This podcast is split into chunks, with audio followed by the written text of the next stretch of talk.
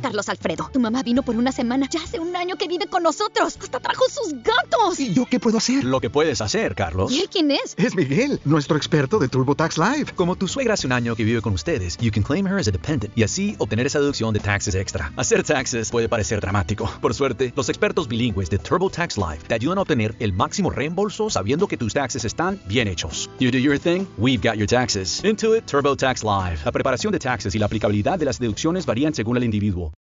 You coming to bed, hon? Yep, honey, I'll be, right there. Just gotta turn out the light. Ow! Ow! Ow! Ah! Gah! Some things never change. Like your kids always leaving tiny toys on the floor for you to step on. And Geico saving folks lots of money on their car insurance. Sweetie, I think I left the downstairs light on. P- please don't make me go. 15 minutes could save you 15% or more. Bienvenidas a mi canal de novelas románticas, Audiokin. Estaré agradecida si te suscribes al canal, dejas un comentario y un me gusta.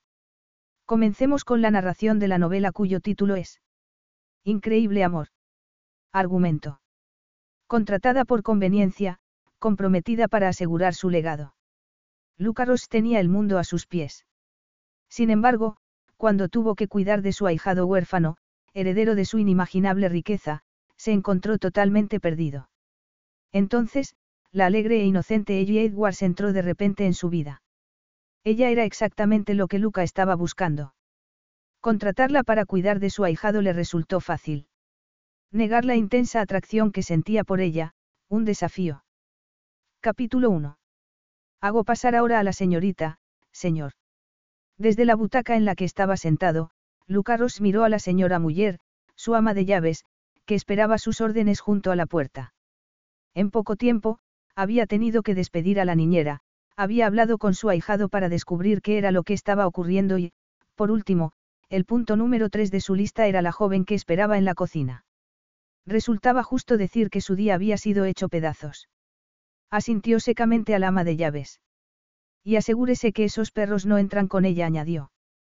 Enciérrelos si es necesario. Si está lloviendo, que se mojen. Son perros. Están preparados para eso. Y compruebe que no destruyen más mi casa. En el despacho que tenía en su casa, que estaba mejor equipado que la mayoría de los despachos en edificios de oficinas y contaba con todo lo necesario para que pudiera controlar sus innumerables empresas, que se extendían por numerosas franjas horarias, Lucaros se reclinó sobre su butaca y pensó en la última desgracia que le acababa de ocurrir. Había fracasado. Tan sencillo como eso. Hacía seis meses, inesperadamente, había tenido que ocuparse de un niño de seis años, primo segundo, al que había conocido brevemente cuando aceptó con una cierta despreocupación el papel de padrino. Luca tenía pocos parientes y ciertamente ninguno con el que mantuviera un contacto activo, por lo que la petición de su primo le había parecido perfectamente aceptable. Incluso un cumplido. Después, su primo se había marchado al extranjero en busca de fortuna. Luca no había tardado en perder el contacto. La vida era muy ajetreada. Los correos electrónicos entre ambos habían sido escasos y no le había resultado difícil aliviar su conciencia en lo que se refería a su papel como padrino ingresando de vez en cuando dinero en la cuenta que había abierto para su ahijado. Había creído que había cumplido con su deber. No había contado con que tuviera que hacerse cargo de nadie, y mucho menos de un niño de seis años. Desgraciadamente, el destino tenía otros planes. Los padres de Jaque fallecieron trágicamente en un accidente y Luca tuvo que hacerse cargo de un niño que no tenía cabida alguna en su frenética vida. Por supuesto, Luca había pensado que con el dinero podría solucionar aquel inesperado problema. Sin embargo, en aquellos momentos, sentado en el despacho mientras esperaba que la mujer menuda y de cabello oscuro que le había devuelto a su sobrino dos horas antes, tuvo que admitir que había fracasado. Aquel fracaso era un insulto a su dignidad, a su orgullo. Más que eso, indicaba negligencia en el cumplimiento del deber que había asumido cuando aceptó ser padrino. Cuando aquel caos terminara, tendría que volver a considerar toda la situación porque, si no lo hacía, corría el riesgo de que ocurriera algo peor en un futuro no muy lejano. Luca no tenía ni idea de cuál sería la solución al problema, pero confiaba en que se le ocurriera algo. Siempre lo hacía. De pie frente a la puerta, hasta donde la había llevado el ama de llaves, ella no sabía si llamar, empujar la puerta entornada o salir corriendo, su opción favorita. Descartó con pena la opción de salir huyendo porque, en aquellos momentos, bajo una lluvia torrencial, los perros que estaba cuidando estaban en el jardín trasero de aquella fabulosa mansión de Chelsea. No podía abandonarlos. En el caso de que lo hiciera, ni siquiera quería pensar en cuál sería su destino. Ni la adusta ama de llaves ni el jefe de esta, que era frío como el hielo, parecían ser personas que tuvieran tiempo para unos perros. Seguramente no les supondría ningún problema llevarlos a la perrera en menos tiempo de lo que se tarda en pronunciar la palabra. Se humedeció los labios. No sabía qué hacer. Se retorció las manos y trató de no pensar en el altísimo e intimidante hombre con el que había hablado brevemente hacía una hora y media cuando tocó el timbre para devolver al niño a su casa. No había sabido a quién pertenecía aquel niño rubio tan pequeño, pero ciertamente no se había imaginado que sería al impresionante hombre que le había abierto la puerta con una expresión tan gélida en el rostro que podría haber congelado el agua con solo una mirada. La miró a ella y a los perros y entonces se hizo cargo de la situación de un modo que no daba opción a debate alguno. Le ordenó que se fuera a esperar a la cocina y le informó que hablaría con ella en breve. Con mucho cuidado, llamó a la puerta, respiró profundamente y entró en el despacho con más valentía de la que realmente sentía. Tal y como ocurría con el resto de la casa, aquella sala gritaba lujo desde todos los rincones. Mis disculpas por la espera, le dijo Luca mientras le indicaba la butaca que quedaba frente a la suya al otro lado del escritorio. Miró fijamente el rostro de ella. Cuando ella se presentó en la puerta de su casa, con yaque de la mano y un montón de correas de perro en la otra, Luca pensó que nunca había visto una mujer más desarrapada en toda su vida. Menuda, esbelta, con el cabello corto y ropas que él asociaba con la clase de personas con las que él mantenía un mínimo contacto, paseantes, personas callejeras y amantes de los espacios abiertos. Casi no había podido ver la clase de figura que ella tenía, porque había estado oculta bajo un enorme jersey que estaba totalmente manchado de barro en la forma de huellas de perro. Llevaba los vaqueros metidos por dentro de unas botas de goma igualmente manchadas de barro. Ella había obviado la necesidad de un paraguas que la protegiera de la tormenta de verano en favor de un sombrero de tela vaquera, bajo el que lo observaba con abierta desaprobación. En resumen, aquella mujer no era su tipo. Siéntese, por favor. No sé lo que estoy haciendo aquí, señor Ross. ¿Por qué se me ha hecho esperar hasta poder hablar con usted? Me ha descabalado todo el día. Y me lo dice a mí.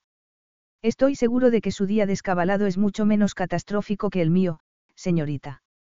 Edwards, ¿verdad? Cuando me marché a trabajar esta mañana, lo último que me imaginé sería que me llamarían para que volviera aquí porque mi ahijado se había escapado. Menos mal que yo andaba cerca para traerlo de nuevo a casa. Ella levantó la barbilla con gesto desafiante. Estaba realmente furiosa con aquel hombre, que, evidentemente, no sabía llevar muy bien su casa porque su ahijado se había escapado, había cruzado varias calles con mucho tráfico y había puesto su vida en peligro para llegar al parque donde le podría haber ocurrido cualquier cosa. Aquello era Londres. La ira le sentaba bien, porque la alternativa era una turbadora sensación en la boca del estómago. Aquel hombre que la estaba mirando fijamente con el rostro impertérrito de un verdugo, era también uno de los hombres más guapos que ella había visto en toda su vida. Era poseedor de una genética exótica, tal y como se adivinaba del dorado bronceado de su piel y de la profunda oscuridad de sus maravillosos ojos. Sus rasgos parecían haber sido tallados con la máxima perfección. Una mirada había bastado para dejarla sin respiración y, en aquellos momentos, sentada frente a él, el efecto de aquellos ojos enmarcados por negras pestañas amenazaba con volverlo a hacer. No tienen ni idea de lo peligroso que puede ser Londres, añadió, apartando la mirada de la de él con visible dificultad. Un niño solo en un parque es un peligro seguro. Sí, de eso no hay ninguna duda, respondió él mientras seguía escrutándola con la mirada. Ha sido una suerte que usted anduviera cerca, dispuesta para devolverlo a casa. Sí, sí que lo ha sido. Debería decirle en este momento la suerte que tiene usted de que no la esté interrogando la policía en estos momentos. Ella lo miró sin comprender. Policía. Cuando mi ama de llaves me llamó para decirme que no podía encontrar a Yaque, mi reacción inicial fue pensar en un secuestro. ¿Cómo dice? Mire a su alrededor, señorita Edwards dijo él mientras hacía un gesto con la mano señalando el lujo que les rodeaba. Nunca he considerado la necesidad de guardaespaldas, Pero tampoco había estado nunca a cargo de un niño tan pequeño e imprevisible. Si usted no se hubiera presentado cuando lo hizo, mi siguiente llamada de teléfono habría sido a la policía y usted estaría aquí ahora, siendo interrogada por ellos. Sin embargo, está usted en circunstancias muy diferentes y, en respuesta a su pregunta, la razón por la que la he tenido esperando era porque necesitaba establecer qué papel ha representado usted en la desaparición de mi ahijado, si es que ha representado alguno. Lo siento, pero no le entiendo. En ese caso, le daré unos minutos para digerir lo que acabo de decir. Creo que, cuando lo haya hecho, se dará cuenta de a dónde quiero llegar con todo esto. Usted cree, cree que yo. No soy hombre que corra riesgos. Siempre he pensado que es mejor tomarme con escepticismo todo lo que la gente me cuenta, comentó él encogiéndose de hombros. Por lo que yo sé, usted podría haber hecho salir al niño de la casa con esos tres perros como cebo. ¿Cómo dice? ¿Y por qué demonios iba yo a hacer algo así?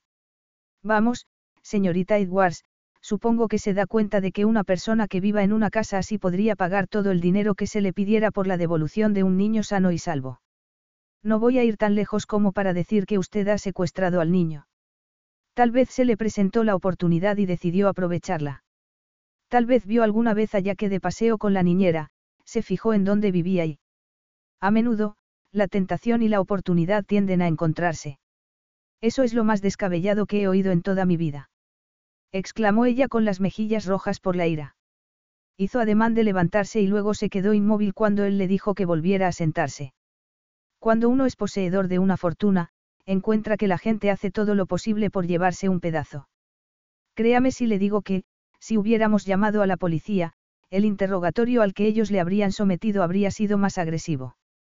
Tal vez en su mundo, señor Ross, la gente hace todo lo que puede por robarle su dinero. Tal vez está usted rodeado de personas sin escrúpulos, pero le aseguro que no tengo intención alguna de apropiarme de nada que le pertenezca a usted. No tenía ni idea de que ya que vivía en un lugar así. Gracias a Dios añadió con sarcasmo, que él llevaba una chapa como la de un perrito en la que ponía su dirección. Lucas se sonrojó. Tiene seis años y solo lleva unos meses aquí. Me pareció importante que llevara alguna forma de poder identificarse por si acaso se perdía por alguna razón.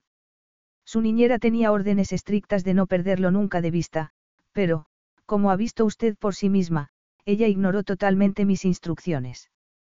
Ya que es un niño inteligente, pero no se puede esperar de él que recuerde una dirección con la que no está familiarizado. Me cree cuando le digo que lo encontré por casualidad en el parque, señor Ross. Le preguntó ella con voz tensa. ¿Por qué no pienso quedarme aquí y escuchar cómo se me acusa de ser una secuestradora? Sí suspiró Luca mientras hacía girar un bolígrafo sobre el escritorio antes de volver a mirarla a ella. He hablado con mi ahijado y parece que se aburrió. Alicia, la niñera, estaba hablando por teléfono, sin duda una llamada personal que va en contra de las reglas, y él pensó que podría marcharse a explorar un poco. Luca prefirió no pensar mucho en la conversación, que, como todas las que tenía con su ahijado, resultaban monosilábicas y poco satisfactorias. Se había sentado con él en la cama, mientras que ya que evitaba por todos los medios posibles todo contacto visual con él, y había hecho todo lo posible por sacarle información. ¿Qué pensabas que estabas haciendo cuando se te ocurrió salir de la casa sin la niñera? Le había preguntado Luca, mientras trataba de contener su inclinación a mostrarse airado e impaciente. Ya que se había limitado a encogerse de hombros. No me parece una respuesta adecuada. Ya que le había respondido encogiéndose de hombros una vez más. Al final, consiguió sacarle que se aburría en casa y se había marchado a la calle a jugar. Desgraciadamente, eso es lo que suelen hacer los niños de seis años.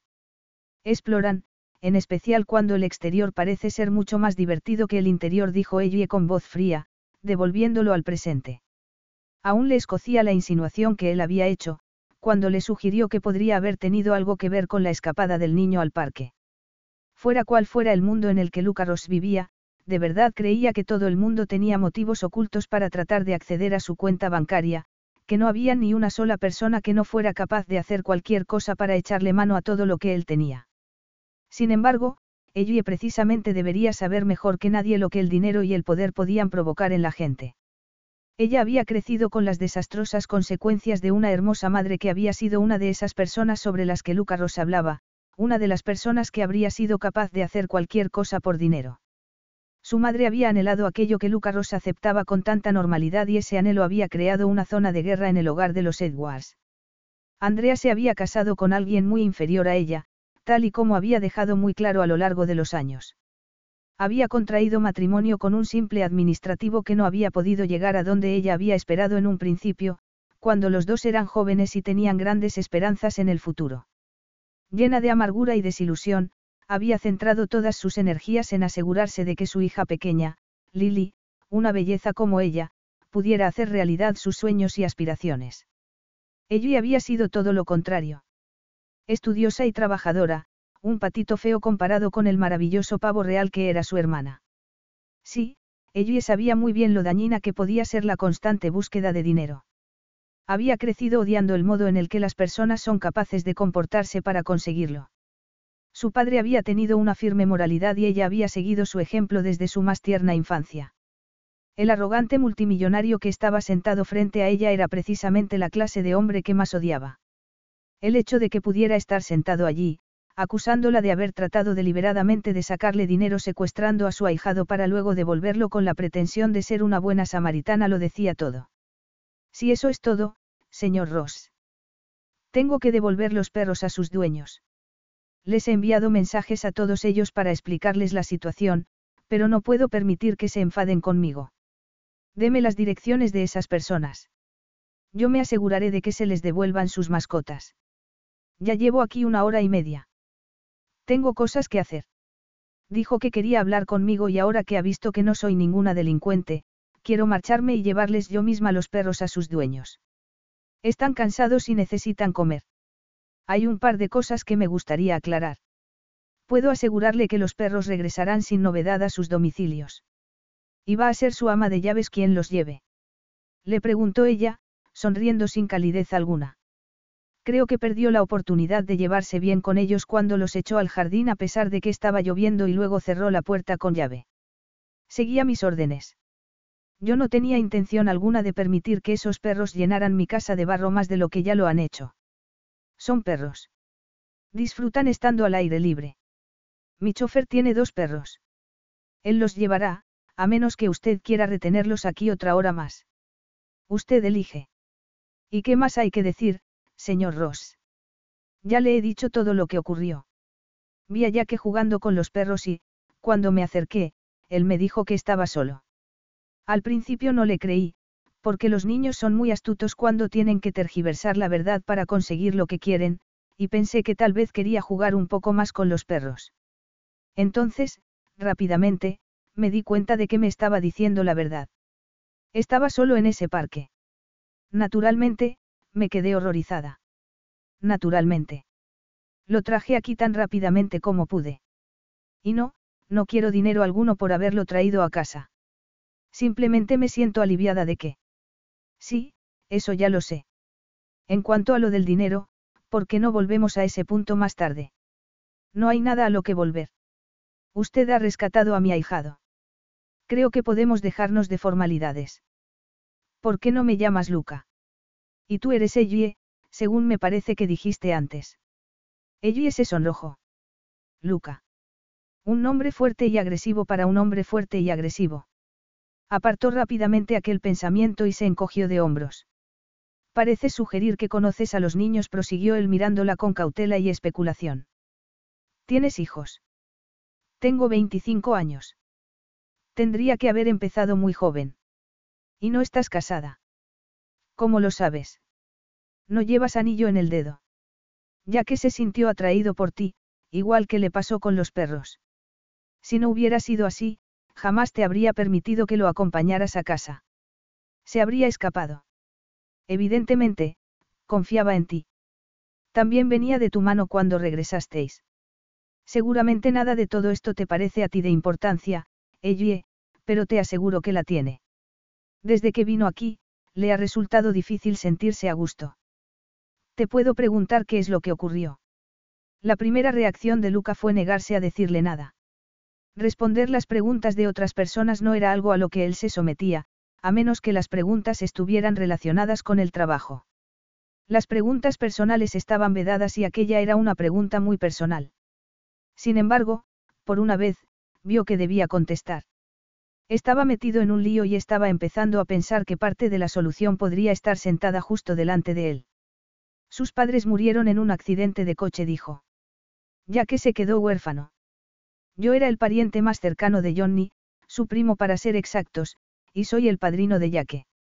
Además, Ruby, la madre de Yaque, no tenía parientes cercanos, por lo que yo me tuve que quedar con el niño. Entonces, eres primo segundo de Yaque además de su padrino. Eso es lo que he dicho, replicó él frunciendo el ceño. Y, sin embargo, a pesar de todo esto, las cosas deben de estar un poco tensas entre vosotros para que se escapara. Un poco tensas. Repitió él con una voz que hubiera hecho que cualquiera de sus rivales se echara a temblar, una voz que había perfeccionado a lo largo de los años y que le venía muy bien para poder controlar a cualquiera que tuviera la temeridad de romper sus defensas. Sin embargo, la mujer que estaba sentada frente a él no temblaba. Suele ocurrir, repuso ella. Solo porque se es familia no significa que la relación sea buena, añadió. Pensó en su propia relación con su hermana, que distaba mucho de ser afectuosa a pesar de que, en el pasado, habían estado muy unidas. Ya que y sus padres se marcharon a vivir a los Estados Unidos. Era difícil mantener el contacto, comentó Luca. Claro. Soy un hombre muy ocupado, comentó él con irritación. Se sentía molesto consigo mismo por estar dando explicaciones que, sinceramente, consideraba innecesarias. No lo decía a modo de crítica, murmuró ella bajando los ojos y pensando que esa era precisamente la intención con la que lo había dicho. Había deducido que Luca habría estado demasiado ocupado ganando dinero como para acordarse del primo que tenía al otro lado del mundo.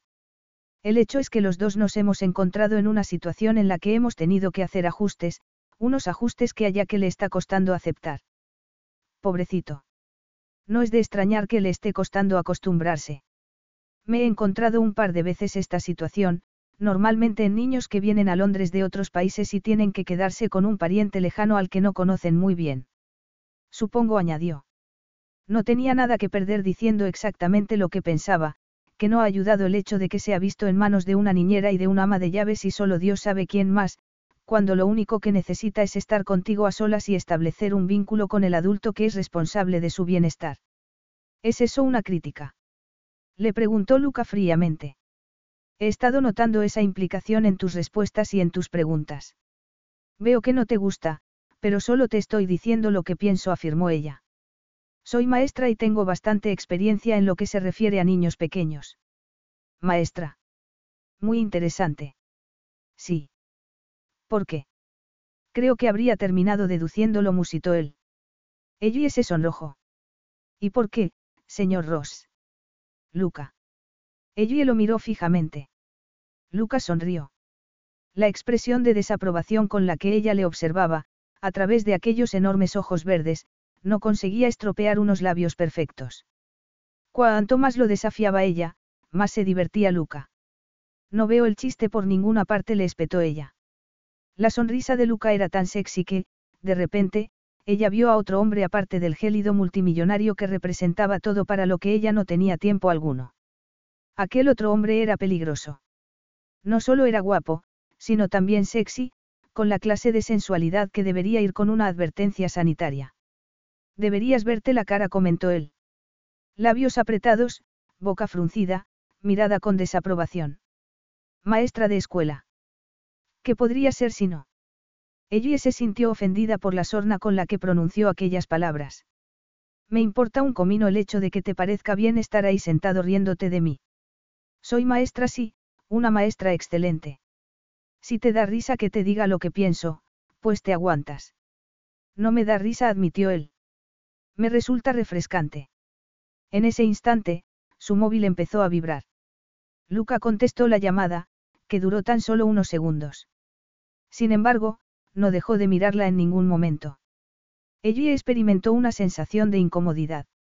Fue como si su cuerpo estuviera totalmente alerta, sensible de un modo que no era capaz de comprender. Se sentía inquieta y, sin embargo, no podía moverse. Casi no podía respirar.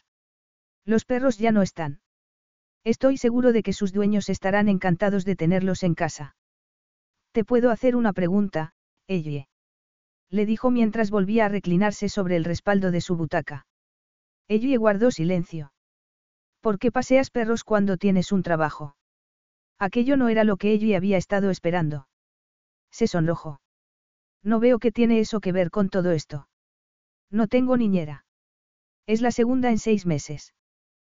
Pues eso no es bueno. El pobre niño necesita continuidad. Los niños necesitan límites concretos y, en especial en la situación de Yaque, la estabilidad es muy importante. Estoy totalmente de acuerdo contigo, pero, ¿qué puedo hacer? La primera niñera era una mujer de mediana edad que, evidentemente, no sabía cómo tratar a Yaque. Él es muy inteligente y tiene mucho carácter, aunque no lo parezca. Simplemente se niega a hacer todo con lo que no esté de acuerdo. También empezó a protestar sobre lo de ir al colegio y, luego supe que la mujer le había dejado quedarse en casa en un par de ocasiones, algo que, naturalmente, no estuvo bien. Tampoco se siente a gusto en el colegio. Ha sido un periodo difícil.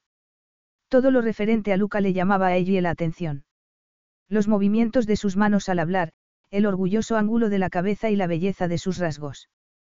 Por primera vez, ella fue consciente del abismo que los separaba, y no solo en cuestión de dinero. Luca Ross era tan guapo que le hacía ser muy consciente a ella de sus carencias. Aquella era una situación en la que no se había visto desde hacía mucho tiempo. En su infancia, había aprendido a aceptar que, en lo que se refería al físico, ella era siempre la segundona.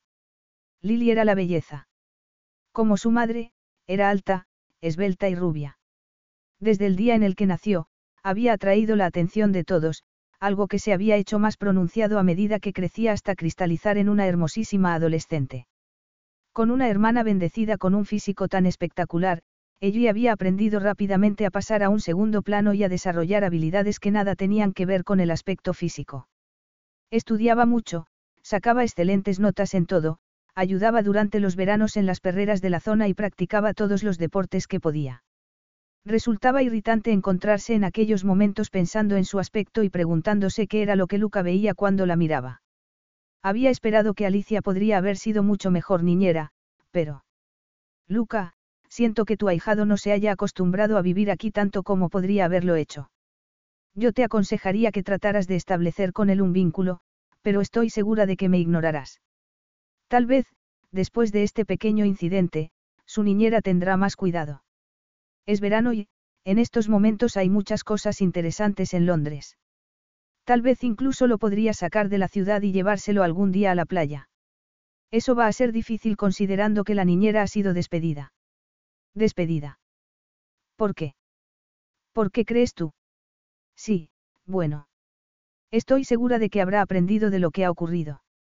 Eso espero, pero ya no me importa porque no es mi problema, dijo Luca mientras empujaba la butaca hacia atrás para alejarse del escritorio y se colocaba las manos sobre el liso vientre. Mi problema no es lo que haga ahora la niñera que he despedido, sino lo que voy a hacer yo ahora. Capítulo 2. Luca había tomado una decisión. Había hecho lo que mejor hacía, cuando se enfrentaba a un problema, aplicaba su creatividad natural a la situación y encontraba la solución. Había despedido a la niñera. Necesitaba a alguien que se ocupara de Jack y él no podía hacerlo porque no tenía suficientes horas a lo largo del día. La señora Muller, aunque era muy eficiente, no se podía ocupar también de un niño de seis años. Nunca había tenido hijos y, por lo que Luca había visto, tampoco tenía ganas de compensar esa carencia. La agencia no iba a poder hacer mucho, al menos en un futuro cercano. Se tomaban muy en serio la labor de encontrar una niñera y, si les encargaba a ellos que les buscaran una sustituta, pasaría cierto tiempo hasta que la encontraran, teniendo en cuenta sobre todo que sería la tercera en un breve espacio de tiempo. Tenía la sustituta delante de él. Ella era perfecta. A él se le daba bien leer a las personas y su instinto le decía que ella era perfecta para el trabajo. Pondría las cartas sobre la mesa muy pronto, pero, primero, averiguaría todo lo que pudiera sobre las circunstancias personales de ella, porque aquello era algo que podía utilizar en beneficio propio. Al menos, tendría que determinar si ella estaba disponible. No se le ocurrió preguntarle directamente si podría sustituir a la niñera a la que había despedido porque prefería tantear el terreno antes. Su trato con las personas a lo largo de su vida le había reportado a Luca un sano escepticismo en lo que se refería a asegurarse que sacaba lo máximo de ellos. Aquella joven no era ninguna cazafortunas, pero eso no significaba que no estuviera dispuesta a probar suerte si pensaba que podía sacar algo rápido. No me has dicho por qué te dedicas a pasear perros, dijo, volviendo a la pregunta que ya le había hecho antes. ¿Tienes trabajo? No sé cuánto ganan los maestros, pero supongo que no será tan poco como para tener que pedir por las calles. Pasear perros no es lo mismo que pedir por las calles. Bueno, hablaba figuradamente. No deberías estar descansando de los niños y de las clases. Yo. Contestó ella, ruborizándose. Me gustan los perros. Y me gusta andar. Todo eso está muy bien, sí, pero seguramente lo haces también por el dinero. Yo. Esa ayuda adicional me viene muy bien. Ella se oyó decir la verdad e, inmediatamente, se dijo que no había nada de lo que avergonzarse. ¿Por qué? ¿Por qué? Mira, Luca. Yo no soy una de tus empleadas. En realidad, no tengo por qué decirte nada. En vez de ofenderte porque te estoy preguntando algunas cosas, tienes que relajarte y escucharme sin interrupción durante unos minutos. Ella se quedó boquiabierta. Probablemente deseas volver a tu casa tanto como yo deseo volver a mi trabajo, pero hay algo que quiero proponerte y creo que estarías abierta a mi sugerencia, en especial si me dices que necesitas dinero. Yo nunca he dicho que necesitara dinero. No fue necesario. Se me da muy bien leer entre líneas. Noté la ansiedad en tu voz cuando me hablaste de devolverle esos perros a sus dueños. No querías que se molestaran contigo. Y no quieres que eso ocurra porque, por mucho que te gusten los perros y pasear, no lo haces por amor al arte. Es decir, necesitas el dinero. Ahora, no me malinterpretes. Me importa un comino para qué quieres ese dinero. Buenos vinos, ropa de diseño, viajes. No me importa. Me da igual. No tienes antecedentes penales porque supongo que lo comprobarían todo antes de contratarte como maestra, así que aquí está el trato. Is your bunion causing pain or preventing you from wearing your favorite shoes? Have you considered a bunionectomy? Midwest Clinical Research Center is currently enrolling a clinical trial for an investigational pain medication following a bunion removal surgery. Qualified participants between the ages of 18 and 75 may receive a bunion removal surgery at no cost, as well as access to an investigational pain medication. They may also be compensated up to $1,170 for their time. To learn more, call 937-588-6622 or go to removemybunion.com to fill out a short survey and see if you may qualify. The motto for 2022 is out with the old, in with the bold. And if you're ready to revamp your career, your relationships, or your money this year, check out Modern Life. It's a new podcast and newsletter from Fidelity Investments with fresh perspectives from people defining success on their own terms and tips to help you do the same. Search Modern Life wherever you find your podcast to follow and subscribe. Keep in mind that investing involves risk. The value of your investment will fluctuate over time, and you may gain or lose money. Fidelity Brokerage Services, LLC member NYSE, SIPC 900 Salem Street, Smithfield, Rhode Island 02917. Lucas se inclinó sobre el escritorio y apoyó las palmas de la mano sobre su superficie. Yo ya no tengo niñera y no me puedo permitir ser yo quien cuide de Yaque. La señora Muller tampoco va a poder asumir ese papel y tampoco voy a pedírselo. Sin embargo, tal y como te dije yo a ti, mi ahijado pareció confiar en ti y eso, en sí mismo, dice ya mucho. Además, si lo combinamos con el hecho de que, evidentemente, necesitas el dinero, podríamos trabajar juntos y conseguir así una satisfactoria solución al problema que yo tengo. Ella lo miraba atónita. Estaba acostumbrada a controlar las situaciones. Era parte de su trabajo, pero, en aquellos momentos, se sentía como si le hubiera entregado las riendas de su vida a alguien que la conducía alegremente en la dirección que él quería. Admito que la primera reacción que tuve cuando te presentaste en mi puerta con mi ahijado fue de sospecha. Ella se sentía fascinada por el hecho de que Luca no se disculpara por un comportamiento que había sido totalmente escandaloso. Cuando llevó a Yaque a su casa, había esperado gratitud. No había anticipado que el responsable de aquel niño la hubiera amenazado con llevarla a la comisaría, acusada de tratar de secuestrar al niño por dinero y luego devolverlo a casa por un repentino ataque de arrepentimiento. Sí, eso me quedó claro, replicó. No podía apartar la mirada de él. Era majestuoso en el sentido literal de la palabra y su presencia enervaba su cuerpo hasta ponerlo en estado de alerta, con todos los sentidos y su pulso en máxima tensión. Desde la orgullosa inclinación de la cabeza hasta el abundante cabello oscuro y sus exóticos rasgos, Lucaros rezumaba mucho más que sexualidad. Y acababa de ofrecerle un trabajo. Por supuesto, hubiera comprobado tus antecedentes de todas maneras, añadió él, hablando consigo mismo. ¿Me estás ofreciendo un trabajo? Le preguntó Ellie, por si acaso no se había enterado bien. Las circunstancias son un poco especiales, admitió Luca. No es propio de mí tomar decisiones a la ligera, sin estar muy seguro primero, pero necesito a alguien que se ocupe de y más pronto que tarde. Pero tú te podrías tomar un par de semanas de vacaciones. Tal vez incluso irte con él a algún sitio mientras la agencia encuentra una sustituta. Si le está costando adaptarse, unas vacaciones podrían ser precisamente lo que él necesita. Yo no tengo tiempo para vacaciones. Nunca. Le preguntó Ellie con incredulidad. No hay tiempo libre cuando se dirige un negocio tan grande como el mío, respondió Luca encogiéndose de hombros. Tal vez suene duro, pero es la realidad.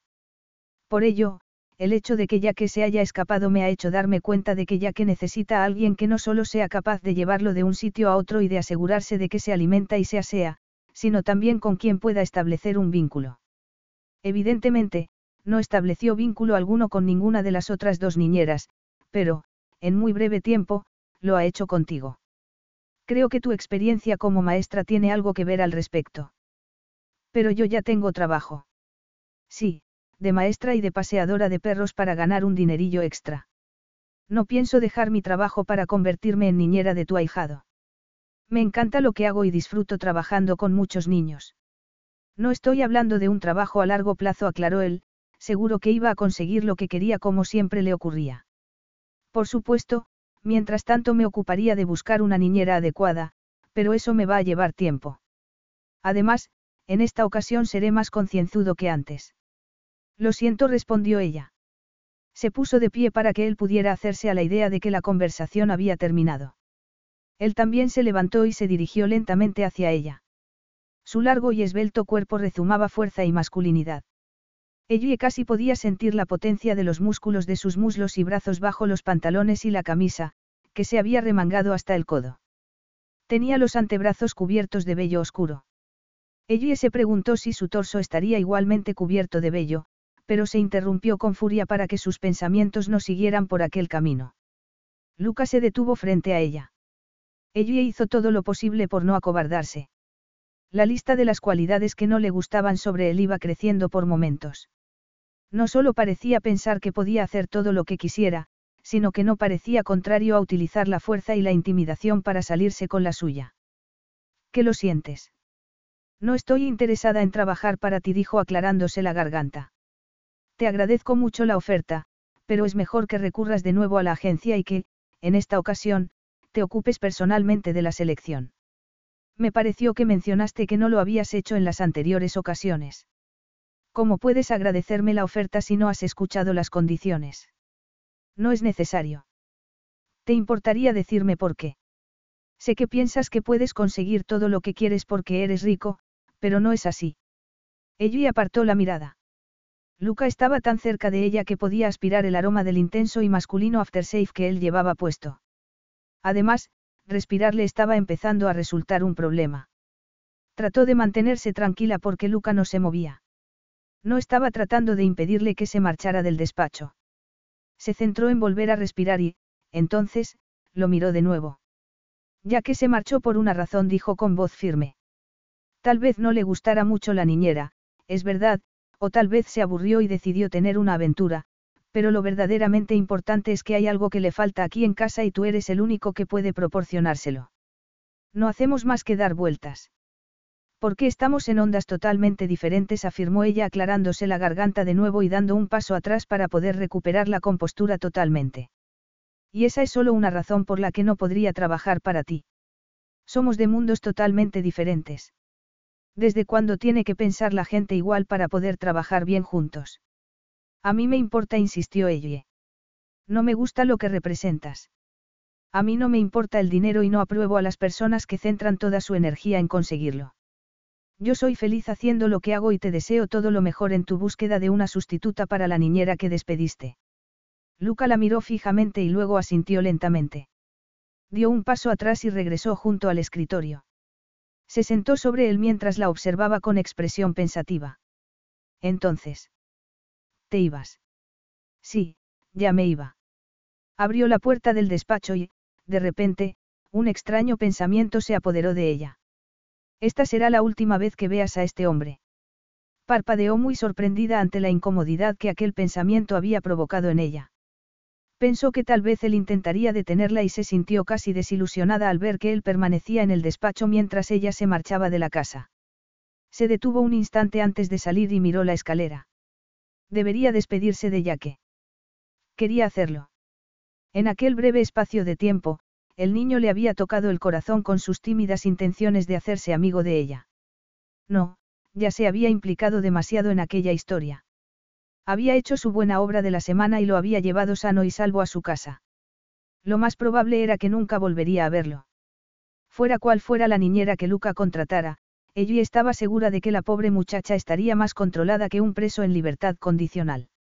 Estaría encadenada al pobre niño mientras Luca seguía ganando dinero y haciéndose creer que era un buen tutor para que porque creía que todos los problemas del niño se podían solucionar con dinero.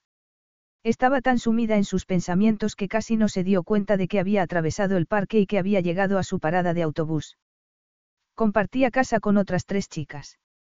Cada vez que se acercaba a la puerta, recordaba el pequeño apartamento que había alquilado antes, donde había podido relajarse en paz y donde no había tenido que pelearse para conseguir espacio en el frigorífico. Allí, no había tenido que recluirse en su dormitorio cada vez que quería estar a solas, un dormitorio en el que a duras penas cabía una cama, una cómoda y un armario. Sin embargo, las necesidades mandaban. Brevemente, se preguntó si debería haber escuchado la oferta que Luca había estado a punto de poner encima de la mesa. 24 horas más tarde, ella estaba de camino a casa cuando se percató de un largo y elegante coche negro que pasó a su lado y que luego, de repente, se detuvo cerca de ella. La persistente lluvia de las últimas dos semanas había amainado por fin y, aunque eran ya algo más de las seis y media, un sol algo tímido trataba de recordarle a todo el mundo que aún era verano. La calle estaba tranquila, prácticamente desierta. El pánico se apoderó de ella y apretó el paso. Entonces, estuvo a punto de chocarse con la puerta, que se abrió de repente ante ella para impedirle el paso. Entra, ella. Ella reconoció la voz inmediatamente y, cuando miró al interior del coche, sintió que el corazón le daba un vuelco. Luca era la última persona que había esperado volver a ver. Él la miraba fijamente. ¿Cómo me has encontrado? Sube. No. No me cierres la puerta. Móntate en el coche y escucha lo que tengo que decirte. ¿Cómo me has encontrado? repitió ella. No quería montarse en el coche, pero tampoco quería atraer la atención de nadie. Se montó en el asiento del pasajero y cerró la puerta. En aquel espacio tan reducido, fue aún más consciente de la primitiva sexualidad que sentía cada vez que estaba en compañía de Luca. Era tan masculino, tan duro, tan hombre. Lo miró y no supo por qué, tal vez porque no había esperado volver a verlo, pero su cuerpo sufrió un repentino cambio eléctrico. Los pezones se le irguieron, rozándose contra la tela de la camiseta. Casi nunca se ponía sujetador, excepto cuando iba a trabajar. ¿De qué servía cuando había tan poco que sujetar? Además, notó una humedad entre las piernas que la horrorizó y le hizo querer apretar los muslos hasta que se le pegara el uno al otro. No te olvides de que sé dónde viven los dueños de los perros a los que paseas, dijo él con voz suave. Les pregunté si había salido con sus perros y tuve suerte con el primero. Eres una criatura de costumbres, ella. Todos los días la misma rutina. Fue un sencillo proceso de deducción que volvieras a casa más o menos a esta hora. La señora Wilson fue muy amable y me dio tu dirección. También me dio tu número de móvil, pero pensé que era mejor darte una sorpresa. No tenía ningún derecho a darte unos datos tan privados. Tal vez se dio cuenta con solo mirarme de que no soy un maníaco homicida. No se trata de eso. ¿Cuál es tu casa? No quiero que vayas a mi casa. En ese caso, charlaremos aquí mismo, repuso él con voz tranquila. Apagó el motor y se reclinó sobre el asiento, girándose suavemente hasta que estuvo cara a cara con ella. Ya hemos hablado de todo lo que había que hablar. No voy a trabajar para ti. Te has mudado. ¿Cómo dices? Antes no vivías en esta parte de Londres. Alquilabas un pequeño piso en la parte oeste de la ciudad, pero lo dejaste hace dos meses para poderte venir a esta zona, que es como poco, algo cutre. ¿Cómo has averiguado todo eso? Puedo averiguar todo lo que quiera, replicó Lucas sin pestañear. Y quería saberlo todo sobre ti porque te quiero a mi lado.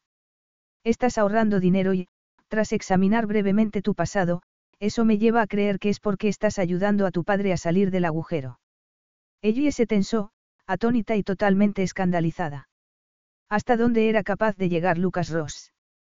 Cuéntamelo, dijo él. Su voz era sorprendentemente suave. No dejes que lo que sientes hacia mí y tu orgullo se interpongan con tu sentido común, Ellie. Como te he dicho, nos podemos ayudar el uno al otro. Y, en lo que se refiere a una relación laboral, esta podría ser muy beneficiosa para ambos. Yo necesito a alguien que se ocupe de Yaque. ¿Sabes que ha preguntado por ti? Ellie dudó. Sospechaba que Luca era la clase de hombre capaz de utilizar todas las cartas que tuviera en su mano para conseguir lo que quería. Creo que es la primera conversación que he tenido con Yaque desde que llegó a mi casa, o, al menos, la primera conversación en la que no me he sentido como si estuviera sacando sangre de una piedra. ¿Qué quieres decir? Casi no hemos hablado. Las niñeras me han informado, pero las veces que nos hemos sentado juntos para cenar, ya que solo ha respondido con monosílabos a las preguntas que yo le hacía. Sin embargo, esta mañana, preguntó por ti y por esos perros. Quería saber si podría volver al parque para poder pasearlos contigo. Te aseguro que no sería un trabajo permanente, añadió con voz suave. Sería cuestión de unas pocas semanas, no más de las vacaciones de verano. Tú me podrías ayudar a encontrar una niñera para Yaque. Creo que tu contribución sería de mucha ayuda en ese aspecto. Resulta evidente que tienes empatía e instinto para los niños, algo de lo que yo, evidentemente, carezco. Ella abrió la boca, pero él levantó la mano. No, permíteme que termine antes de que empieces de nuevo a empecinarte. Podría haber descubierto todos los detalles del compromiso que puedas tener con tu padre, pero no lo hice porque no importa. También me pareció que, si tú querías que lo supiera, me lo dirías. Te pagaré más que suficiente para cubrir toda la deuda que tu padre ha incurrido. Esa afirmación es una locura, dijo ella con voz temblorosa. Tengo los bolsillos muy profundos, afirmó él sin falsa modestia. ¿Qué ocurrió? ¿Quieres hablar al respecto? La perspectiva de verse liberada de una deuda que ella tardaría años en saldar aparecía delante de los ojos de ella como si fuera un oasis en el desierto. Si prefieres no entrar en detalles, me parece bien. Lo único que quiero saber es si estás dispuesta a considerar mi oferta. A cambio de unas cuantas semanas de trabajar para mí, tu padre no tendría que volver a preocuparse por sus deudas. Ni siquiera tengo que caerte bien para que accedas. Eso no forma parte de la ecuación. Lo único que tienes que hacer es preguntarte si estás dispuesto a prolongar la desgraciada situación de tu padre a causa de un orgullo mal Ella sabía que Luca tenía todos los ases en la manga. Su padre estaba sometido a un estrés insoportable y, francamente, lo mismo le ocurría a ella. De algún modo, Luca había conseguido encontrar el lugar justo donde apretar. Sería un alivio saldar las deudas de mi padre, dijo secamente. Antes de que continúes, prefieres seguir esta conversación en tu casa. Soy demasiado alto para estar sentado en este coche indefinidamente. Necesito estirar las piernas. Comparto la casa con otras chicas, pero supongo que podríamos ir a un pub. Hay uno no muy lejos de aquí. Podría indicarte cómo llegar. Tras haber conseguido lo que quería, Luca no quería perder el tiempo en concretar el acuerdo. No tardaron mucho en estar en un pub, con una botella de vino sobre la mesa. ¿Y bien? Dijo él. Mi padre se encuentra en una situación algo delicada, contestó ella, abriéndose por fin.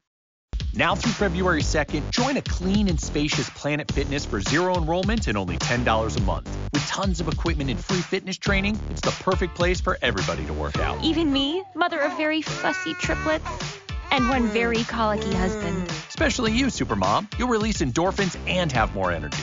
Ah, I remember having energy. Start feeling spectacular today. Join in club or at planetfitness.com. Zero enrollment, $10 a month, cancel anytime. Deal ends February 2nd. See club for details. Carlos Alfredo, tu mamá vino por una semana. Ya hace un año que vive con nosotros. Hasta trajo sus gatos. ¿Y yo qué puedo hacer? Lo que puedes hacer, Carlos. ¿Y él quién es? Es Miguel, nuestro experto de TurboTax Live. Como tu suegra hace un año que vive con ustedes, you can claim her as a dependent y así obtener esa deducción de taxes extra. Hacer taxes puede parecer dramático. Por suerte, los expertos bilingües de TurboTax Live te ayudan a obtener el máximo reembolso sabiendo que tus taxes están bien hechos. You do your thing, we've got your taxes. Intuit TurboTax Live. La preparación de taxes y la aplicabilidad de las deducciones varían según el individuo. Quería que él comprendiera por qué iba a aceptar aquel trabajo. Luca había descubierto aquello sobre ella y no le habría costado demasiado averiguar todos los detalles. El hecho de que no lo hubiera hecho había mejorado la opinión que tenía sobre él, aunque solo un poco. Cayó en un timo de Internet. No admitió lo que había ocurrido hasta algún tiempo después. De hecho, solo me enteré porque me encontré por casualidad una carta del banco que él había dejado sobre la mesa del salón. Cuando le pregunté lo que estaba ocurriendo, me lo contó todo. Las facturas se le habían ido acumulando y no ha podido afrontar los pagos de su hipoteca desde hace algunos meses. Sufre ataques de pánico. Ella bajó la cabeza rápidamente. Perdona, susurró con voz ronca. Mi padre y yo estamos muy unidos y no puedo ni pensar lo que le ha estado pasando. Bueno, por supuesto yo gano lo suficiente para ir pagando, pero he tenido que mudarme a un sitio más barato temporalmente. Todo ha sido muy estresante y debería saber que, si no fuera por esta situación, no estaría aquí sentada contigo teniendo esta conversación, concluyó mientras miraba a Luca con el desafío reflejado en sus ojos verdes. La claridad de aquella mirada le resultó a Luca tan desconcertante que, por un momento, se quedó sin palabras. Le parecía estar mirando a alguien de otro planeta. Le había ofrecido un trabajo fácil, sin problemas y, en vez de aceptarlo y poner su precio, ella lo había rechazado. Al final, había terminado por aceptar la oferta solo porque habría sido una locura rechazarla. Luca estaba acostumbrado a las mujeres que aceptaban su generosidad sin pestañear. Él estaba hecho de dinero y nunca se había encontrado a una mujer que no le gustara gastarlo con él. No le había importado porque ella necesitaba el dinero cuando le sugirió por primera vez el trabajo. Había estado convencido de que ella no dejaría pasar la oportunidad. Había dado por sentado de que se trataba de un problema con su tarjeta de crédito y había estado seguro de que ella trataría de negociar para sacarle todo lo que pudiera. Se sintió halagado de no haber podido comprarla. Dime cuánto debe tu padre, le dijo sin andarse por las ramas. Ella se sonrojó y dudó. ¿Acaso crees que me voy a reír porque él haya sido víctima de un timo? Ella no respondió a esa pregunta. Se limitó a nombrar una cifra que a ella le parecía tan grande que le hizo apartar la mirada, totalmente avergonzada. Naturalmente, no espero que me cubras toda esa cantidad. Luca le dijo que estaba dispuesto a pagarle aquella suma. Por una vez en su vida, no sintió interés alguno por negociar. La mujer que tenía antes y poseía tal integridad que le sorprendió descubrir que aquello le hacía descubrir un lado de él que no era totalmente cínico. Rico desde su nacimiento, tras la muerte de su madre, Luca había visto desde la distancia lo feo que podía llegar a ser tratar de conseguir dinero. Su padre se convirtió en un viudo de oro, un imán para todas las mujeres con edades comprendidas entre los 20 y los 70. Muchas de las mujeres, al verse rechazadas por el padre, centraban su atención en el hijo, a pesar de que Luca tan solo contaba con 17 años por aquel entonces. Su experiencia como adulto no había servido para hacerle cambiar de opinión sobre las mujeres, no había una sola vida que no fuera capaz de cualquier cosa por conseguir su dinero. A Luca no le importaba. Le gustaba ser generoso con las mujeres con las que salía, pero no tenía intención de sentar la cabeza con ninguna de ellas. De hecho, no tenía intención de sentar la cabeza. Punto final. Se sentía fascinado por la limpia mirada de ella. Tal y como era de esperar, ella se había quedado atónita por la suma que él estaba dispuesto a pagar. Rápidamente, se negó a que él se desprendiera de una suma tan grande de dinero. Estás exagerando, dijo él mientras volvía a llenar las copas. No te estoy ofreciendo las joyas de la corona. Para mí es casi lo mismo y va en contra de mi naturaleza aceptar una suma de dinero tan grande como esa. Y va en contra de la mía ser tacaño en lo que se refiere a una situación como esta. Me vas a hacer un favor y yo soy un hombre que recompensa a quien lo ayuda. Ellie sintió que le recorría un escalofrío por el cuerpo cuando sus miradas se cruzaron una vez más. Aquello no era más que un acuerdo de negocios, pero, en aquellos momentos, le parecía más bien una aventura. Capítulo 3. Al día siguiente, ella habló por fin con su hermana. Había estado llamándola y dejándola mensajes sin éxito. Desgraciadamente, en ese momento, el teléfono sonó cuando ella iba a salir con Luca para cenar. Él le iba a llevar su contrato y le había dicho que era esencial que le explicara lo que se esperaba de ella. Sentía que era un momento en el que debía estar concentrada en la cena y no creía que fuera oportuno contestar llamadas personales. Además, iba a llegar tarde, pero si no hablaba con Lily en aquellos momentos, no había garantía alguna de que hablara con ella. No tenía tiempo de andarse por las ramas. ¿Te ha mencionado papá lo de lo de la situación que tenemos aquí? Le preguntó directamente. ¿Qué situación? replicó su hermana con cautela. Ella se lo explicó todo y decidió que no iba a servir de nada andarse con indirectas. Pensaba que, dado que te va tan bien por allí, podrías ayudarme, Lily. Yo tengo el sueldo de maestra y no creo que tenga que decirte que no es muy elevado. Tú elegiste ser maestra, le espetó Lily a la defensiva, así que te ruego que no me lo digas para que empiece a sentir pena por ti porque no tienes dinero. Esto no tiene que ver conmigo, Lily, sino con papá. He tenido que aceptar otro trabajo para ayudarlo a conseguir el dinero para saldar sus deudas, pero si tú pudieras contribuir, eso me daría un poco más de flexibilidad para aceptar la oferta. Luca va a saldar la deuda, pero, evidentemente, va en contra de mi orgullo aceptar ese nivel de generosidad. ¿Qué trabajo? Le preguntó Lily con curiosidad. Luca. ¿Quién es Luca? Como tenía tanta prisa, ella le explicó brevemente la situación, Luca era un hombre de negocios español que la había contratado para cuidar de su ahijado durante el verano. Lily conocía los principios que ella tenía sobre el dinero, así que debería saber lo duro que le resultaba aceptar esa suma de dinero. Por el amor de Dios. exclamó Lily, aunque su voz parecía más considerada en aquellos momentos. Déjate de tonterías de orgullo y acepta lo que se te ofrece. Mira, evidentemente ese hombre está forrado y necesita que tú cuides a ese niño. En vez de fustigarte por ello, deberías estar tratando de averiguar si le puedes sacar aún más. Sea como sea, yo no me puedo comprometer a nada, ella. Aunque pudiera, estaría loca de entregar el dinero que tanto me ha costado ganar cuando hay un ricachón que está dispuesto a saldar las deudas de papá tan solo porque juegues unas cuantas semanas con ese niño. Y eso fue todo. A pesar de que su hermana se encontraba en una posición envidiable, con los productores llamando a su puerta y los agentes llevándole guiones constantemente, estaba demostrando exactamente quién era y se negaba a ayudar. Tenía tanta prisa que casi no se miró en el espejo. Salió corriendo de la casa. Iba a reunirse con Luca en un restaurante italiano que había en Covent Garden.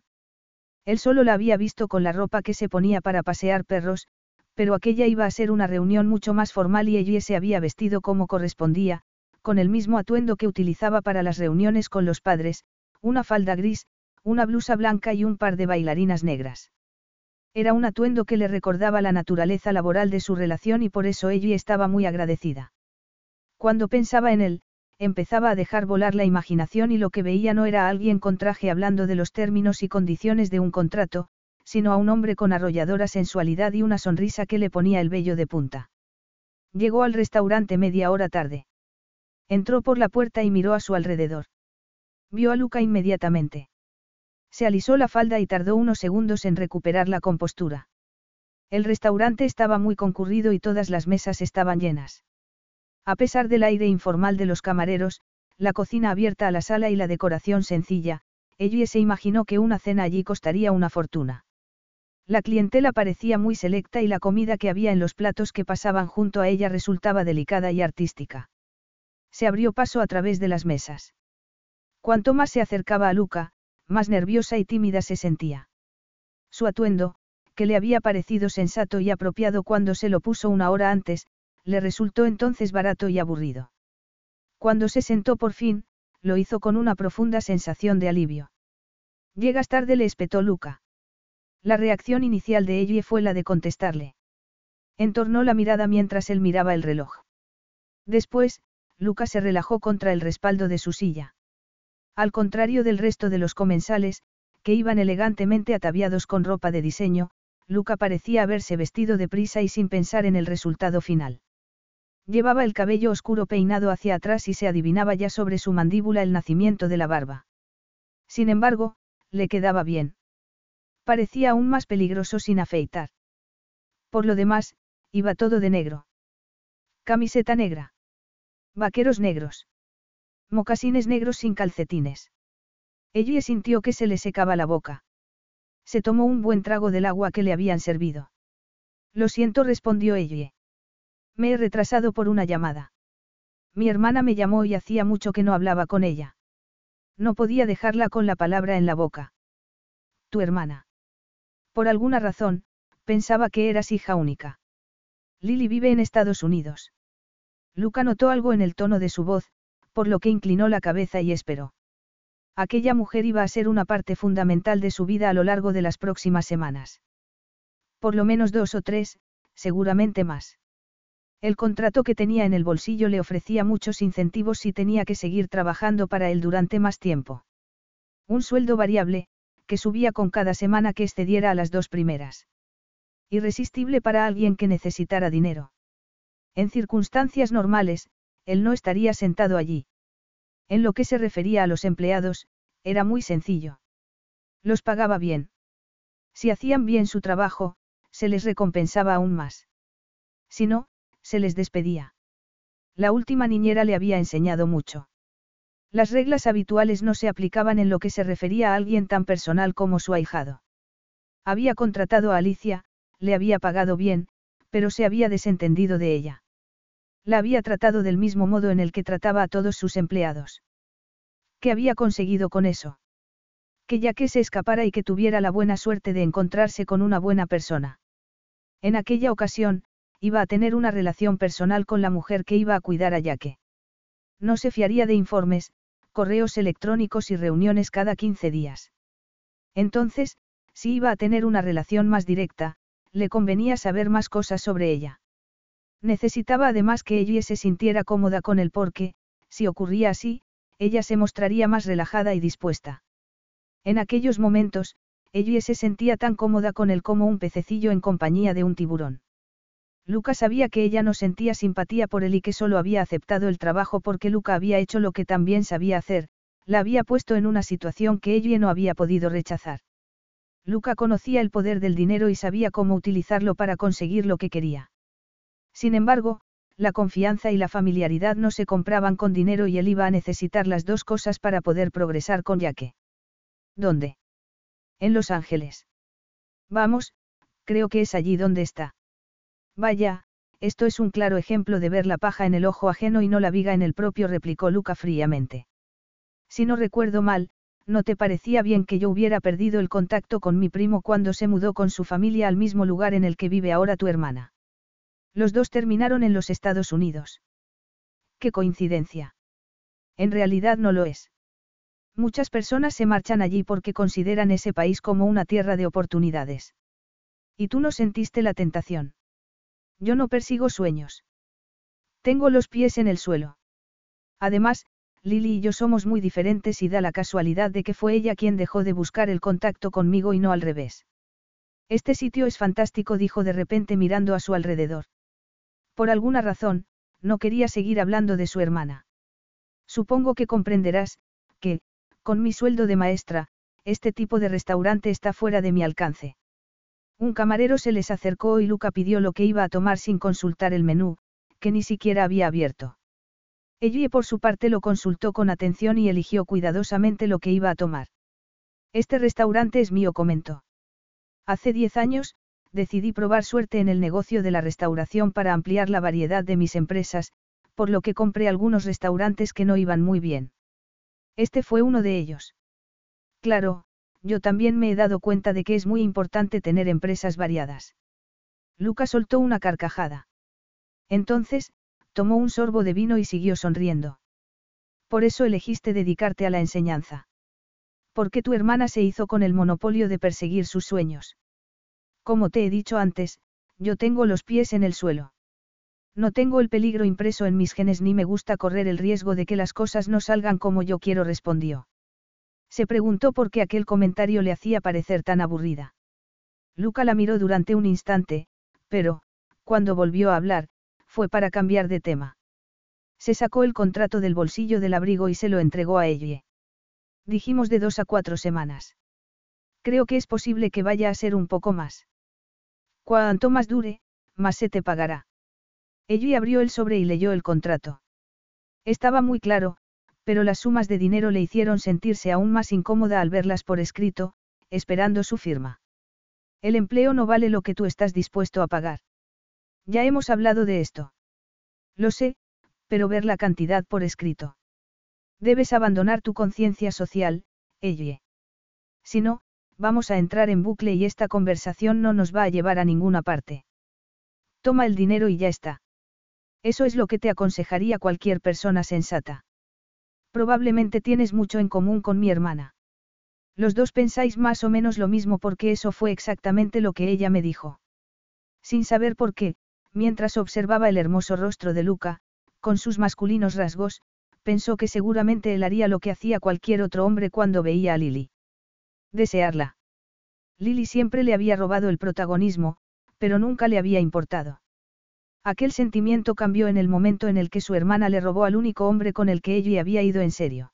Is your bunion causing pain or preventing you from wearing your favorite shoes? Have you considered a bunionectomy? Midwest Clinical Research Center is currently enrolling a clinical trial for an investigational pain medication following a bunion removal surgery. Qualified participants between the ages of 18 and 75 may receive a bunion removal surgery at no cost, as well as access to an investigational pain medication. They may also be compensated up to $1,170 for their time. To learn more, call 937-588-6622 or go to removemybunion.com to fill out a short survey and see if you may qualify. Now through February 2nd, join a clean and spacious Planet Fitness for zero enrollment and only $10 a month. With tons of equipment and free fitness training, it's the perfect place for everybody to work out. Even me, mother of very fussy triplets and one very colicky husband. Especially you, Supermom. You'll release endorphins and have more energy. I remember having energy. Start feeling spectacular today. Join in club or at planetfitness.com. Zero enrollment, $10 a month, cancel anytime. Deal ends February 2nd. See club for details. Paul era un hombre sensato, trabajador y a ella le había gustado mucho. Él era profesor de educación física de uno de los colegios de la zona y ella lo conoció una noche, cuando salió con unos amigos. Empezaron a salir, pero, desgraciadamente, pasó lo que tenía que pasar. Como no se había imaginado ella lo que ocurriría. Le presentó a Lily y ella hizo lo que siempre había hecho. Le encandiló. Se paseó delante de él prácticamente sin ropa, con sus largas piernas, su hermoso cabello rubio y sus ojos azules grandes e inocentes. El hecho de que su hermana no hubiera tenido reparo alguno para demostrar que ella era más guapa, más sexy y más atractiva al sexo opuesto hizo que ella se sintiera furiosa. Después de eso, decidió que guardaría silencio sobre cualquier posible atracción o relación con un hombre hasta que estuviera totalmente segura de que él se sentía interesado realmente en ella por quien era. No le había costado mucho cumplir aquella promesa dado que no había habido ningún posible candidato desde entonces. Ella se había mostrado reacia a relacionarse con el sexo opuesto porque eso resultaba más fácil que correr el riesgo de volver a sentirse desilusionada. Se sintió enojada con la dirección que tomaban sus pensamientos y mucho más cuando Luca le preguntó casualmente. Si tu hermana está al otro lado del mundo ganando una fortuna, ¿por qué has estado paseando perros para ayudar a tu padre a pagar sus deudas? ¿Por qué? Lo entiendo, dijo él de repente, sin permitirle que terminara. Así que venga, vamos con lo del contrato. Tendrás que firmarlo. Eso incluirá un acuerdo por el que se pueda ampliar la duración del mismo según sea necesario. Yo no he acordado que esta situación sea indefinida. ¿Qué había querido decir con eso de que lo entendía? No te pido nada que vaya más allá de las vacaciones escolares oficiales. Además, tienes que leer la letra pequeña. Si sigues conmigo, terminarás con dinero más que suficiente para pagar las deudas de tu padre, comentó. Entonces, le entregó un bolígrafo y asintió. Me estás haciendo un favor, Elle. No te voy a pagar solo porque cuides allá que porque me he quedado sin niñera y estoy en un apuro. Te voy a pagar para que seas mucho más que una niñera muy competente. Te voy a pagar porque creo que podrías establecer un vínculo con Jaque y sé que él se va a beneficiar de eso. Ellie vio la sinceridad en el rostro de Luca e inmediatamente, todas sus dudas desaparecieron. Firmó el contrato y se lo entregó. ¿Lo has dicho en serio o ha sido solo para asegurarte de que consigues lo quieres? ¿Crees que sería capaz de mentir para conseguir lo que quiero? Probablemente. Mentir no es mi estilo. No necesito recurrir a eso para conseguir lo que quiero en la vida. Siempre me ha parecido que el arte de la persuasión es mucho más eficaz. Junto con la capacidad de tratar de solucionar un problema con dinero. Lucas se encogió de hombros. El dinero habla y, normalmente, lo hace con más fuerza que nadie. Entonces, ¿cuándo vas a poder empezar? Antes de empezar, debería ir a ver a mi padre, respondió. Voy a tener que explicarle cómo que es que, de repente, voy a poder pagar todas sus deudas y esa conversación es mejor tenerla cara a cara. Comprendido. ¿Quieres que te acompañe? No. exclamó ella horrorizada y alarmada. ¿Por qué no? preguntó él irritado. No era habitual que las mujeres rechazaran su compañía. Mi padre se quedaría de piedra si tú te presentaras para decirle que los dos hemos firmado un acuerdo por el que tú me vas a pagar una fortuna por cuidar de tu ahijado durante unas pocas semanas. ¿Por qué? Porque tú no eres la clase de hombre con el que él piense que yo me puedo relacionar y mucho menos tener una relación laboral. Ah, es decir, yo no soy la clase de persona con la que tú te relacionarías, al contrario de tu hermana, la que se desentiende de todo. Volvemos entonces a lo de la desaprobación. Simplemente es mucho más fácil si yo me ocupo de esto a mi manera, pero gracias por el ofrecimiento. ¿Cuánto tiempo tienes intención de estar fuera? Un par de días. Luego podré empezar. Debería haberte dicho antes que yo preferiría si vivieras en casa. No siempre puedo prever cuál va a ser mi horario de trabajo y me va a resultar muy complicado tener que encontrar a alguien que se pueda ocupar cuando sea necesario. Naturalmente, se te compensará. No estoy segura de eso, musitó ella, sonrojándose. Pensó en la incomodidad de su casa compartida y, cuando miró a Luca, tuvo la sensación de que él había podido leerle el pensamiento. Tendrás tu propia suite en la última planta de la casa. Te aseguro que estarás muy cómoda. Muy tranquila. Ella había echado mucho de menos la tranquilidad. Nunca se había dado cuenta de lo importante que era hasta que se vio en la obligación de tener que compartir su espacio. Está bien, afirmó. Pero con una condición. Nada de dinero extra, añadió con firmeza. Ya me estás pagando lo suficiente para hacer algo con lo que, de todos modos, disfruto. La derrochadora y la ahorradora. Una hermana buscando la fama y la fortuna en Estados Unidos y la otra dando clases y trabajando todo lo que podía y más para pagar las deudas de su padre. Por primera vez, se sintió realmente muy interesado en conocer la dinámica de la relación que había entre ella y su familia. Sintió que algo despertaba dentro de él. Algo nuevo. Su vida amorosa había sido siempre demasiado previsible y sí, había disfrutado con esa previsibilidad. No la hubiera cambiado por nada que estuviera fuera de su control, aunque, con la previsibilidad, llegara en cierto modo el aburrimiento. Llevaba dos meses sin estar con una mujer. La última con la que había salido solo había formado parte de su vida unas pocas semanas. En realidad, no recordaba bien cómo era, aunque era del tipo habitual. Hermosa, rubia, de largas piernas y muy divertida. No le había interesado su vida, aunque ella había insistido en contársela. Y desde entonces. Parecía que su libido se había marchado de vacaciones. Se reclinó sobre su asiento y miró a ella. Solo Dios sabía dónde se había comprado aquella ropa. Había buscado específicamente algo diseñado para no favorecer en nada el cuerpo de una mujer. Sin embargo, la delicadeza de sus rasgos resultaba arrebatadora. El hecho de que él quisiera saber más sobre ella no era solo porque iba a trabajar con Yaque. Ella despertaba su interés y su curiosidad. Además, la falta de interés que ella mostraba por el dinero lo desconcertaba. No le impresionaba y no se molestaba por ocultarlo y eso parecía acicatear el alma ajada de Luca. Ahora que estás trabajando para mí, descubrirás que tienes a tu disposición ciertas cosas. Por ejemplo, te mandaré un coche con chofer para que te lleve a ver a tu padre. Mi padre no vive en Londres. Como si vive en Glasgow. También dispondrás del chofer para cuando necesites salir con Yaque. Además, te ingresaré una suma generosa en tu cuenta que puedes utilizar para pagar todo lo que ya que pueda querer o necesitar. Sea lo que sea. Sea lo que sea. El dinero no es problema.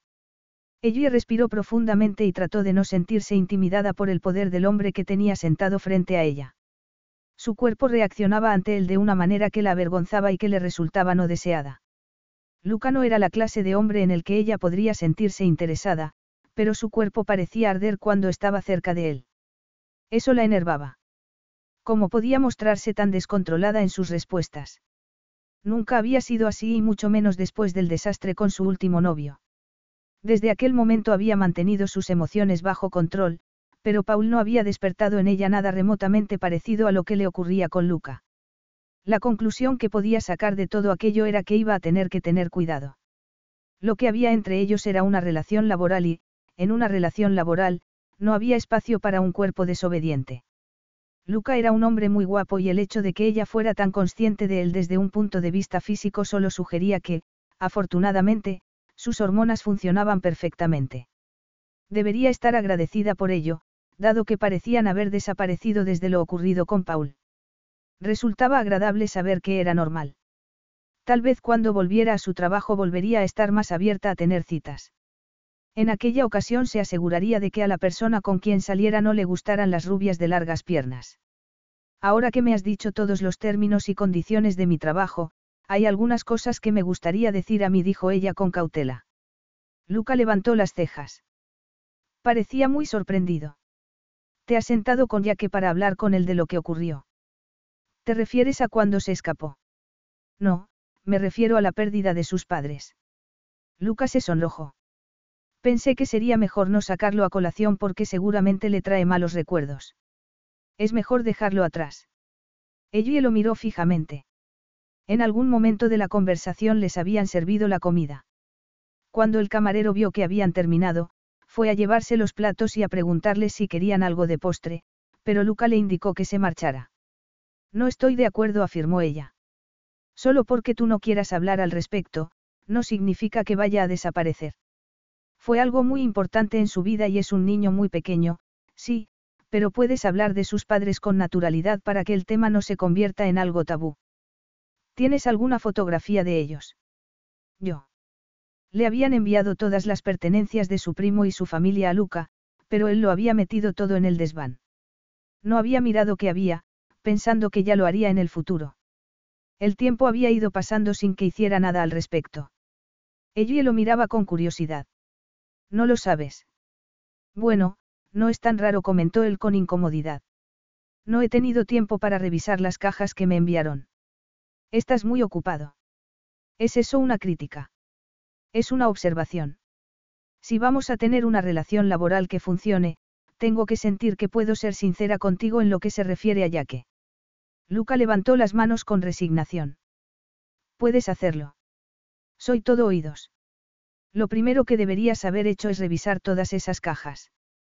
Probablemente hay cosas a las que ya que les tenía mucho aprecio y que lo habrían ayudado a sentirse más seguro en un ambiente desconocido para él. Es muy pequeño. Seguramente tenía juguetes que llevaban con él desde que nació. También fotografías. Pero es que siguen existiendo las fotografías. En ese caso, las imágenes que sus padres tuvieran en los ordenadores o en los móviles o en cualquier otro sitio en el que se puedan almacenar fotos imágenes digitales. Yo. Ella tenía razón. Debería haberlo revisado todo antes de meterlo en el desván sin más, esperando que, algún día, tuviera tiempo de examinarlo todo cuando era plenamente consciente de que, en su vida, no abundaban los momentos de asueto. Me aseguraré de que ese error se rectifique, admitió. Ella sintió con aprobación. Ella pidió un café porque parecía que Luca estaba empezando a mostrar la expresión de alguien que está deseando marcharse. Sin embargo, dado que aún tenía algunas cosas más que decirle, tenía que asegurarse de que seguían allí unos minutos más. ¿Cuándo? Pronto. Ellie guardó silencio y al final, con un tono de frustración, Lucas se mesó el cabello y dijo entre dientes. Mañana. Genial, repuso ella con una sonrisa. Lo miró y sintió que el estómago le daba un vuelco. Cuando estaban hablando de asuntos referentes a su trabajo, casi se podía olvidar del impacto que Luca tenía en ella. Sin embargo, en cuanto las miradas de ambos se cruzaron, ella no pudo evitar pensar en lo guapo que él era. En el físico, nadie podía negar que Luca no tenía parangón. Tendría que ignorar aquel sentimiento si iba a trabajar para él. Sabía que, si podía aceptar la atracción que él ejercía sobre ella y luego ignorarla, no tendría problema alguno para tratar con él. Decidió que establecer desde un principio la naturaleza de su relación sería un buen comienzo. Y hay algo más. Creo que tendrías que implicarte más con Yaque. El dinero no es sustituto del tiempo. Sé que estás muy ocupado con tu trabajo, pero vas a tener que encontrar tiempo para dejarlo de vez en cuando y poder empezar a construir una relación con él. Ya que no huyó porque es muy feliz viviendo contigo en Londres, le espetó. ¿Algo más? Le preguntó él con voz sedosa. ¿Crees que debería hacer un cursillo sobre cómo criar a un niño para asegurarme de que lo tengo todo cubierto? Esto no tiene ninguna gracia, dijo ella desafiándole con la mirada. Cuando me marche, sería agradable pensar que ya que y tú habéis construido algo más fuerte de lo que hay ahora entre vosotros. Necesitas saber que es amado y querido para sentirse bien. La incomodidad de Luca era palpable. Era evidente que él no tenía nunca aquella clase de conversaciones. Ella esperó, casi segura de que él daría por finalizada la conversación y volvería a su zona de confort. Se equivocó. Tú ganas. Me tomaré algo de tiempo libre, afirmó apartando la mirada de la de ella. Nunca antes había fallado a nadie y no tengo intención de hacerlo ahora. Haré lo que haga falta. Capítulo 4. Ella abandonó muy discretamente la casa en la que había estado alquilando una habitación. Las chicas con las que compartía vivienda eran bastante agradables y aceptaron su marcha sin protestas, seguras también de que no tardarían en encontrar una nueva inquilina. Ella no sabía si alegrarse porque no le hubieran puesto problemas o entristecerse por haber causado tan poca impresión en sus vidas. Entonces, se recordó que el dinero que le iba a reportar su nuevo trabajo le permitiría encontrar algo mucho mejor a finales de verano. No habían puesto fecha límite. Todo dependía de la facilidad y la rapidez con la que Luca encontrara una niñera adecuada. Cuando pensó en la conversación de hacía tres días, se dio cuenta de lo mucho que Luca había controlado el resultado. La había buscado tras hacer sus deberes, había lanzado el sedal del modo adecuado para atrapar el pez que necesitaba. Luca había sabido cuál era su punto débil y, sutilmente, había jugado con él sin que pareciera que la estaba manipulando. Sería un jefe justo, pero tenía un nivel de exigencia muy alto. Ella no podía dejar que la abrumadora personalidad de él ahogara su propia profesionalidad. Sabía que tendría que hacer mucho más que relacionarse con Yaque. Sabría que tendría que tender un puente entre el pequeño Yaque y su tutor. Luca se mostraría frío y práctico y ella tendría que hacer lo mismo. Tendría que dominar sus reacciones y evitar sentirse incómoda en su presencia para no perder el control. La visita que realizó a su padre había sido muy corta dado que tenía que regresar a Londres para empezar su trabajo.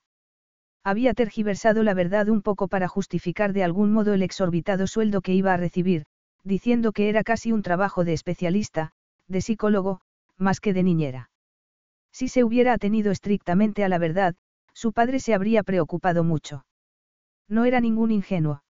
Sure, we have 30 seconds to tell you that drivers who switch to Progressive could save big. But then what? Well, we could try to fill the remaining time with awkward pauses. It's often done for comedic effect. Is it working? Eh, I can't tell if this is funny.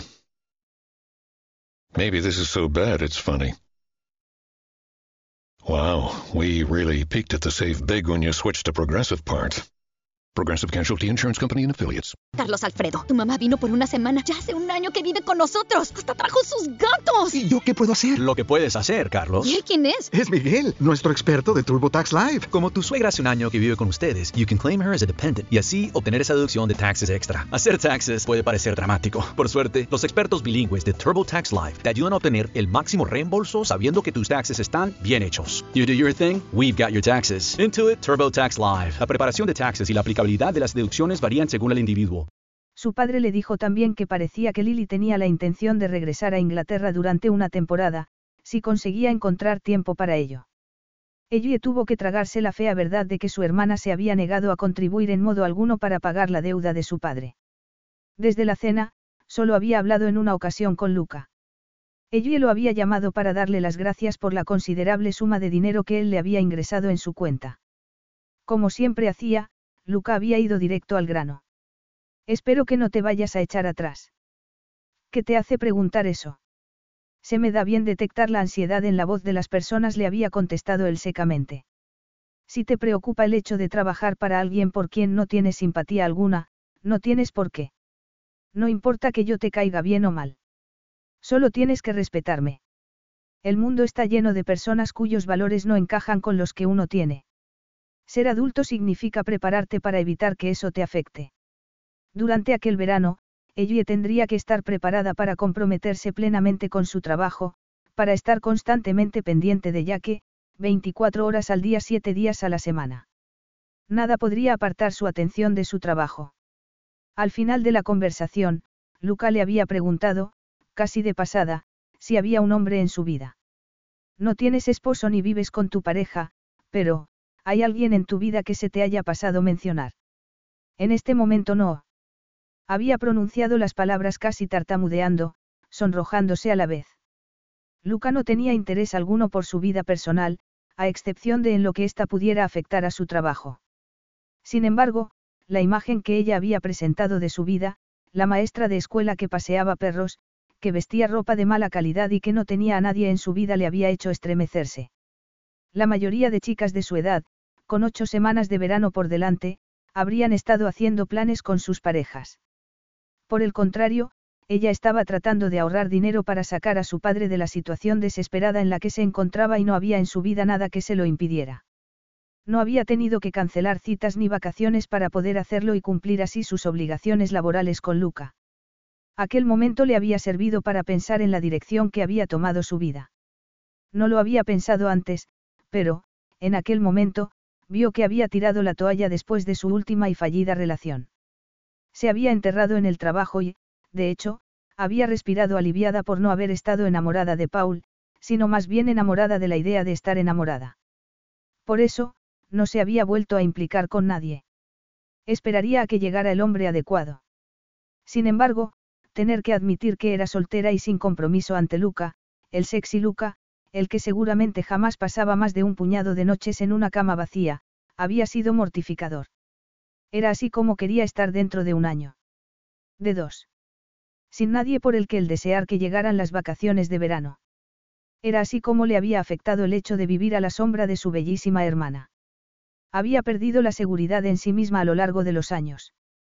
Aunque siempre se había mostrado orgullosa de afirmar que no tenía que depender de algo tan superficial como el físico para llevar una vida satisfactoria y brillante, había dejado inconscientemente de hacer esfuerzo alguno. Cuando estuvo saliendo con Paul, sí se esforzaba. Se preocupaba de su aspecto y había hecho todas las cosas de chicas que su hermana se pasaba la vida haciendo. Había experimentado con el maquillaje, con las uñas y se había dejado el cabello largo. Desgraciadamente, todo había sido para nada porque Paul la había dejado por su hermana. Aquello había sido una llamada de atención para ella. Después de eso, había perdido el interés por cosas que ella consideraba totalmente superficiales. Cuando realmente conociera a alguien, ese hombre no sería un tipo superficial, que se volvería a mirar a una rubia sexy con grandes pechos y piernas interminables. Sin embargo, no iba a conocer a nadie si no salía. Iba a vivir en una jaula dorada durante las siguientes semanas. Cuando regresara a su mundo, las cosas iban a cambiar. Sin embargo, en aquellos momentos, resultaba delicioso observar su jaula dorada. Ella giró sobre sí misma para admirar su nueva habitación. Sobre su cama, ya que estaba tumbado como si fuera una estrella de mar, mirando el techo mientras trataba de pensar en todas las cosas que empezaran con la letra E y se tumbó junto a él y le hizo cosquillas hasta que el niño le suplicó a gritos que parara. ¿Quieres que te diga un secreto? Susurró ella, riendo. Ya que también reía. ¿Qué? Este es el dormitorio más bonito en el que he dormido en toda mi vida. El mío es más bonito, replicó ya que abrazándola. Tengo un edredón de Spiderman. Tienes razón, comentó ella. Eso es lo único que me falta y voy a asegurarme de enmendarlo en cuanto pueda. Para mí nada de Spiderman. Tal vez de princesas. Ya que hizo un gesto de asco. Ella se echó a reír y le revolvió el cabello. Estás diciendo que yo no me parezco a una princesa. Bromeó ella mientras se bajaba de la cama. ¿Por qué tendrías razón? Yo soy más como. El lobo feroz y te voy a devorar si no bajas ahora mismo a la cocina para cenar. La señora Muller te llamó hace mucho, campeón.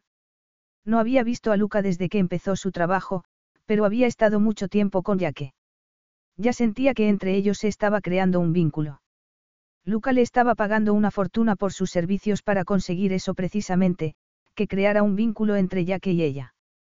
Ese vínculo serían los cimientos para conseguir que él se acercara a Yaque. Por decirlo claramente, la utilizaría y la pagaba para eso. Aquella era la naturaleza de su relación y la ayudó a ella a ponerlo todo en perspectiva. Los primeros días habían sido más fáciles porque Luca había tenido que marcharse a Nueva York por trabajo. Se habían mantenido en contacto con mensajes y por correo electrónico y la llamaba todas las tardes para preguntarle por Yaque. Había sido una suerte que él no estuviera en la casa mientras ella se acomodaba a su nueva rutina. Había tenido tiempo para relajarse con Yaque y, poco a poco, estaba descubriendo el pasado del niño. La imagen que Yaque fue pintando poco a poco fue, para desolación de ella, la de un hogar roto con unos padres jóvenes, irresponsables y ausentes. Ellie se dio cuenta de que ya que hablaba más de la pareja de ancianos que vivían en el piso contiguo al suyo que de sus padres. Evidentemente, ellos habían cuidado de él mientras que sus padres estaban ocupados persiguiendo sus sueños. Tal y como Luca le había prometido, las posesiones del niño habían sido examinadas mientras que ella visitaba a su padre. Ellie encontró algunas fotos, escasas, de los padres de Jack en un ordenador. Una pareja joven y muy atractiva, que posaba en lugares espectaculares que hacían que pareciera que las fotos fueran profesionales. Tan solo encontró un puñado de fotos de Yaque de cuando era bebé, en el baño. No era de extrañar que el pequeño se hubiera encerrado en sí mismo cuando, totalmente confuso, se vio arrancado de la vida que conocía para verse bajo los cuidados de un hombre agresivo y adicto al trabajo. Luca, con su rígido control y su comportamiento autoritario había resultado un contraste aterrador con los padres de Yaque, tan jóvenes, tan ausentes y tan relajados sobre su educación. Decidió que hablaría con Luca en cuanto regresara a Londres al día siguiente. Si creía que él era quien llevaba el mando de aquella situación, se iba a llevar una sorpresa. Estaba ocupada imaginándose aquella conversación cuando oyó que alguien llamaba a la puerta de su dormitorio. Ella abrió la puerta sin pensar. Seguramente sería ya que volvía a preguntarle algo. Era Luca. Durante unos segundos, Ellie se quedó mirándolo, sin palabras, porque no le había estado esperando. Se había pasado días quitándole importancia a la respuesta de su cuerpo ante él, pero, en aquel momento, toda su seguridad desapareció con la rapidez de una bala. Se maravilló de haber olvidado lo maravillosamente vital que Luca era, a pesar de que necesitaba afeitarse y tenía un aspecto desaliñado y cansado. Sin embargo, nada podía arrebatarle el atractivo sexual. Su impacto era tan poderoso como si ella se hubiera chocado de frente con una pared de ladrillo y se hubiera quedado aturdida y desorientada. Iba vestido con un traje, pero se había quitado la corbata y la chaqueta. Se había subido las mangas de la camisa blanca hasta el codo. Ella bajó los ojos. El corazón le latía con fuerza en el pecho y sintió que la boca se le había secado. Lo único que podía ver eran los fuertes y musculosos antebrazos cubiertos de vello oscuro. ¿Qué estás haciendo aquí? Pensaba que... No te esperaba hasta mañana por la tarde. Terminé mis asuntos antes de lo que esperaba. Aún no son las siete y media. Esperaba encontrarte abajo. Iba a bajar ahora. Ella trató de no pensar en sus ropas, demasiado casuales. Unos viejos pantalones de chándal, una camiseta y zapatillas de estar en casa. Aquellas no eran las prendas con las que podría proyectar su imagen más profesional. Pensé que este era un buen momento para tener una conversación contigo antes de que empiece a trabajar. Tengo que contestar un montón de correos, pero puedo concederte una hora o así. Ahora. Sé que me pagas mucho dinero, pero eso no significa que puedas presentarte en mi dormitorio para pedirme que baje a hablar contigo. Me temo que sí respondió él fríamente. No puedo predecir mis horas de trabajo, añadió. Con la mejor voluntad del mundo, puedo intentar tener un horario de trabajo más claro, pero no te lo puedo garantizar. Lo comprendo, pero no entiendo por qué no puedes organizar tu horario para acomodar a Yaque. No haces más que recordarme que eres el jefe de tu propia empresa, entonces, ¿por qué no puedes decidir cuándo te puedes marchar y cuándo no puedes? Luca la observó entornando la mirada. No me gusta el tono de tu voz. Pues me disculpo por ello, dijo ella. Y, por supuesto, Admito que no puedes ajustar tus horarios de trabajo tanto como te gustaría, pero creo que ya que se podría beneficiar mucho de un horario de trabajo mucho más previsible, al menos para empezar. Y, por otro lado añadió, respirando profundamente, no voy a permitir que me molestes cada vez que a ti te parezca que quieres hablar conmigo, sea la hora que sea. No está bien. Luca la observó en silencio. Se palpaba la tensión. Al fin, él se mesó el cabello y la miró fijamente una vez más, como si estuviera pensado que debería decir a continuación. Ella se le anticipó y siguió hablando en un tono más conciliador. Ahora, si me das 15 minutos, bajaré a hablar contigo. Solo tengo que cambiarme. Utilizó los 15 minutos para ponerse rápidamente un par de pantalones y un polo azul claro. Mientras bajaba por la escalera, se encontró con Yaque, que subía. ¿Me vas a leer un cuento esta noche? Le preguntó. El niño se mostró muy decepcionado cuando ella le dijo que no iba a poder. Pero mañana te leeré dos, le prometió ella. Se arrodilló y le dio un afectuoso abrazo. Además, Luca ha regresado esta noche. ¿No te parece genial? ¿Por qué tiene que regresar? preguntó el niño. Su cuerpo se había tensado y sacudía la cabeza con vehemencia. ¿Por qué quiere estar contigo? Yo no quiero estar con él. Ella no dijo nada. Parecía que iba a resultar difícil ayudarlos a entablar una relación. Diez minutos más tarde, estaba sentada frente a la mesa de la cocina cuando Luca entró. Vio que él se había duchado porque tenía el cabello húmedo. Relucía de buena salud.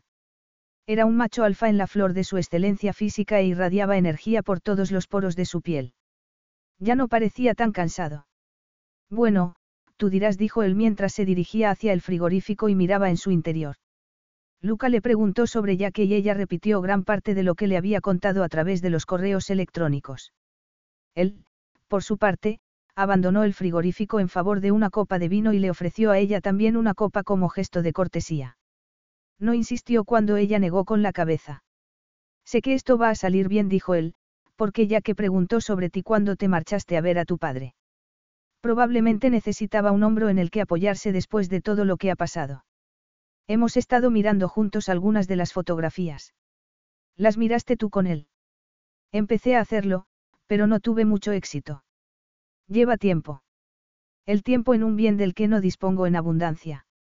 Me temo que no sé mucho sobre niños. No tengo ni idea de cómo comunicarme con ellos, añadió con sinceridad. Supongo que eso no ayuda. Solo tienes que mostrarte interesado y ser auténtico, le dijo ella. Tienes que hablar con Yaque del modo en el que hablarías bueno, con cualquiera. Ten en cuenta que solo tienes seis años, por lo que hablar de política no te va a llevar a ninguna parte, concluyó con una sonrisa. Prefiero dar órdenes. Si no, tiene que ser de política, me temo. Ya aprenderás. Ella dudó un instante y, entonces, le contó a Luca lo que había descubierto sobre el pasado de Jaque y el modo en el que él parecía haber crecido solo mientras que sus padres seguían con sus vidas. No diría que John y yo éramos los mejores amigos, explicó Luca. Él era mucho más joven y muy diferente a mí. Solo vi a Ruby, su esposa, en una ocasión. En el bautizo. Ella me pareció muy similar a él. ¿En qué sentido? Enamorada de un sueño que nunca se iba a materializar, contestó Luca sencillamente. Y con un bebé a su cargo. Naturalmente, yo les aconsejé que no lo hicieran. Naturalmente. ¿Qué se supone que significa ese comentario? replicó él frunciendo el ceño. Estar enamorados de un sueño es otra manera de decir tener esperanza. Lo que, si no te importa que te lo diga, es otra manera de perder el tiempo. Ellie se preguntó de dónde surgía tanto cinismo, pero la conversación parecía haber terminado ya. Lucas se puso de pie y se dirigió de nuevo hacia el frigorífico mirándolo fijamente hasta que ella le preguntó, de mala gana, si había comido algo. Desde ayer no respondió él sin mirarla. Si lo hubiera sabido, le habría dicho a la señora Muller que. Esta noche se ha quedado hasta más tarde porque ayer se marchó pronto. Su vecina no se encontraba bien y tenía que hacerle la compra. Le preparó algo a que, pero yo podría. Olvídalo. Ni siquiera yo sabía que iba a regresar un día antes. Te podría preparar algo. Cocinar para mí no es uno de tus deberes, replicó Luca mientras se volvía para mirarla. No es ninguna molestia. Ella se puso de pie y se dirigió a los aparadores, pero la obligó a detenerse colocándole una mano en la cintura. Aquel contacto, tan ligero, provocó en ella una sensación parecida a una descarga eléctrica, haciendo que saltaran chispas por todo su cuerpo. Los pezones se le transformaron en pequeños picos llenos de sensibilidad y urgencia. Is your bunion causing pain or preventing you from wearing your favorite shoes? Have you considered a bunionectomy? Midwest Clinical Research Center is currently enrolling a clinical trial for an investigational pain medication following a bunion removal surgery. Qualified participants between the ages of 18 and 75 may receive a bunion removal surgery at no cost, as well as access to an investigational pain medication. They may also be compensated up to $1,170 for their time. To learn more, call 937-588-6622 or go to removemybunion.com to fill out a short survey and see if you may qualify. Carlos Alfredo, tu mamá vino por una semana. Ya hace un año que vive con nosotros. Hasta trajo sus gatos. ¿Y yo qué puedo hacer? Lo que puedes hacer, Carlos. ¿Y él quién es? Es Miguel, nuestro experto de TurboTax Live. Como tu suegra hace un año que vive con ustedes, you can claim her as a dependent y así obtener esa deducción de taxes extra. Hacer taxes puede parecer dramático. Por suerte, los expertos bilingües de TurboTax Live te ayudan a obtener el máximo reembolso sabiendo que tus taxes están bien hechos. You do your thing, we've got your taxes. Intuit TurboTax Live. La preparación de taxes y la aplicabilidad de las deducciones varían según el individuo. También sintió una aterradora humedad entre las piernas que le hizo querer frotar las piernas. La boca se le secó y lo miró boquiabierta, con las pupilas dilatadas. Solo consiguió dominar su traicionero cuerpo cuando él apartó la mano y dio un paso atrás para mirarla fijamente. Temiendo que pudiera haber revelado más de lo que quería, ella dio también un paso atrás. Sin embargo, el corazón seguía rugiéndole en el pecho y aún sentía la piel cálida y sensible. No sirvió de nada que se hubiera dicho que tenía que mostrarse profesional y eficiente. Cuando estaba cerca de él, le parecía imposible controlar su cuerpo. Nunca antes había sufrido aquella debilidad y se quedó atónita al pensar en cómo podía sufrirla en aquellos momentos con un hombre que, por muy guapo que fuera, no la atraía en absoluto en ningún otro nivel. No dijo Luca mientras la miraba con sus fabulosos ojos oscuros. Entonces, se sirvió un poco de pan y sacó el queso del frigorífico. Como te he dicho antes, cocinar para mí no forma parte de tus deberes. No voy a consentirlo. De acuerdo. Te has ofendido, comentó mientras se sentaba y se relajaba para mirarla con intensidad mientras ella seguía en el medio de la cocina, como un pez fuera del agua. Deseaba marcharse desesperadamente, pero sabía que no podía hasta que la conversación terminara. ¿Por qué iba a estarlo? Claro que no. Simplemente estaba siendo amable. Por supuesto que sé que cocinar para ti no forma parte de mi contrato. No hago que las mujeres cocinen para mí, observó mientras comenzaba a comerse el pan con queso sin mucho entusiasmo. No me gusta y nunca las animo a hacerlo, así que no hay necesidad de sentirse molesta porque haya rechazado tu oferta. Ya te he dicho que no me ha molestado, respondió mientras volvía a sentarse frente a él. Y, dado que estamos hablando de lo que habíamos acordado, te has pasado los últimos dos días en el extranjero y después de esto te marchas a trabajar. Tal vez deberías ir a ver a Yaque, darle las buenas noches. Estoy segura de que te lo agradecería mucho. Cruzó los dedos tras pronunciar aquella pequeña mentira. Seguramente, ya que se mostraría horrorizado si Luca se presentara en su habitación. Yo. Luca la miró y, durante un momento, ella vio a un hombre que, a pesar de todo su poder a la hora de hacer dinero, se mostraba totalmente vulnerable en lo que se refería a las relaciones personales. Probablemente está dormido, dijo ella. Seguro que no quieres despertarle.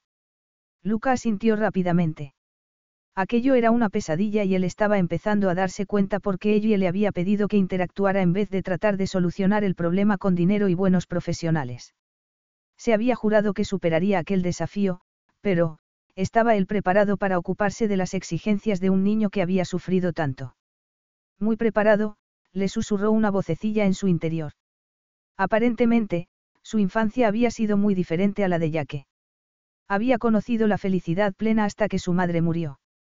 Después de eso, su padre se había retirado tras unas barreras impenetrables y, con ello, se había llevado la infancia de Luca, dejando atrás a un muchacho que se vio obligado a crecer rápido y encontrar su independencia a una edad en la que aún debería haber estado jugando. Todo el dinero del mundo no había podido compensar la ausencia de su padre. Los años que pasó en un internado le proporcionaron la clase de fuerza interior que lo ayudaba a ganar cualquier pelea, pero se podía considerar eso una infancia. Por ello, no hacía falta ser un genio para saber que ya que seguiría un camino muy similar si Luca no se ponía manos a la obra para enfrentarse a la situación. Me alegra que estés aquí, dijo. Se puso de pie. Se acercó a Ellie con una expresión de duda poco habitual en él. Ellie sonrió y levantó el rostro. Vio a Luca tan cerca que sintió que el corazón se le detenía. Luca extendió la mano y, de repente, le acarició la mejilla con el dedo. Fue un breve gesto, muy delicado, que llegó y se fue en un instante. Si no te lo digo, no es porque no lo piense, concluyó él, con cierta incomodidad. Aquel instante pasó, pero el corazón de Ellie siguió latiendo con fuerza después de que él se marchara a trabajar. Capítulo 5. ¿Qué está pensando en volver a casa? ¿Cuándo? Ellie estaba teniendo aquella conversación con su padre mientras que no dejaba de vigilar la puerta principal. Aquellos últimos siete días habían sido muy ajetreados. Cuando empezó su trabajo, Ellie se había mostrado decidida a mantener las distancias y a recordar que estaba haciendo aquello exclusivamente por el dinero. No quería establecer una relación duradera con Jaque y mucho menos con su complicado padrino. Desgraciadamente, a medida que los días fueron pasando, no había podido evitar verse absorbida por la dinámica de la familia. Luca había hecho grandes esfuerzos por mantener su parte del trato y estar más presente de lo que lo había estado anteriormente. Ya que había tolerado su presencia. Un paso adelante y dos atrás. Ella había sido testigo de la frustración de Luca, que, por una vez, se había puesto a jugar con unas reglas que no comprendía muy bien.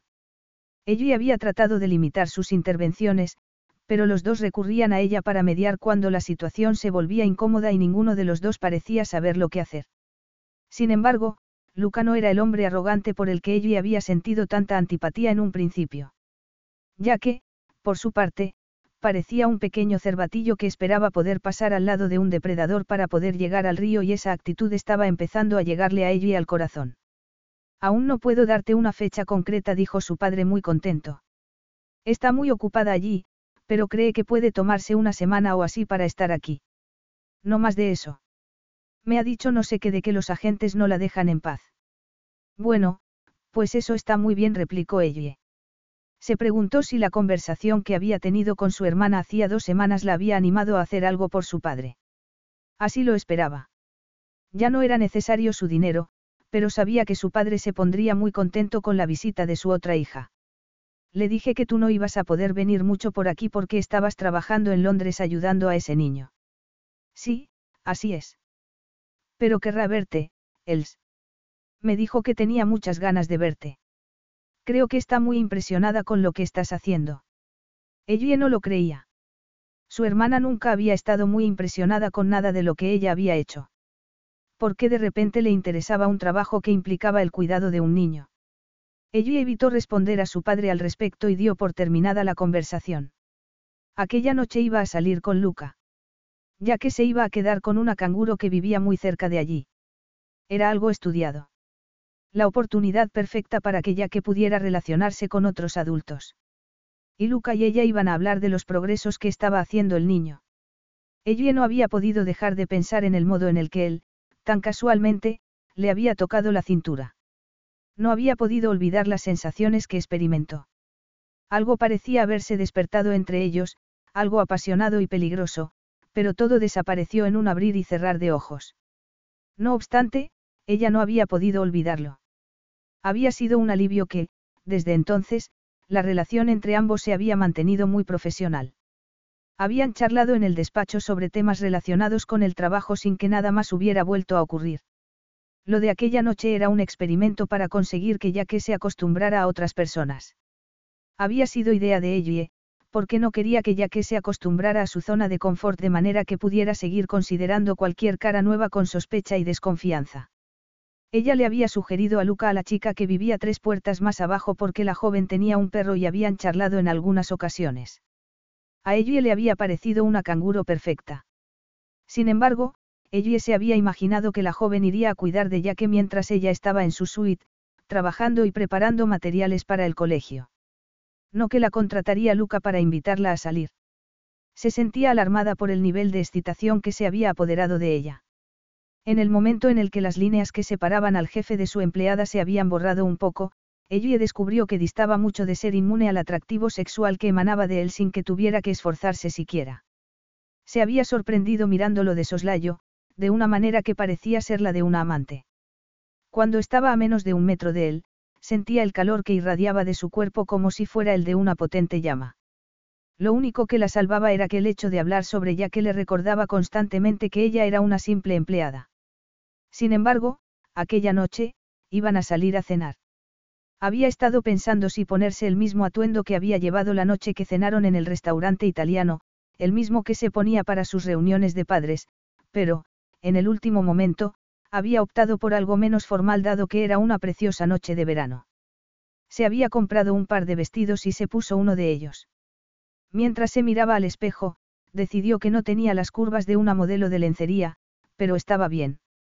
El color bronce de la tela le sentaba bien a su cabello oscuro y le daba un aspecto ligeramente exótico. El vestido era corto y le acariciaba ligeramente el cuerpo. Los zapatos, con un poco de tacón, resaltaban muy favorecedoramente las piernas bronceadas. También, había hecho destacar sus ojos, que siempre había considerado su mejor rasgo. No era una cita y lo sabía, pero porque no se iba a poner lo que llevaría cualquier mujer de veintitantos años cuando salía a cenar.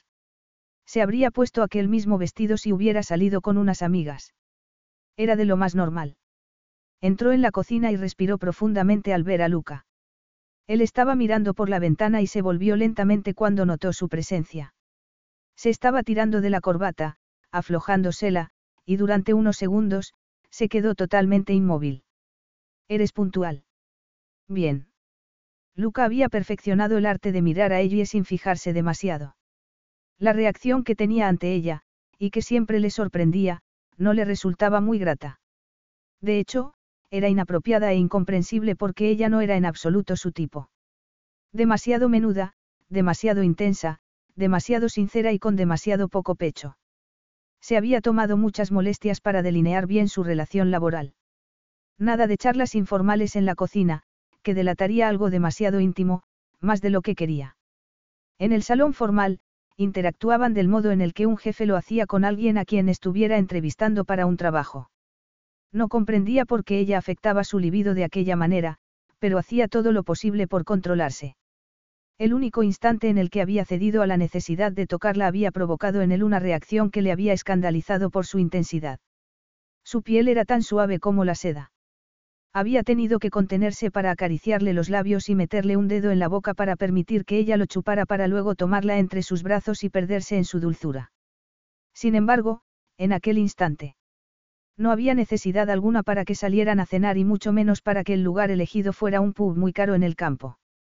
Habría bastado con que salieran a almorzar a un restaurante cercano, pero parecía que su cerebro más racional se había tomado un descanso cuando se tomó esa decisión.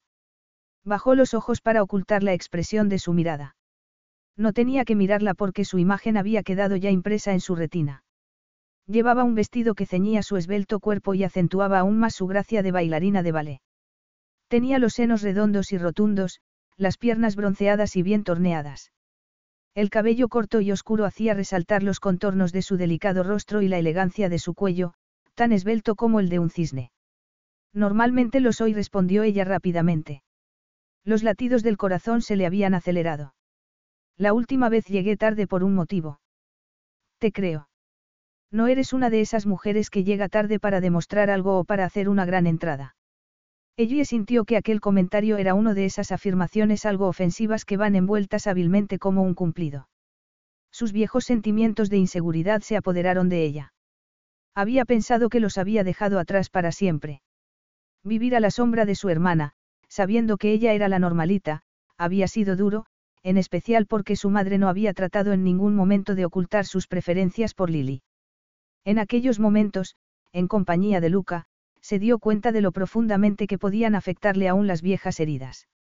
Luca era todo lo contrario a lo que ella buscaba en un hombre. Tenía que admitir que había visto destellos de alguien mucho más complejo de lo que parecía en un principio, pero la verdad era que él seguía siendo un multimillonario con los rasgos típicos de un multimillonario. Arrogante, cruel, intolerante, solo había hecho concesiones en su vida cuando ya que se escapó. Tal vez si el niño no lo hubiera hecho, solo Dios sabía qué interacción habría tenido con su imponente y poderoso padrino, el hombre del que estaba destinado a heredar un negocio multimillonario. Ella sospechaba que ninguna. Tantas faltas y, sin embargo, Luca era físicamente perfecto. Tan sexy. Cuando lo miraba, parecía que le resultaba imposible apartar los ojos de él. Su cerebro entraba en hibernación, dejándola a merced de toda la clase de reacciones que la confundían. Sabía que no debía olvidar que Luca era la clase de hombre que siempre se sentiría atraído por rubias de piernas largas como Lily. Sin embargo, a pesar de todo, resultaba extraño que se sintiera atraída por él. No era su tipo. Entonces, ¿por qué lo encontraba tan arrebatador? El modo en el que la miraba le hizo preguntarse qué era lo que le estaba pasando por la cabeza. Le hacía gracia que se hubiera vestido más elegantemente que de costumbre. ¿Acaso pensaba que ella había empezado a pensar que aquello podría ser una especie de cita en vez de solo un lugar alternativo para su habitual conversación diaria sobre Yaque? Tal vez Luca pensaba que ella había captado la indirecta cuando él había empezado a celebrar las reuniones en el salón formal. Yo no hago nunca grandes entradas y casi siempre llego puntual. Va con mi trabajo. ¿Qué va con tu trabajo? Cuando se dan clases, uno no debe entrar y salir de la clase según le apetezca. Hay que entrar a una hora concreta y salir a otra. Es un hecho que se convierte en costumbre. No es el más sexy del mundo, pero ahí está. Ella se sonrojó y apartó la mirada cuando él sonrió y se acercó lentamente a ella. Me gusta. Es mentira que a los hombres les guste esperar porque una mujer necesite cinco horas para aplicarse las pinturas de guerra. Y hablando de hora. Deberíamos marcharnos. Durante aquella pausa, Ellie sintió un incontenible hormigueo por todo el cuerpo, como si éste estuviera esperando que él hiciera algo. Luca estaba tan cerca de ella que sentía el calor de su cuerpo irradiando de él y envolviéndola. Parpadeó. ¿A dónde vamos a ir? Pensé que estaría bien que saliéramos de Londres, dijo mientras se dirigían al garaje, donde estaba aparcado su Maserati. Aquella noche iba a prescindir de chofer. Abrió la puerta del copiloto y Ellie se montó en el vehículo, que olía a cuero y lujo. Luego se dirigió a la del conductor y se sentó tras el volante. Cuarenta minutos y podremos degustar las delicias de un pub en el campo. No me gusta mucho el mundo rural, pero tampoco tengo muchas oportunidades de sacar este coche, así que, ¿por qué no? Conducía con la habilidad y la seguridad de aquel que se sentía muy cómodo detrás del volante.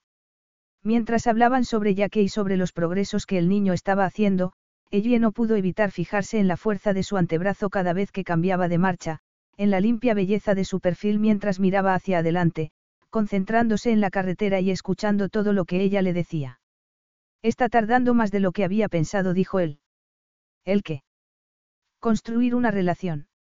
No es un proceso que pueda ocurrir de la noche a la mañana, comentó ella mientras dejaban Londres atrás y se dirigían hacia Oxford. Piensa en tu propia infancia y lo compleja que era la relación que tenías con tus padres. Todo tiene que ver con la confianza para que uno se sienta libre de cometer errores sabiendo que eso no va a afectar al equilibrio de la relación.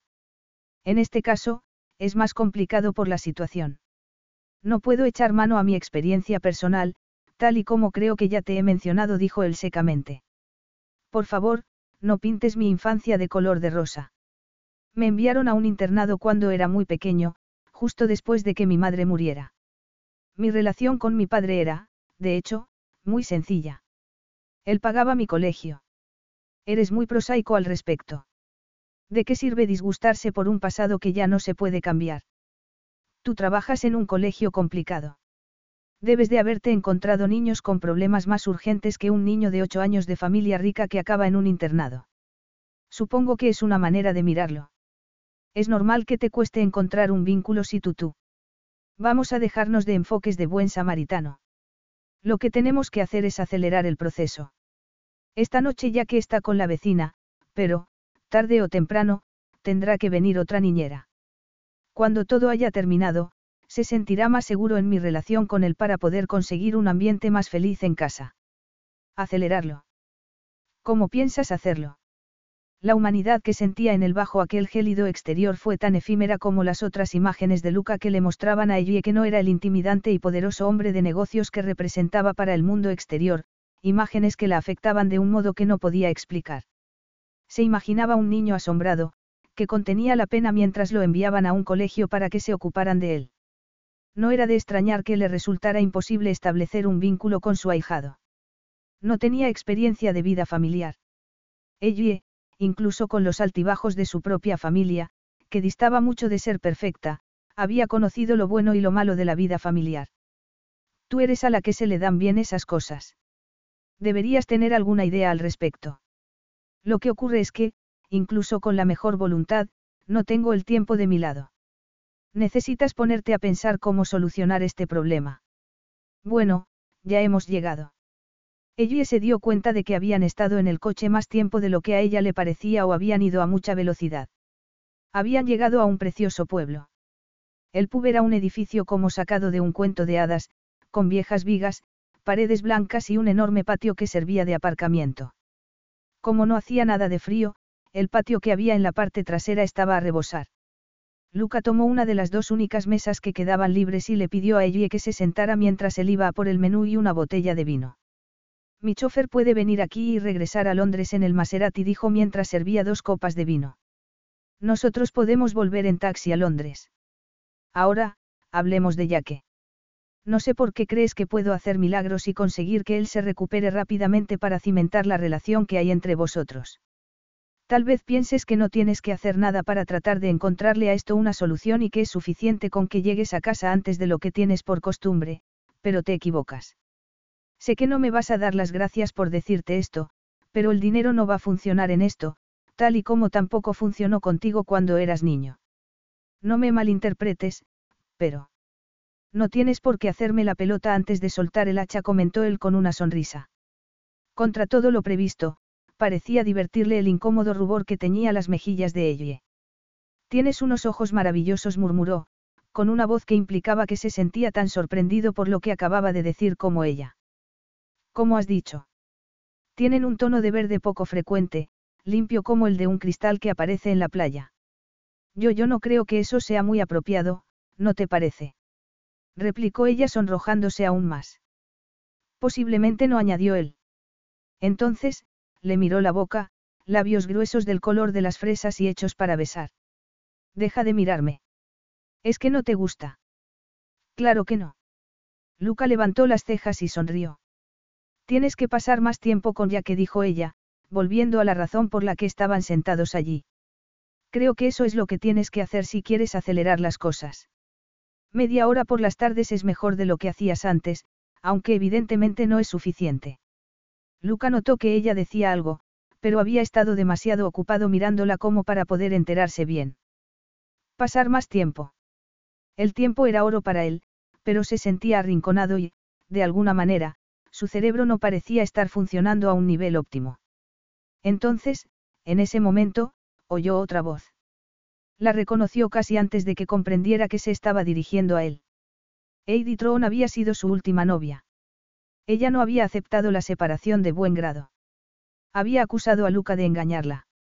Entre lágrimas y gritos, y tras no recibir la respuesta que esperaba, se había marchado de su apartamento tras haberle dedicado todos los insultos posibles. De eso hacía ya unos meses y la escena había afectado tanto a Luca que, desde entonces, se había mostrado algo reacio a encontrar una sustituta. Para evitarlo, había incrementado su volumen de trabajo, algo de lo que ya que no se había beneficiado en absoluto. Se dio la vuelta con visible desgana justo en el momento en el que la mujer llegaba a su lado. Sus enormes ojos azules miraron a ella con curiosidad antes de centrarse en Luca. Era una mujer diseñada para hacer que los hombres se desmayaran a su paso. Piernas infinitas, larga melena rubia, tenía muchos atributos que sabía utilizar a la perfección. Llevaba una minúscula falda roja y un top blanco y negro que se ceñía perfectamente a sus curvas. La longitud de las piernas se acentuaba más por unas sandalias de tiras de altísimo tacón. He estado tratando de ponerme en contacto contigo, ronroneo. Nos despedimos de muy mala manera y, después, bueno, pensé que podría compensarte. Te he llamado, te he escrito. Lo sé. ¿Y por qué no me has respondido? He estado ocupado, Heidi. Esta es Ellie. Ellie nunca había visto de cerca una mujer tan estupenda como Heidi. No sabía qué hacer, por lo que optó por lo más sencillo y simplemente apartó la mirada, dejando que Luca se ocupara de la situación. Quería hablar contigo, Luca. Sin que tú. ¿Quién es esta mujer? Escuché la conversación. Luca suspiró y se puso de pie con un gesto de desaprobación en el rostro. Volveré enseguida, le dijo a Ellie. La vergüenza se apoderó de ella. Había llegado a pensar en algún momento que aquello era una cita. Bien, pues había vuelto a la realidad de sopetón. A ver si eso la ayudaba a aprender la lección. Cuando Luca regresó, la rubia ya no estaba con él. Ella se había tomado ya la mitad de su cena. Perdona, dijo algo incómoda. ¿Por qué? Por haberme metido por medio si tú preferías cenar con tu amiga. Si hubiera querido cenar con esa mujer, le habría pedido que se quedara. No lo he hecho porque lo último que quiero es su compañía. Debió de sentir curiosidad por mí. ¿Qué le has dicho? Nada. ¿Por qué iba a tener que decir nada? No es asunto suyo, comentó con voz fría mientras se encogía de hombros. Salimos hace un tiempo. No duró mucho y ella se tomó muy mal la ruptura, aunque yo había sido totalmente sincero con ella desde el primer día. Ha estado tratando de ponerse en contacto conmigo y yo la he estado ignorando. Ya le había dicho lo que le tenía que decir y, por lo que a mí respecta, ese era el final de la historia. Te pido perdón si te has sentido incómoda por la situación. No tienes por qué. Pero no te importa si se lleva una impresión equivocada. Impresión equivocada. Repitió. Entonces, sonrió. Ah, ya entiendo a lo que te refieres. Te lo repito. Lo que esa mujer piense es asunto suyo. Yo no soy quien para decirle lo que tiene que pensar y nunca he visto la necesidad de explicarme con nadie. Efectivamente, él también había pensado que Heidi iba a suponer que ella era su sustituta, pero no le había importado. Así tal vez dejaría de pensar que tenía una oportunidad con Luca y dejaría de llamarlo. ¿Por qué iba él a impedirle que pensara así cuando le beneficiaba? ¿Se te ha ocurrido que a mí sí podría importarme lo que alguien piense? No contestó él sinceramente. En realidad, no la conoces. ¿Por qué iba a importarte lo que esa mujer piense de ti? No vas a volver a verla y, si ella decide chismorrear un poco por ahí, a ti no te afectará en lo más mínimo porque ni siquiera te enterarás. Todo lo que Luca decía tenía sentido, pero a ella no le gustaba pensar que se pudiera utilizar su reputación como carnaza para los chismes de personas como Heidi Tron. Que la vieran con Luca, que se pensaran que era la última de sus amantes, no le agradaba. Se había fijado en el modo en el que Heidi la había mirado. Con pena. Ni lo pienses. Si te preocupa lo que piense todo el mundo, te volverás loca. Gracias por el consejo. Ella bajó los ojos. Sentía deseos de darle un bofetón, porque, tal vez así era como funcionaba su mundo, pero no el de ella. Además, el ambiente había quedado arruinado. Aunque sabía perfectamente que no debería haber ambiente alguno que arruinar, de repente se sentía vacía. De nada respondió él. Algún día me darás las gracias por ello, aunque ahora no lo veas así. Efectivamente, no todo el mundo ve el mundo como lo ves tú, replicó ella a la defensiva. Es una pena, comentó Luca con una sonrisa. Ahora, sigamos con lo nuestro. Había algo que quería hablar contigo antes de que nos interrumpieran. Dices que necesito estar más tiempo con mi ahijado y estoy de acuerdo contigo. Y la única forma de tener ese tiempo es apartándome por completo de mi despacho. ¿Qué significa eso? Me voy a tomar unos días de descanso. Dos semanas. No podré escapar del todo de mi trabajo, pero habrá muchas menos cosas que requieran mi atención. Tengo una mansión en Mallorca. Ya ni me acuerdo de la última vez que estuve allí y estoy pensando que esta sería una buena oportunidad para hacer una visita. Naturalmente, tú tendrías que venir también. Dos semanas. Fuera del país. Ella no hacía más que pensar en el sol, el mar, la arena y Luca. Menuda mezcla. Serán unas vacaciones de dos semanas con todos los lujos. Sé que no serán unas verdaderas vacaciones para ti dado que tendrás que seguir ocupándote de yaque, pero te garantizo que te relajarás. La mansión tiene acceso a una cala privada. Cuando regresemos a Londres nos ocuparemos de buscar a tu sustituta y espero que ese tiempo con yaque me permita poder construir un puente entre nosotros. ¿Y cuándo nos marcharíamos? Había esperado ir al norte el próximo fin de semana. Mi hermana está pensando en venir y parece tener ganas de que nos veamos. Creo que podré haber atado todos los cabos sueltos y haber reorganizado mi agenda dentro de tres días. Piensa que será entonces más o menos. Lo de tu hermana puede esperar. Con tres días tendrás tiempo más que suficiente para comprar todo lo que necesites tú y ya que. Allí hará mucho calor. ¿Alguna pregunta? Ninguna, pensó ella mientras su vida se ponía patas arriba y la previsibilidad que había sido la esencia de su existencia amenazaba con desvanecerse. Había firmado aquel contrato y, al mismo tiempo, sentía que había entregado también su alma en el proceso. ¿Cómo podía tener preguntas? Entonces, a las cinco de la tarde del día siguiente, las preguntas se hicieron irrelevantes porque el destino decidió acelerar las cosas. Ellie estaba en la cocina con Jaque y se asustó al escuchar cómo la puerta principal se cerraba de un portazo. Segundos más tarde, Luca entró en la cocina con el rostro tan oscuro como el cielo de un día de tormenta.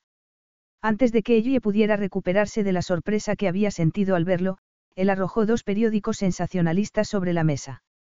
Mira la página de los cotilleos. Ya que añadió, volviéndose hacia su ahijado, tenemos buenas noticias. Nos vamos a ir de viaje. Vete a buscar a la señora Muller y empieza a hacer la maleta con todo lo que quieras llevarte. Ellie subirá dentro de un minuto. Hemos comprado unos Lego. ¿Me los puedo llevar? Preguntó Jaque, muy nervioso, mientras miraba a Ellie. Lo que tú quieras respondió Luca. Entonces, pareció pensárselo mejor y se arrodilló delante del niño. Le habló con la voz más suave. Pero allí habrá muchas cosas que hacer. Piscina. El mar incluso hay un barco. Un barco. Repitió Jaque. Sus ojos se iluminaron por primera vez. Ella notó que sentía un verdadero interés por lo que Luca estaba diciendo igual que había notado el esfuerzo de Luca por hablarle a un niño de seis años. Bueno, nada del otro mundo, pero no se necesita un barco maravilloso para poder salir a navegar. ¿Me vas a enseñar? Claro. Luca sonrió y ella sintió que se le formaba un nudo en la garganta. Sintió algo en su interior, algo totalmente diferente a la fiera tensión sexual que se apoderaba de ella cada vez que estaba en presencia de Luca. El modo en el que él se portaba con Yaque, con suavidad, como si estuviera tratando deliberadamente de tomarse las cosas con calma, la había emocionado. Yaque se marchó. Entonces, cuando Luca volvió a centrarse en ella, las cosas volvieron a la normalidad. Él fue a servirse un vaso de agua mientras se aflojaba la corbata con una mano y la arrojaba también sobre la mesa. Parece que mi ex ha decidido divertirse un poco a nuestra costa. Eres la última adquisición de mi larga lista de mujeres. Is your bunion causing pain or preventing you from wearing your favorite shoes? Have you considered a bunionectomy? Midwest Clinical Research Center is currently enrolling a clinical trial for an investigational pain medication following a bunion removal surgery. Qualified participants between the ages of 18 and 75 may receive a bunion removal surgery at no cost, as well as access to an investigational pain medication. They may also be compensated up to $1,170 for their time. To learn more, call 937-588-6622 or go to removemybunion.com to fill out a short survey and see if you may qualify. Now through February 2nd, join a clean and spacious Planet Fitness for zero enrollment and only $10 a month. With tons of equipment and free fitness training, it's the perfect place for everybody to work out. Even me, mother of very fussy triplets and one very colicky husband. Especially you, Supermom. You'll release endorphins and have more energy.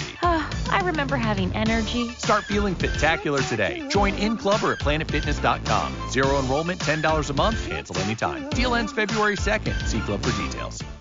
Ellie palideció. Agarró el periódico. Allí, en grandes letras, aparecían impresas las excitantes revelaciones de una relación inexistente que Heidi se había encargado de revelar a la prensa. Yo estoy más furioso que tú, dijo Luca con evidente desprecio en la voz. Tienes que decirles a los periodistas que nada de esto es cierto. exclamó Ellie. Se sentía horrorizada por lo que su padre podría pensar. Se sentiría terriblemente desilusionado. Ellie nunca había sido la clase de chica que fuera acostándose con cualquiera.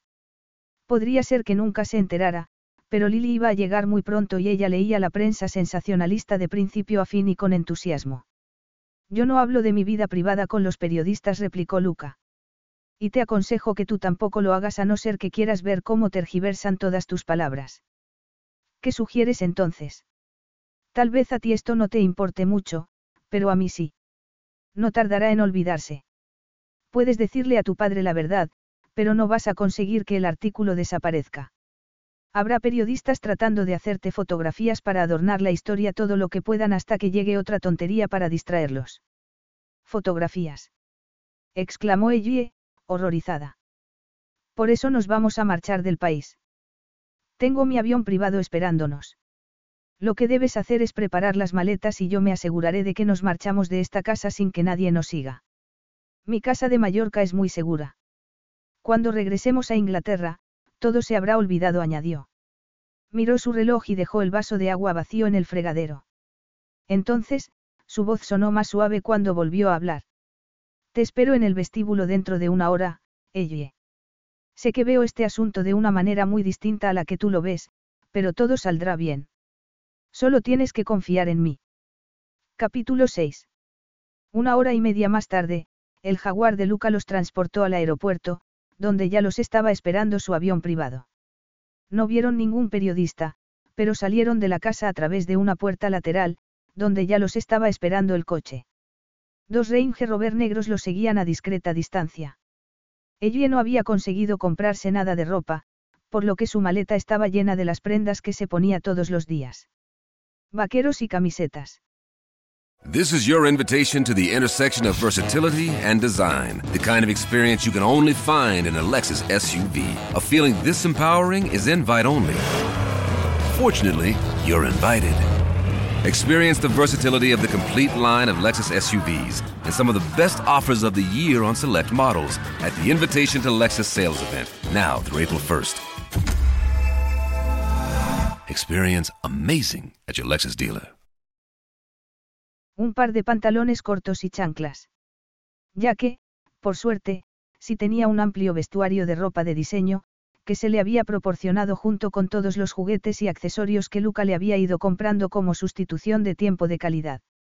Cuando llegaron al aeropuerto, que estaba a 40 minutos de Londres, el sol se estaba poniendo. En el coche Luca había ido trabajando mientras ya que miraba muy emocionado por la ventana y no dejaba de preguntar cuándo iban a llegar.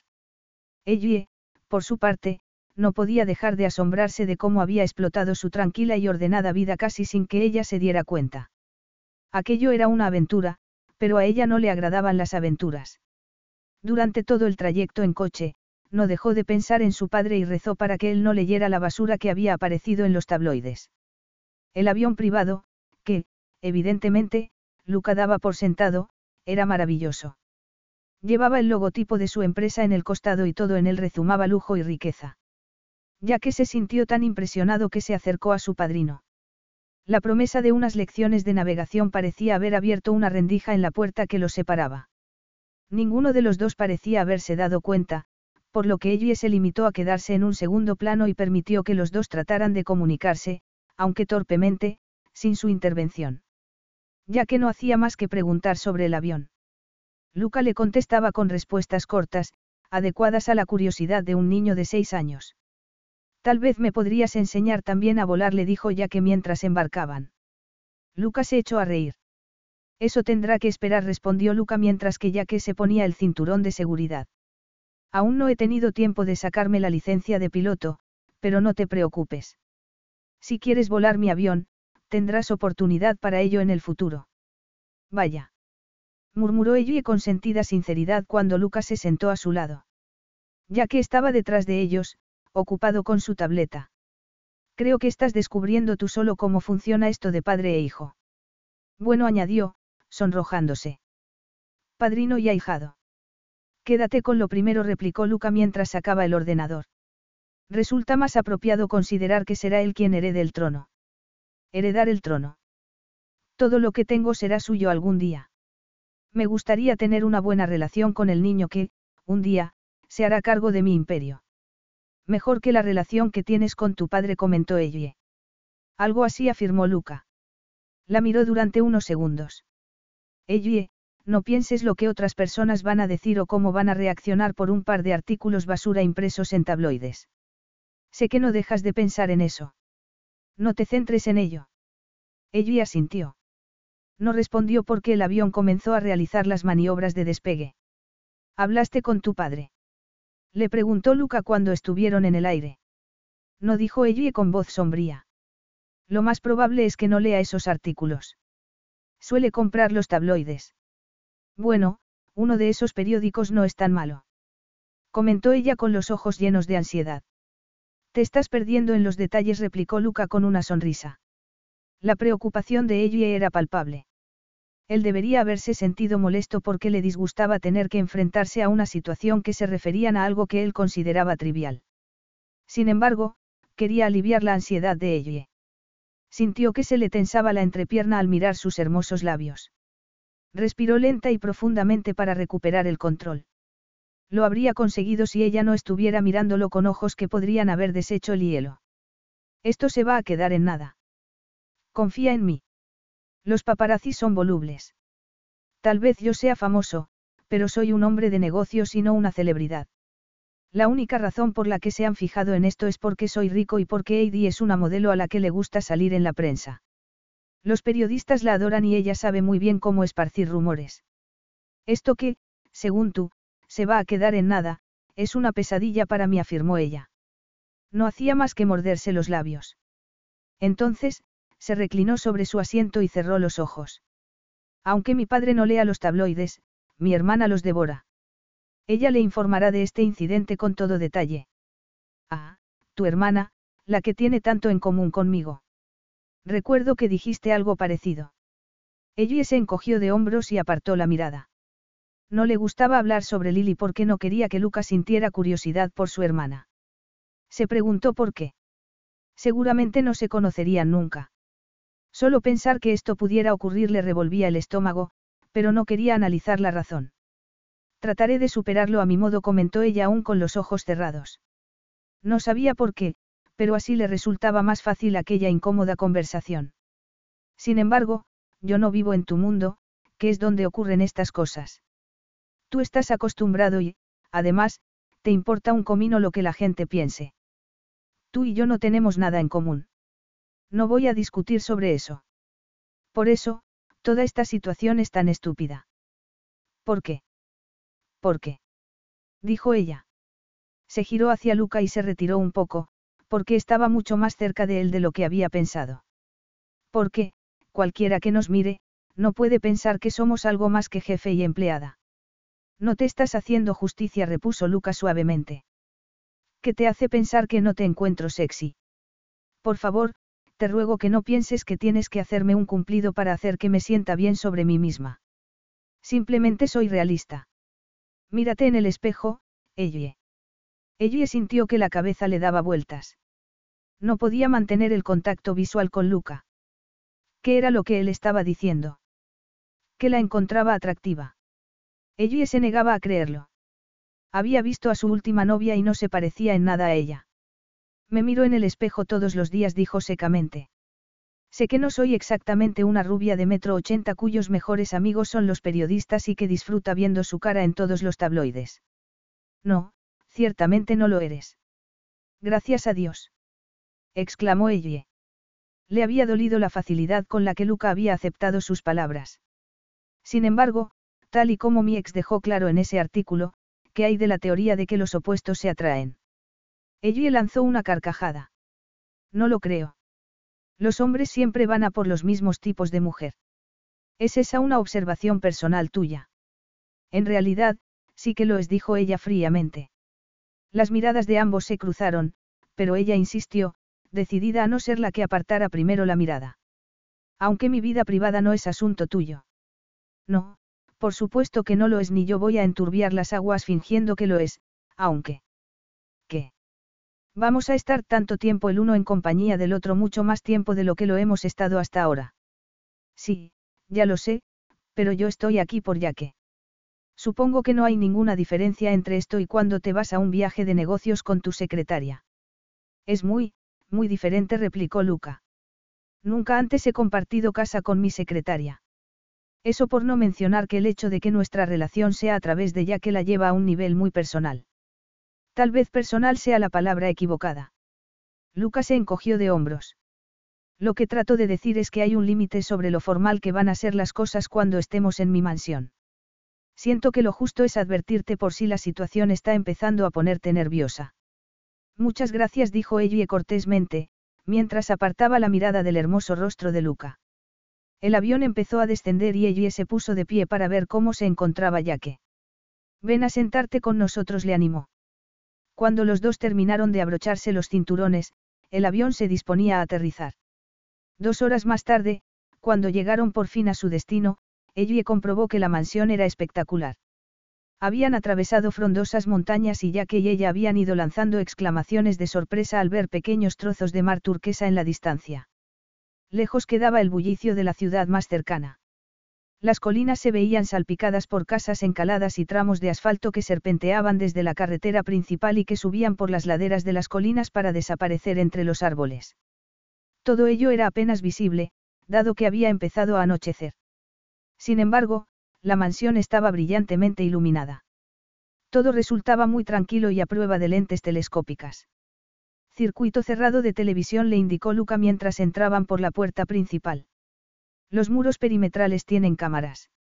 Resulta algo extremo para ser un lugar al que no vienes con frecuencia, comentó Ellie. Me gusta mi intimidad.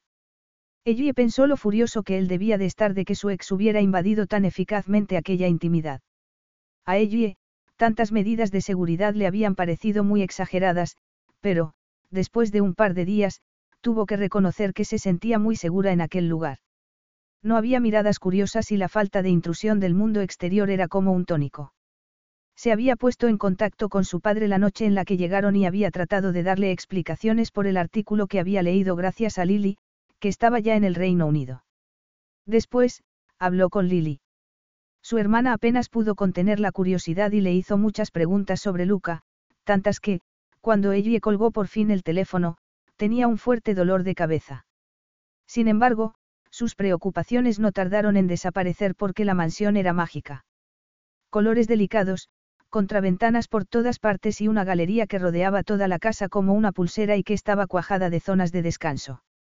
La brisa del mar entraba a raudales por las ventanas abiertas. La piscina infinita era maravillosa y parecía sacada directamente de una elegante revista de decoración.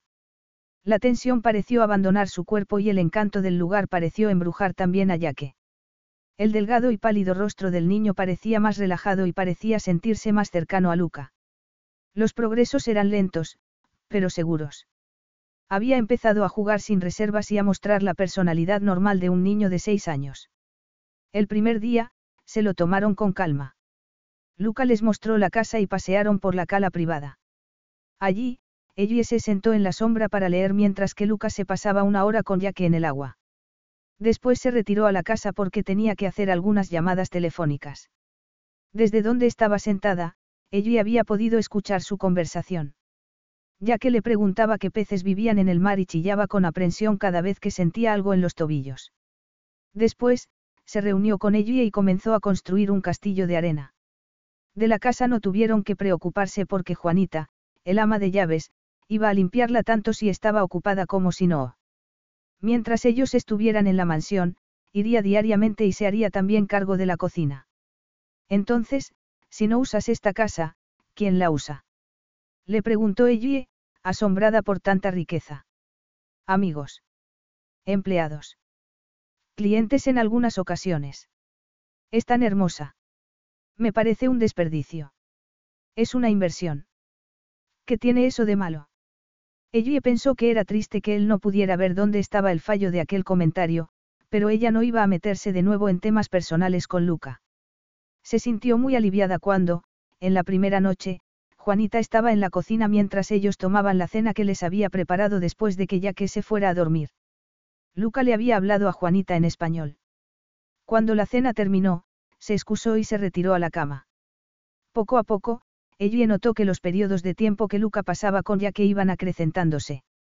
Eran pequeños pasos, pero todo parecía ir en la dirección correcta. Decidió quedarse en un segundo plano y le explicó a Luca que sería buena idea que él estuviera a solas con Jaque sin su presencia. Había notado que, cuando ella estaba, la atención de Jaque se dividía. Ahora le dijo cuando, el tercer día, Luca y Jaque se habían pasado casi una hora juntos sin que Luca se aburriera soberanamente y se pasara el tiempo mirando el reloj, estás avanzando a grandes pasos. Sigue así y, cuando lleguemos a Londres, podrás empezar a buscar otra niñera. Ya que se sentirá lo suficientemente cómodo contigo como para considerarte su adulto de referencia y la niñera la figura secundaria. Is your bunion causing pain or preventing you from wearing your favorite shoes? Have you considered a bunionectomy? Midwest Clinical Research Center is currently enrolling a clinical trial for an investigational pain medication following a bunion removal surgery. Qualified participants between the ages of 18 and 75 may receive a bunion removal surgery at no cost, as well as access to an investigational pain medication. They may also be compensated up to $1,170 for their time. To learn more, call 937 588 6622 or go to removemybunion.com to fill out a short survey and see if you may qualify. Now through February 2nd, join a clean and spacious Planet Fitness for zero enrollment and only $10 a month. With tons of equipment and free fitness training, it's the perfect place for everybody to work out. Even me, mother of very fussy triplets and one very colicky husband. Especially you, Supermom. You'll release endorphins and have more energy. I remember having energy. Start feeling spectacular today. Join in club or at planetfitness.com. Zero enrollment, $10 a month, cancel anytime. Deal ends February 2nd. See club for details. Sentirá que está donde debe estar y eso será más de la mitad de la batalla ganada. Estaban en la galería. Ellie se encontraba sentada en una silla de mimbre con un libro sobre el regazo mientras que Luca estaba apoyado contra la barandilla de madera, mirándola desde su imponente altura. En el interior de la casa, Juanita, que se había encariñado enseguida con Yaque, seguía con su proyecto de enseñarle español. Después de todo, como heredero de su padrino, tendría que hablar el idioma como un nativo. Ellie miró a Luca protegiéndose los ojos con la mano. Resultaba extraño estar a solas con él. Juanita andaba de acá para allá constantemente haciendo sus tareas, dado que llegaba a las 8 de la mañana y se marchaba a las 7. Cuando ella no estaba, ocupaba su lugar ya que. Por eso, estar a solas con Luca resultó de lo más inesperado. Ella se había acostumbrado a estar siempre con él rodeada de más gente, por lo que estar allí a solas con Luca le había puesto un poco nerviosa. Tras unos pocos días, el sol había dorado su piel, que dejaba al descubierto porque solía estar casi siempre con pantalones cortos y camisetas que destacaban mucho su imponente físico. En aquellos momentos, tenía las manos metidas en los pantalones, empujándolos hacia abajo, lo que enfatizaba aún más sus esbeltas caderas y su firme y liso vientre. Ella apartó la mirada. Sentía un molesto hormigueo por todo el cuerpo y, de repente, se sintió muy desprotegida con sus pantalones cortos vaqueros y su amplia camiseta de algodón. Y los pies descalzos. Espero que no sientas que, por dejar que los dos paséis tiempo juntos, estoy desatendiendo mis deberes. Puedes estar segura de que, si lo creyera, te lo diría. Sé que mi relación con Yaque ha mejorado. Tú no estás desatendiendo tus deberes, sino haciendo tu cometido. Dicho eso, puedes relajarte en tu tiempo libre. Has estado en la piscina desde que llegamos aquí. Yo no, todavía no, pero pienso hacerlo, dijo, en tono dubitativo. Le daba pánico ponerse su traje de baño deportivo delante de él. Prefería mirar. Sabes nadar, ¿verdad? Sí, claro que sé nadar. Cuando era una adolescente era muy deportista. En ese caso, disfruta de la piscina, ella. No siempre tienes que estar trabajando, dijo él. Lucas se apartó de la barandilla y se dirigió hacia ella. Se inclinó sobre la silla y colocó las manos sobre los reposabrazos, encerrándola y provocando en ella un sudor nervioso. Luca. Estás empezando a hacer que me sienta como un capataz, comentó mientras la miraba fijamente. Te aseguro que no te estoy controlando, ella. Ella olía a flores. Fresca, limpia y joven. Luca sintió que no podía apartarse de ella porque se sentía hipnotizado por la delicadeza de su rostro. Relucía. Su cabello oscuro se había aclarado ligeramente por el sol y habían aparecido unas deliciosas pecas sobre el puente de su nariz. Parecía un hada. Un hada muy sexy. Tuvo que hacer un esfuerzo para incorporarse y, cuando lo hizo, se aseguró de poner distancia entre ellos.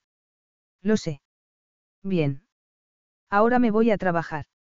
Estaré ocupado hasta primera hora de la tarde. Me ha surgido un problema con un contrato de Hong Kong y tengo que realizar varias videoconferencias. Ya que está ocupado con Juanita.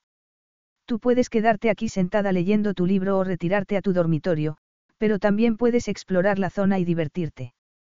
Si te apetece, puedo pedir que el chofer te lleve al pueblo. Nadie sabe que estamos aquí, así que no hay muchas posibilidades de que te encuentres con un fotógrafo.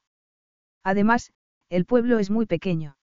Aunque no vengo con frecuencia, contribuyo sustancialmente a varios proyectos y organizaciones, y ellos se muestran muy protectores de mi intimidad. Yo estoy bien aquí, Luca. Gracias, dijo ella. El corazón le latía con fuerza, como si hubiera corrido un maratón. Me gusta leer y esto es muy agradable, así que no te preocupes por mí. Luca la miró fijamente durante unos segundos. Tenía una expresión velada. Entonces, se irguió un poco más y miró los pequeños y delicados puntos donde se habían erguido los pezones de ella. Una oleada de sangre caliente le tensó la entrepierna. Se sintió mareado, fuera de control. Rápidamente, dio un paso atrás y frunció el ceño. Bien concluyó con voz fría y tensa. Mientras sepas que puedes divertirte, que no eres mi criada ni que estás trabajando las 24 horas del día. Con eso, se dio la vuelta y se marchó a su despacho. Dolida por la brusquedad de la voz de Luca, ella se dio cuenta de que el ocasional sentimiento de camaradería que compartía en ocasiones con él era una ilusión. Resultaba evidente que Luca pensaba que ella era una aburrida, la clase de mujer que se confundía con el paisaje y tenía que ser obligada a divertirse en un lugar como aquel, un lugar que seguramente no volvería a visitar. Movida por un impulso, se levantó y se dirigió a su dormitorio para ponerse el traje de baño. Se armó con crema protectora, una toalla, un pareo y unas enormes gafas de sol y se marchó directamente a la cala. Ya que estaba con Juanita y, efectivamente, no había tenido tiempo para ella desde que llegaron. Estaría muy bien relajarse y disfrutar de aquel magnífico paisaje sin sentirse avergonzada por estar con Luca o responsable porque ya que estaba a su cuidado. Con todo lo referente a su padre y sus deudas, poder relajarse había sido tan solo un sueño muy lejano. Sería una idiota por dejar pasar la oportunidad de hacerlo mientras estaba allí, en aquel paraíso. Era poco más de las cinco, pero el sol aún calentaba con fuerza. El sonido del agua del mar contra la arena resultaba muy relajante, tanto, que ella sintió que podría quedarse dormida. Decidió probar el agua. Había nadado con el equipo de su colegio y se sintió fenomenal al cortar el agua del mar con sus brazadas. No había nada mejor que la libertad de poder nadar en aguas abiertas, sin que nada le molestase. Ajena a todo lo que le rodeaba, siguió nadando y nadando, sin ser realmente consciente de la distancia. Después de 20 minutos, se detuvo, se tumbó de espaldas y se dejó flotar sobre el mar, cerró los ojos. La sexy imagen de Luca fue lo primero que asaltó su pensamiento. No se molestó en apartarla. Se echó a temblar cuando recordó cómo le ardía la piel cuando él la tocó. Pensó en la belleza de su rostro, en el modo en el que la miraba. Se preguntó. Flotando sobre el agua, se preguntó cómo sería que él la tocara íntimamente. Dejar que aquellos dedos hábiles y largos exploraran su cuerpo, despertaran su pasión. Sintió que el calor de la humedad de su entrepierna se mezclaba con el mar, movió las piernas, inquieta, frotándolas para aliviar el dolor que, de repente, sentía entre las piernas. Quería tocarse para aliviar aquella molestia. No esperaba que aquella ensoñación y el flujo de sus fantasías se viera interrumpido bruscamente por alguien que le agarró la cintura y la hizo caer presa del pánico. Pataleó y agitó las manos mientras el agua del mar se le metía en los ojos y en la boca, sin poder comprender qué era lo que ocurría. Entonces, oyó la voz de Luca. ¿A qué demonios te crees que estás jugando? Ella abrió los ojos por fin. Allí estaba él, airado como un ángel vengador, mirándola con desaprobación, sujetándola como si ella fuera una pluma. Ella le empujó, apretándole las manos contra el firme tórax. Entonces, él le agarró las muñecas con los dedos. ¿A qué estás jugando tú? Suéltame. Para que puedas seguir flotando a la deriva en el mar mientras estás en Babia. Vamos a la playa. Estoy bien. Gritó ella. Se había asustado mucho y, además, el tacto del cuerpo de Luca, prácticamente desnudo contra el suyo, la hacía sentirse agitada y débil, dado que había estado teniendo unas fantasías tan placenteras y tan prohibidas sobre él. No se ve la playa, ella. Replicó él mientras empezaba a nadar y se aseguraba de que ella iba nadando a su lado. Luca era buen nadador, pero también lo era ella. El orgullo la hizo nadar todo lo rápido que pudo para que él no pensara que era una débil mujer que necesitaba que él la salvara de su propia necedad. Cuando por fin llegaron a la playa, estaba agotada. Le costó avanzar hacia la arena. Luca no le pidió permiso. La tomó en brazos e ignoró por completo las protestas de ella. Déjame en el suelo. Cállate. ¿Cómo te atreves a decirme que me calle? ¿Tienes idea del tiempo que llevas en el agua? Se me ha olvidado el reloj acuático en el dormitorio. Prácticamente se ha puesto el sol rugió Luca mientras se dirigía hacia una especie de jarapa que había llevado a la playa y que había colocado junto a la toalla de Elle. Llevas desaparecida en combate más de una hora y media, Elle. Eso no es cierto. Efectivamente, el sol había empezado a ponerse y... Una hora y media. ¿Cómo era posible? ¿Por qué había estado sumida en sus fogosos pensamientos? Dejó de resistirse y se quedó tan rígida como una tabla contra él, algo que Luca ignoró. Inmediatamente, se encontró sobre la jarapa, mirándolo. Rápidamente se sentó. Luca la observaba con las piernas separadas y un gesto serio en el rostro. Rezumaba ira por cada poro de su piel. Me sugeriste que me tomara un poco de tiempo para mí, le dijo ella con voz débil. Efectivamente, tenía los ojos cerrados. Podría haber sido que se hubiera quedado dormida, porque cada vez era más de noche. El corazón le latía con fuerza. Pero no te sugerí que te fueras a suicidarte al mar. Sabes que hay corrientes en estas costas que te pueden arrastrar sin previo aviso. ¿Tienes idea de cuántas personas acaban teniendo problemas porque creen que este mar es seguro porque es muy tranquilo? Aquí no hay socorristas, ella. Bueno, dijo ella poniéndose de pie. Sentada en la jarapa se sentía indefensa con Luca de pie junto a ella, tan alto como una torre, pues menos mal que has venido a rescatarme, ¿no te parece? Estaba furiosa. Luca nunca había visto aquella faceta de su personalidad. Los ojos le ardían y se había colocado las manos sobre las caderas, inclinándose hacia él con una actitud muy agresiva. Por supuesto que sí le espetó él. Y no te pienso consentir que me ataques por preocuparme por tu maldito bienestar.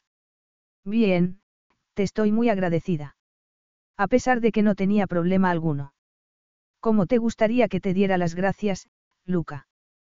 ¿Cómo? Podrías empezar así. Capítulo 7. Luca la besó.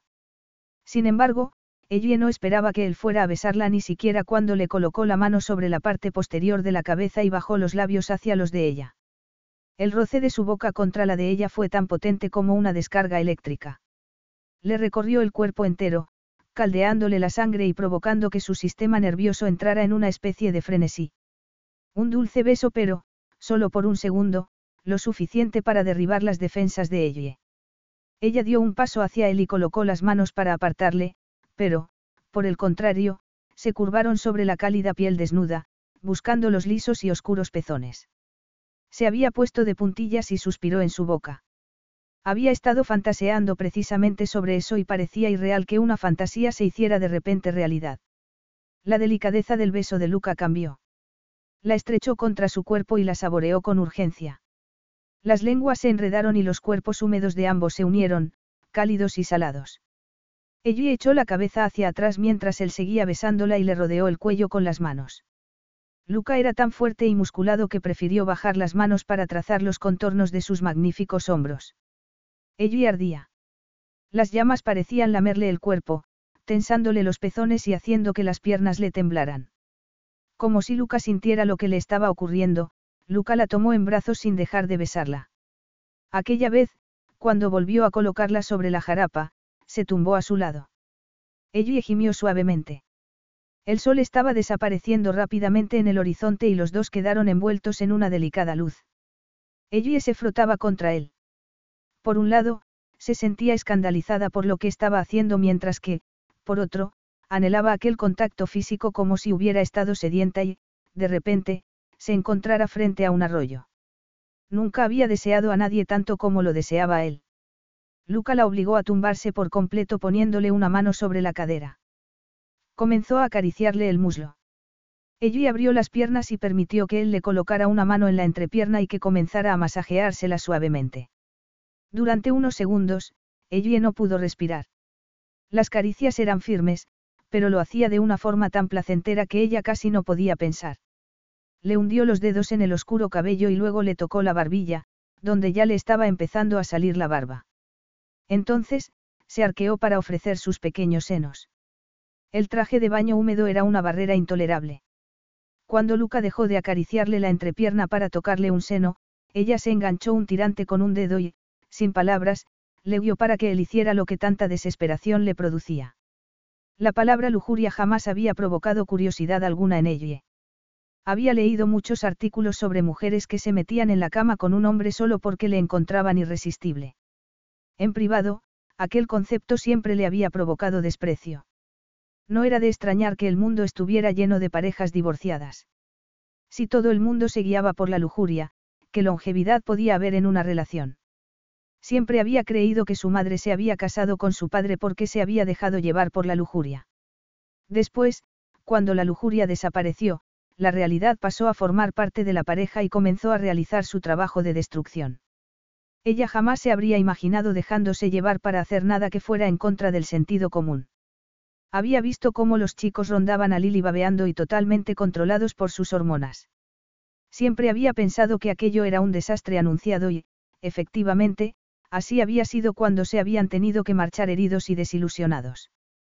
Ni siquiera cuando tuvo su relación con Paul, al que había encontrado muy atractivo, sintió deseos de lanzarse a él de aquella manera. De hecho, el hecho de que la relación fuera controlada y tranquila siempre había gustado a ella. Se había sentido destrozada cuando él sucumbió a los encantos de Lily, pero no le sorprendió cuando, al igual que les había ocurrido a los otros, su hermana había decidido que había llegado la hora de seguir con su vida. Ella había decidido hacía mucho tiempo que la lujuria no era para ella. Sin embargo, atrapada por fin en sus garras gracias a Luca, acababa de descubrir por qué la gente perdía la cabeza. Las manos de Luca sobre su cuerpo tenían el mismo efecto que el fuego y ella se sentía ardiendo de deseo y necesidad. Se aferraba a él sin reparo alguno y, cuando Luca le bajó los tirantes del bañador, tembló de anticipación. La cala por fin había quedado a oscuras. Is your bunion causing pain or preventing you from wearing your favorite shoes? Have you considered a bunionectomy? Midwest Clinical Research Center is currently enrolling a clinical trial for an investigational pain medication following a bunion removal surgery. Qualified participants between the ages of 18 and 75 may receive a bunion removal surgery at no cost, as well as access to an investigational pain medication. They may also be compensated up to $1,170 for their time. To learn more, call 937-588-6622 or go to removemybunion.com to fill out a short survey and see if you may qualify. Carlos Alfredo, tu mamá vino por una semana. Ya hace un año que vive con nosotros. Hasta trajo sus gatos. ¿Y yo qué puedo hacer? Lo que puedes hacer, Carlos. ¿Y él quién es? Es Miguel, nuestro experto de TurboTax Live. Como tu suegra hace un año que vive con ustedes, you can claim her as a dependent y así obtener esa deducción de taxes extra. Hacer taxes puede parecer dramático. Por suerte, los expertos bilingües de TurboTax Live te ayudan a obtener el máximo reembolso sabiendo que tus taxes están bien hechos. You do your thing, we've got your taxes. Intuit TurboTax Live. La preparación de taxes y la aplicabilidad de las deducciones varían según el individuo. Las tranquilas aguas eran negras como la tinta y los árboles y las rocas trazaban sus siluetas contra el cielo. La brisa no conseguía refrescar sus cuerpos, pero ella sí la sintió cuando los redondeados y turgentes senos quedaron al descubierto, pálidos en contraste con el resto de su cuerpo, que había adquirido un delicado tono dorado tras pasar aquellos días bajo el sol. En el centro de los pálidos senos, los pezones se erguían rosados y oscuros, muy grandes comparados con el tamaño de los pechos. Luca se inclinó y se metió uno en la boca. Comenzó a chuparlo con fruición. Lo lamía una y otra vez, haciendo que ella gimiera de placer y se retorciera debajo de él, llena de febril deseo, tanto que le colocó las manos en la parte posterior de la cabeza y lo apretó contra su cuerpo, animándolo a que siguiera y desesperada porque le prestara algo de atención al otro. Tembló de placer cuando Luca hizo eso precisamente y centró su atención en el otro pezón y, al mismo tiempo, deslizó la mano por debajo del bañador para sentir la cálida humedad que ella tenía entre las piernas. Eso es el paraíso, susurró él con voz ronca. Lo decía en serio.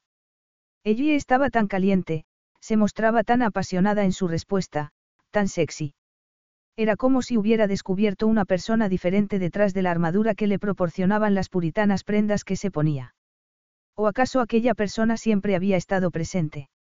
Había sospechado el de la pasión dormida que había bajo el tranquilo exterior. Eso creía, porque ella había despertado su interés sexual desde el principio. Tenía una potente erección y tuvo que controlarse para no hacerlo impensable. Con una caricia de ella se correría tan rápidamente como si fuera un adolescente y no quería que eso ocurriera. Quería tomarse su tiempo, aunque sabía que tendrían que parar. En aquellos momentos, el tiempo no estaba de su parte. ¿Cuándo entonces? Luca no tenía deseo alguno de perder el momento. Sin embargo, el momento se perdió cuando los dos escucharon la voz de Yaque llamando a ella. Ni Juanita ni él bajarían los escalones que llevaban a la cala. Estaban iluminados, pero, a aquellas horas, serían muy peligrosos para un niño de seis años. Además, Juanita le tenía terror al mar, a pesar de vivir al lado de él. Al escuchar aquella voz, ella apartó a Luca con manos temblorosas y se puso de pie. ¿Qué estás haciendo? le gritó. La pregunta fue tan estúpida que Luca ni siquiera se molestó en responder. Ellie se dio la vuelta y echó a correr, recogiendo sus cosas al mismo tiempo. Se dirigió a los escalones de piedra que conducían a la casa. El horror se extendía por ella con ferocidad tóxica. ¿Cómo era posible que hubieran terminado haciendo eso? ¿Qué era lo que se había apoderado de ella? ¿Cómo era posible que hubiera perdido el control de ese modo? Lujuria. La palabra no dejaba de aparecer en su pensamiento, burlándose de su actitud mojigata y horrorizada. Quería gruñir de frustración y desesperación porque aquella actitud no era propia de ella. Subió los escalones todo lo rápido que pudo y, cuando fue llegando a lo alto, vio a Jaque y a Juanita en el césped que había delante de la casa. Lucas subía tras ella, pero iba tomándose su tiempo. Ellie decidió ignorarle. ¿Qué clase de conversación podrían tener? Aquel pensamiento le provocaba sudores fríos. Tomó a Jaque entre sus brazos y se dirigió rápidamente al interior de la casa. Sabía que estaba hablando demasiado, demasiada intensidad, y sabía que era para distraerse y no pensar en lo que había ocurrido en la playa. Para su alivio, Lucas se desvaneció, probablemente para enterrarse en lo que hubiera estado haciendo antes de que lo interrumpieran y tuviera que adoptar el papel de caballero andante. Eso le dio a Ellie tiempo para ducharse, cambiarse y regresar a la cocina donde retomó la conversación con Jaque donde la había dejado. Yo tenía miedo, dijo el niño con un hilo de voz. Y yo fui muy tonta, admitió Ellie mientras le daba un abrazo. Me fui nadando demasiado lejos y eso no estuvo nada bien. Pero Luca te salvó, replicó ya que con admiración. Cuando le dije que tenía miedo, me dijo que no tenía por qué porque él se aseguraría de que tú estuvieras bien. Y lo estás. Él te salvó. Estoy segura de que a él le gustaría pensar eso, observó ella inyectando un tono de sarcasmo en su respuesta, aunque yo nadaba mucho desde que tenía tu edad hasta que me hice mayor. Esa observación llevó a una larga discusión sobre los deportes, las aficiones y la natación y le permitió a ella que volviera a pensar en lo que había hecho. Sabía que no podía culpar solo a Luca. A él lo habían apartado de su trabajo y se había sentido furioso por tener que rescatarla. Podría ser que él hubiera instigado el beso, pero ella se había lanzado con pasión, prácticamente acosándolo. Como si hubiera alguna posibilidad de que ella le gustara. Ella sintió vergüenza al recordarlo. Luca era un hombre y había reaccionado como lo hubiera hecho cualquier hombre cuando una mujer se arrojaba a él con tal abandono.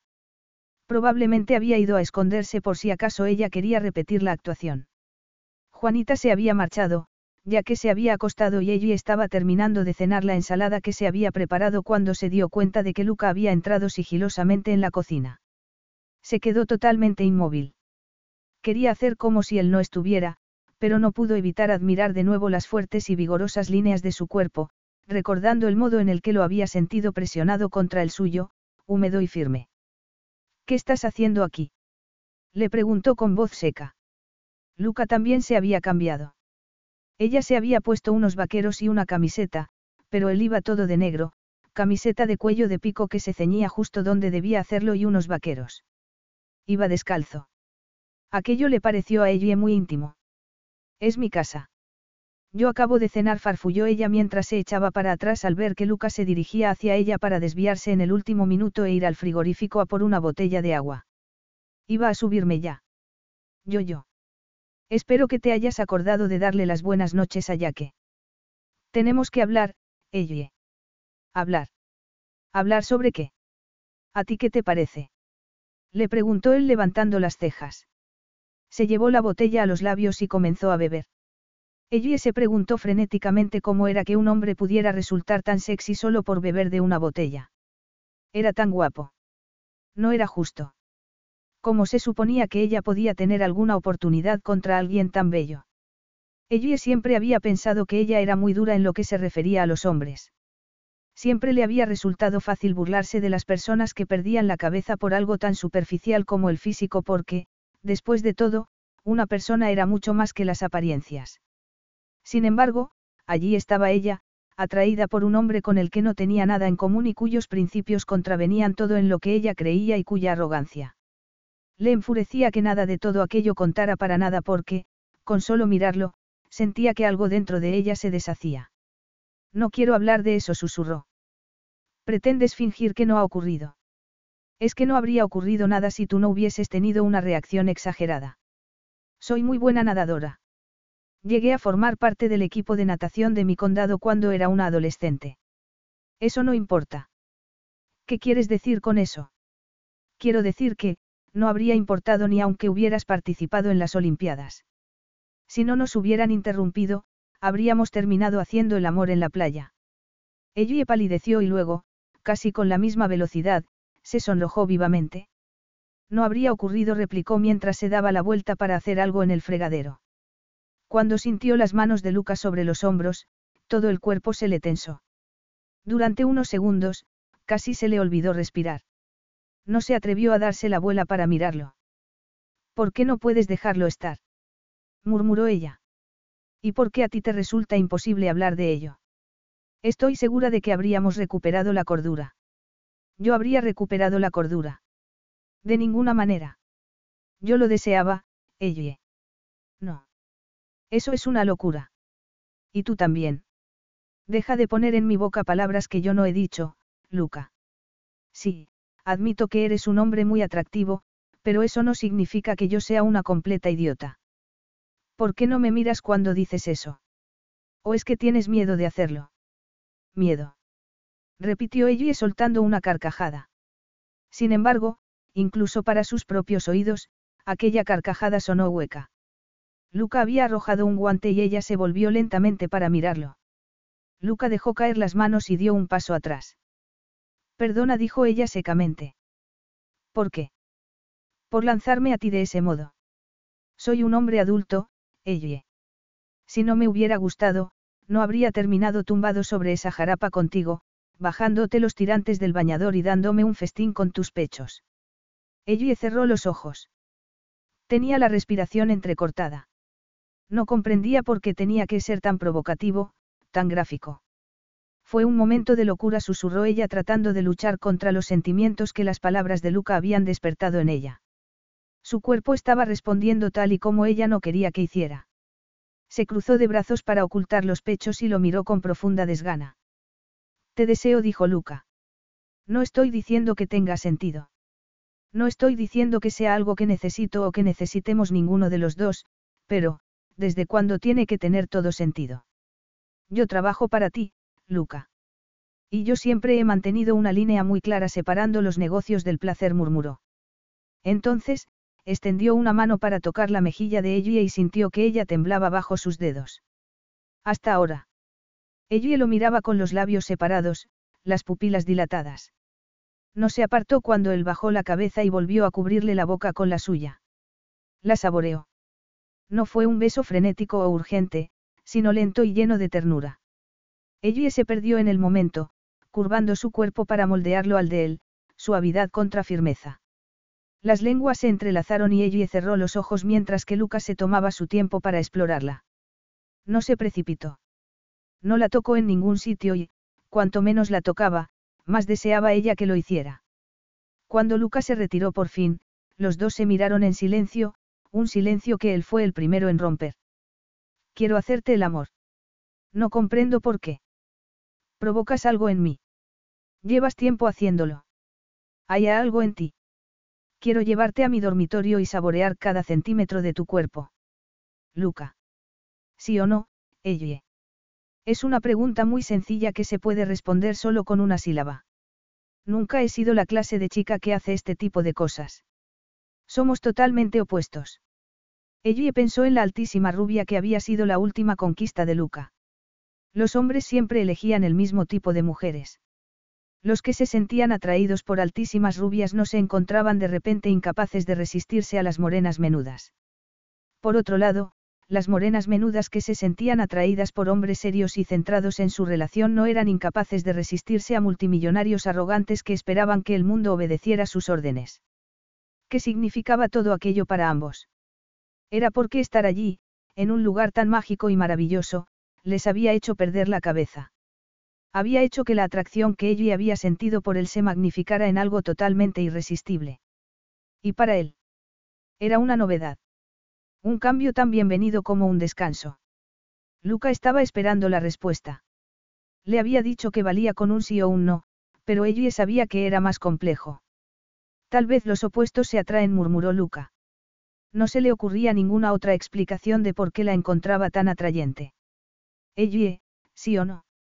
Si dices no, esto no volverá a producirse nunca. Sí dijo ella. La aprensión y la excitación se apoderaron de ella, encendiéndose como si fuera un soplete. Lo miró y se aclaró la garganta. Los opuestos se atraen. Supongo que debe de ser eso. Luca no estaba seguro si sentirse halagado por el hecho de que ella estuviera de acuerdo con él o descorazonado, porque no era el nivel de adoración y entusiasmo al que estaba acostumbrado por parte del sexo opuesto. Sin embargo, no iba a perder el tiempo debatiendo aquel punto. A mi dormitorio. Esto es una locura. Sin embargo, el pensamiento de ella estaba tan centrado en el que, de una manera descabellada, la locura tenía sentido. Sin decir ni una palabra, se dirigieron hacia el dormitorio de Luca. El silencio que reinaba en la mansión parecía estar animándola a hacer algo que le parecía a ella una osadía y una locura. Llevaba toda su vida jugando a lo seguro, en especial en lo que se refería a los hombres. Vivir con una reina de la belleza como era su hermana y una madre que no se mostraba reacia a hacer comparaciones, ella había convertido en virtud lo de nunca aspirar a nada que estuviera por encima de sus posibilidades. Si elegía con sensatez nunca se sentiría defraudada, aunque eso no le había funcionado exactamente con su último novio, que se había lanzado sobre su hermana más rápido que un león. Sin embargo, el corazón le latía a toda velocidad cuando Luca abrió la puerta del dormitorio y entró. Dos enormes ventanales daban al jardín trasero. Estaban abiertos, por lo que una fresca brisa entraba por ellos, agitando suavemente las cortinas de gasa. La cama era enorme. Ellie se quedó inmóvil y la miró. Era aquello de verdad lo que quería, una aventura de una noche que no significaría nada con un hombre al que ella encontraba irresistible. Si no lo era, aquel era el instante preciso para echarse atrás. ¿Tienes dudas? Le preguntó Luca mientras encendía la luz del techo. Inmediatamente bajó su intensidad para que se convirtiera en un cálido y tenue brillo. Se volvió para mirarla. No susurró ella, aunque aún no había entrado en el dormitorio.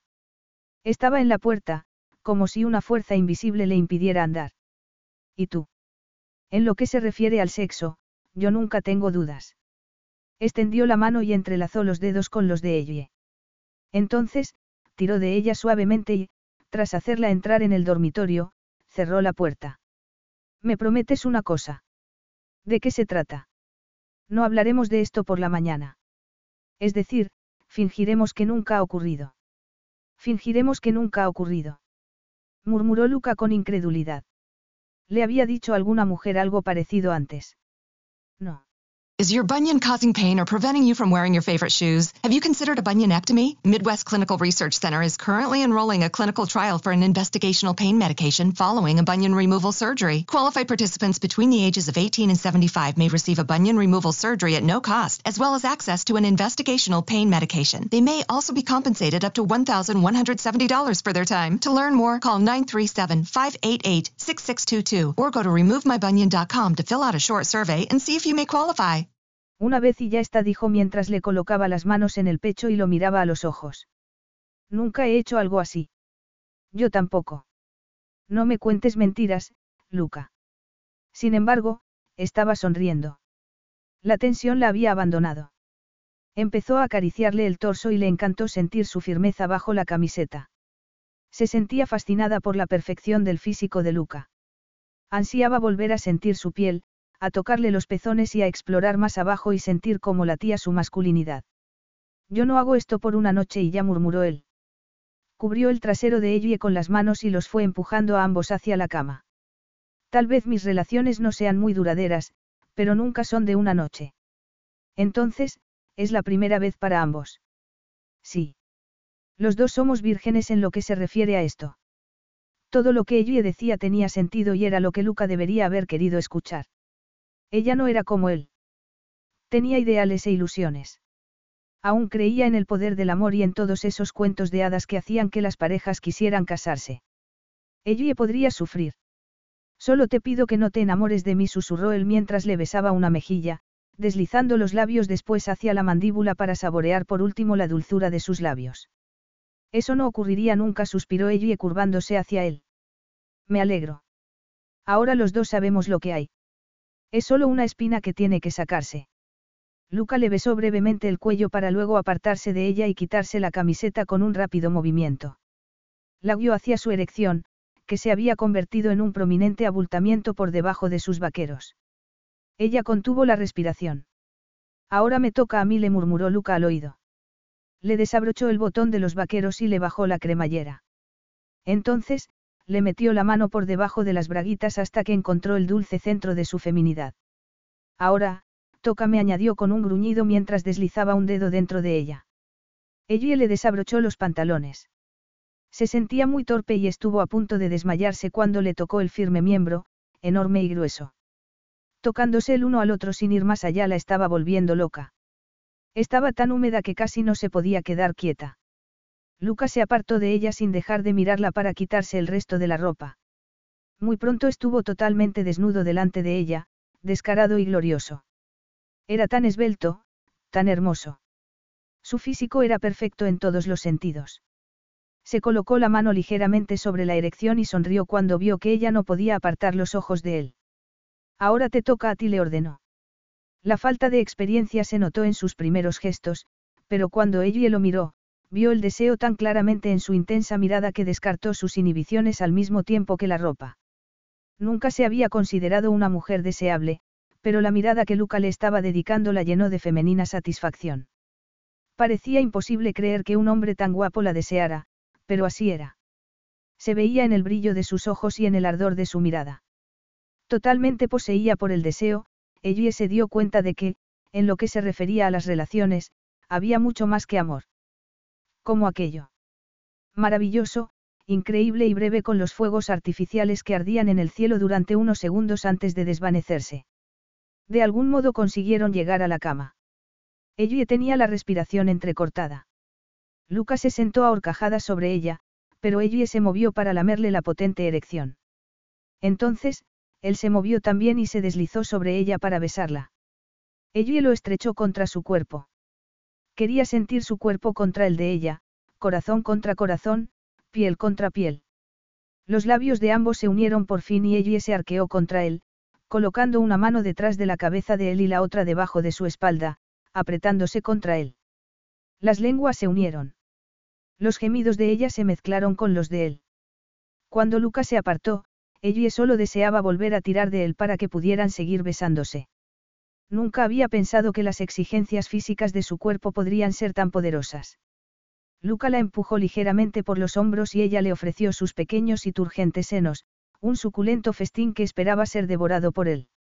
Ella contuvo la respiración cuando la boca de Luca rodeó un pezón, aspirándolo profundamente y, al mismo tiempo torturándolo con la lengua. Ella no podía contener su excitación y movió las caderas de lado a lado, arriba y abajo, desesperada y deseando a Luca de un modo que jamás hubiera creído posible. Casi no era consciente del modo en el que jadeaba, susurrando su nombre y suplicándole que se diera prisa porque no podía aguantar más. Tenía la respiración acelerada, pero se le aceleró aún más cuando la boca dejó por fin los senos para deslizarse por el vientre y deteniéndose justo al llegar al ombligo. Luca le separó las piernas y, con hábiles dedos, comenzó a acariciarle los húmedos pliegues para estimularle el clítoris hasta que los jadeos de ella se convirtieron en gritos de placer. Entonces, se tumbó sobre ella para saborearla con la punta de la lengua, sometiéndola a una delicada exploración que hizo que todo el cuerpo de ella se tensara con urgencia. Ella le hundió los dedos en el oscuro cabello, apretándole contra su cuerpo mientras abría más las piernas. Sintió que el clímax empezaba a tensar su cuerpo y, entonces, con una fuerza explosiva, tembló contra la boca de Luca, moviéndose tal y como él le había dicho que deseaba que lo hiciera. Ella se había convertido en una esclava para su cuerpo. Había llegado a una cima de placer en la que gritaba con una voz que ni siquiera reconocía. No tuvo tiempo para disculparse por un orgasmo tan prematuro, dado que seguramente él se habría sentido frustrado. Luca empezó a estimularla de nuevo con habilidad y delicadeza. Sabía dónde tocarla y cómo para que su cuerpo volviera a estar totalmente excitado.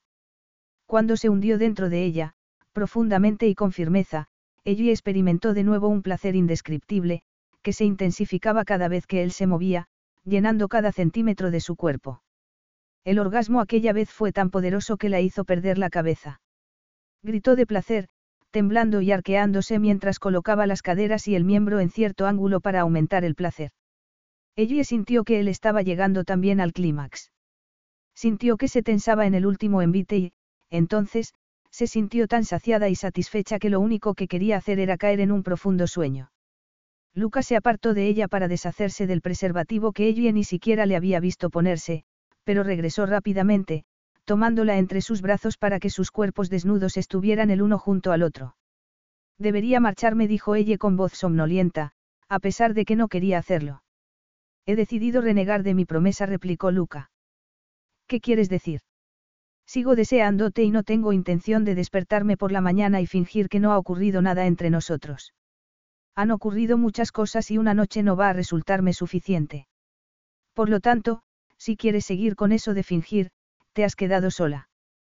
Pero lo prometiste. exclamó ella con consternación. Luca se encogió de hombros. Entonces, le trazó el contorno de un rosado pezón con el dedo. Las promesas se rompen. Como esta dijo mirándola muy fijamente. Vas a decirme que una noche va a ser suficiente para ti. Porque, si lo haces, te digo desde ya que no voy a creerte ni una sola palabra. Estamos aquí y no tengo intención de verte desde la distancia y engañarme para hacerme creer que no quiero tocarte. No somos niños, Luca. Somos lo suficientemente adultos como para saber que uno no siempre consigue lo que quiere. Es cierto. No somos niños. Somos adultos y aún nos deseamos el uno al otro y nos podemos tener. Diez días y regresaremos a Londres. Entonces, esto que hay entre nosotros, este virus desaparecerá. Es tan sencillo como eso. Luca no tenía duda alguna de que, para entonces, estaría más que dispuesto a terminar lo que había entre ellos. Se aburría fácilmente y, aunque ella le resultaba muy estimulante, dentro de unos días esa atracción habría desaparecido bajo el peso de la realidad que estaría esperándole en Inglaterra. Además, fueran cuales fueran las reglas que habían acordado, le preocupaba que ella pudiera empezar a buscar más de lo que estaba sobre la mesa. No es tan fácil, Lucas susurró ella. Su cerebro parecía negarse a funcionar. No era tan fácil. ¿O sí?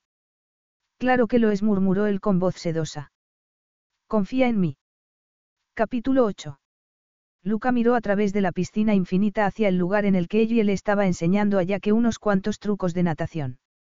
Ella nadaba como un pez. Podría haberlo rescatado a él si Luca hubiera tenido problemas en el mar con la misma eficacia que él pensaba que la había rescatado a ella hacía una semana, cuando la había visto flotando mar adentro.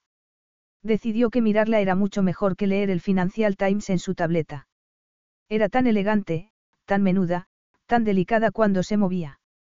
Además, tenía una risa que podía iluminar una habitación.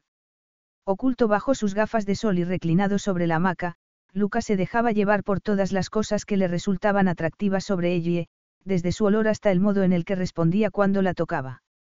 Entre las sábanas, era fuego. Suponía que aquello era lo que mucha gente podría considerar el paraíso. Sobre sus cabezas, el cielo tenía un azul intenso, con solo unas cuantas nubes acá y allá, y el sol brillaba con fuerza. Era un poco más de media tarde y ya no tenía la intensidad del sol de mediodía, pero aún hacía bastante calor como para que los tres estuvieran disfrutando de la piscina. Siempre le había resultado indiferente que las mujeres se sintieran impresionadas por su riqueza. Sin embargo, con ella era diferente. Ella se sentía impresionada, pero, fundamentalmente, no le daba mucha importancia al dinero ni parecía calcular constantemente lo que Luca tenía. De hecho, le gastaba bromas al respecto y le decía que era demasiado rico para su propio bien. Insistía en ayudar a mantener la casa recogida y siempre ordenaba lo que ya que iba descolocando, a pesar de que había empleados para que se ocuparan de eso. Luca no lo entendía. Ella no daba absolutamente nada por sentado y se tomaba muchas molestias en explicarle que, cuando se crecía con muy poco, una persona aprendía a apreciar lo que tenía. Cuando la presionaba, ella admitía que sí, que algunas personas reaccionaban dándose cuenta de la importancia de todas las cosas que el dinero no podía comprar, mientras que otras reaccionaban haciendo todo lo posible para enriquecerse a cualquier coste. Luca, sin hacerlo directamente, había averiguado cosas de su hermana y se había formado en la cabeza una imagen que era muy diferente a ella. Por supuesto, por su parte, ella le recordaba lo agradecida que estaba porque hubiera rescatado a su padre. Lo que me hace pensar le había comentado él mientras estaban abrazados entre las sábanas después de hacer el amor apasionadamente, que el dinero tiene sus usos. Si le había contestado ella. Tiene poder para comprarlo todo.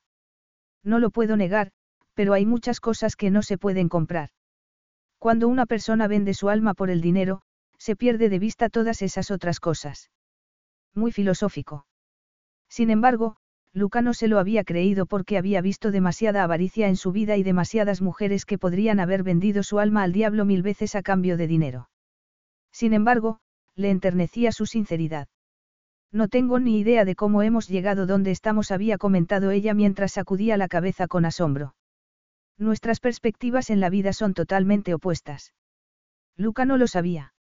Lo que iba a ser una relación de una noche con la intención de mantenerla entre las cuatro paredes del dormitorio se había esfumado rápidamente cuando, un día, Luca le había dado la mano a ella sin darse cuenta delante de Yaque. Fue entonces, cuando, sutilmente, había cambiado también su relación con Yaque. Había sido ese el punto de inflexión en el que Yaque había empezado por fin a confiar en él. Efectivamente, habían hecho progresos antes, pero la situación había mejorado notablemente. Luca suponía que eso era lo que ocurría cuando se jugaba a las familias felices. No tenía que ver con el amor ni sobre venderle el alma a alguien sabiendo que, tarde o temprano, uno iba a terminar sufriendo.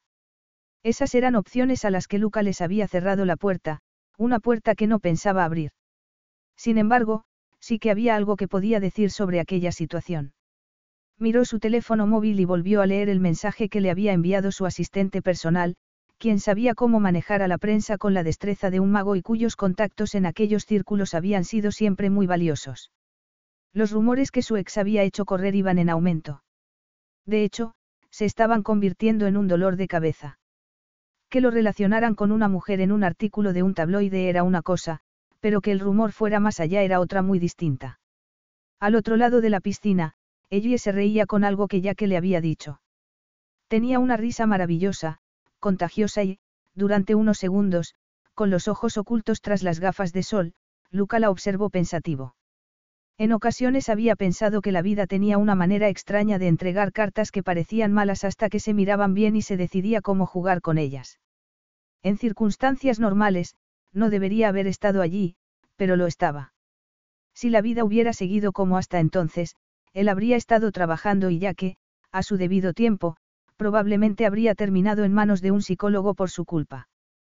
¿Quién lo sabía? Incluso podría haber sufrido un destino mucho peor. Drogas. Alcohol. Había todo un mundo de tentaciones para que un adolescente pudiera fastidiarse de por vida. Sin embargo, el giro que habían dado las cosas. Luca no podría haber pedido nada mejor. Luca se puso de pie, miró su reloj y se dirigió hacia el lugar donde los dos se estaban recuperando, sentados sobre los escalones de mármol de la piscina, agotados después de tanto divertirse en el agua. Ellie se protegió los ojos con la mano para observarle mientras se acercaba. El corazón le dio un vuelco en el pecho, la boca se le secó y los pezones se le pusieron erectos. Cada poro de su piel respondió de un modo que ya le resultaba muy familiar. Estaba segura de que no se cansaría nunca de observarle, de escucharle, del modo en el que la tocaba, del modo en el que conseguía que su cuerpo cobrara vida. Se había hecho creer durante todo el tiempo que le había sido posible que lo único que sentía era lujuria. Luca era irresistible y ella era demasiado inexperta como para poder protegerse contra el potente efecto que él ejercía sobre ella.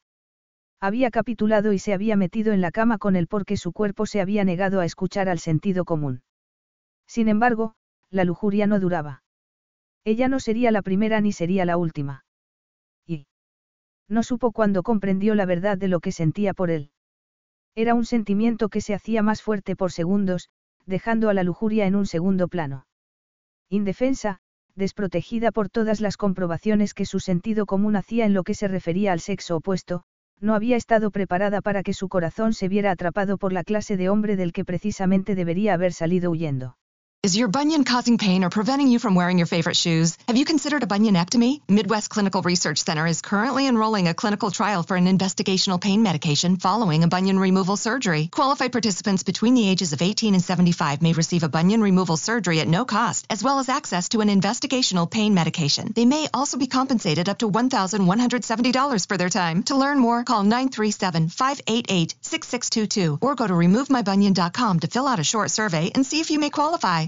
Carlos Alfredo, tu mamá vino por una semana. Ya hace un año que vive con nosotros. Hasta trajo sus gatos. ¿Y yo qué puedo hacer? Lo que puedes hacer, Carlos. ¿Y él quién es? Es Miguel, nuestro experto de TurboTax Live. Como tu suegra hace un año que vive con ustedes, you can claim her as a dependent y así obtener esa deducción de taxes extra. Hacer taxes puede parecer dramático. Por suerte, los expertos bilingües de TurboTax Live te ayudan a obtener el máximo reembolso sabiendo que tus taxes están bien hechos. You do your thing, we've got your taxes. Intuit TurboTax Live. La preparación de taxes y la aplicabilidad de las deducciones varían según el individuo. Casi no se había dado cuenta de cuándo habían empezado a acumularse los detalles. El modo en el que reía. La vulnerabilidad que había visto cuando miraba a Jaque y pensaba que nadie lo estaba observando. El rápido ingenio y el modo en el que combinaba su arrogancia con una magnífica generosidad. Luca era una contradicción que había absorbido por completo a ella hasta el punto de que resultaba difícil pensar en cómo había sido la vida antes de él. Ella siempre había imaginado que el amor sería algo que crecería después de meses de cuidados, de cariño, pero, para su desolación, había descubierto que era algo que salía de la nada, como si fuera una mala hierba, haciendo añicos sus convicciones sin que ella pudiera hacer nada al respecto, excepto disfrutarlo mientras pudiera. El final del tiempo que iban a pasar juntos estaba muy cerca y tenía la intención de amarlo y enfrentarse a las consecuencias cuando todo hubiera terminado y ella hubiera regresado a la normalidad. Tomó muchas precauciones para asegurarse de que él no sospechaba nada porque tenía su orgullo y no podía ni pensar que él pudiera reírse de él ni mirarla con pena desde las profundidades de aquellos oscuros y fabulosos ojos. ¿Vas a meterte? Le preguntó. Se sentía húmeda entre las piernas por el deseo que había visto en la mirada de Luca. Se había llevado su único bañador, el negro de una pieza. Era muy recatado y discreto, pero, cuando Luca la miraba con el puesto, se sentía como si fuera la modelo más bella de lencería del mundo.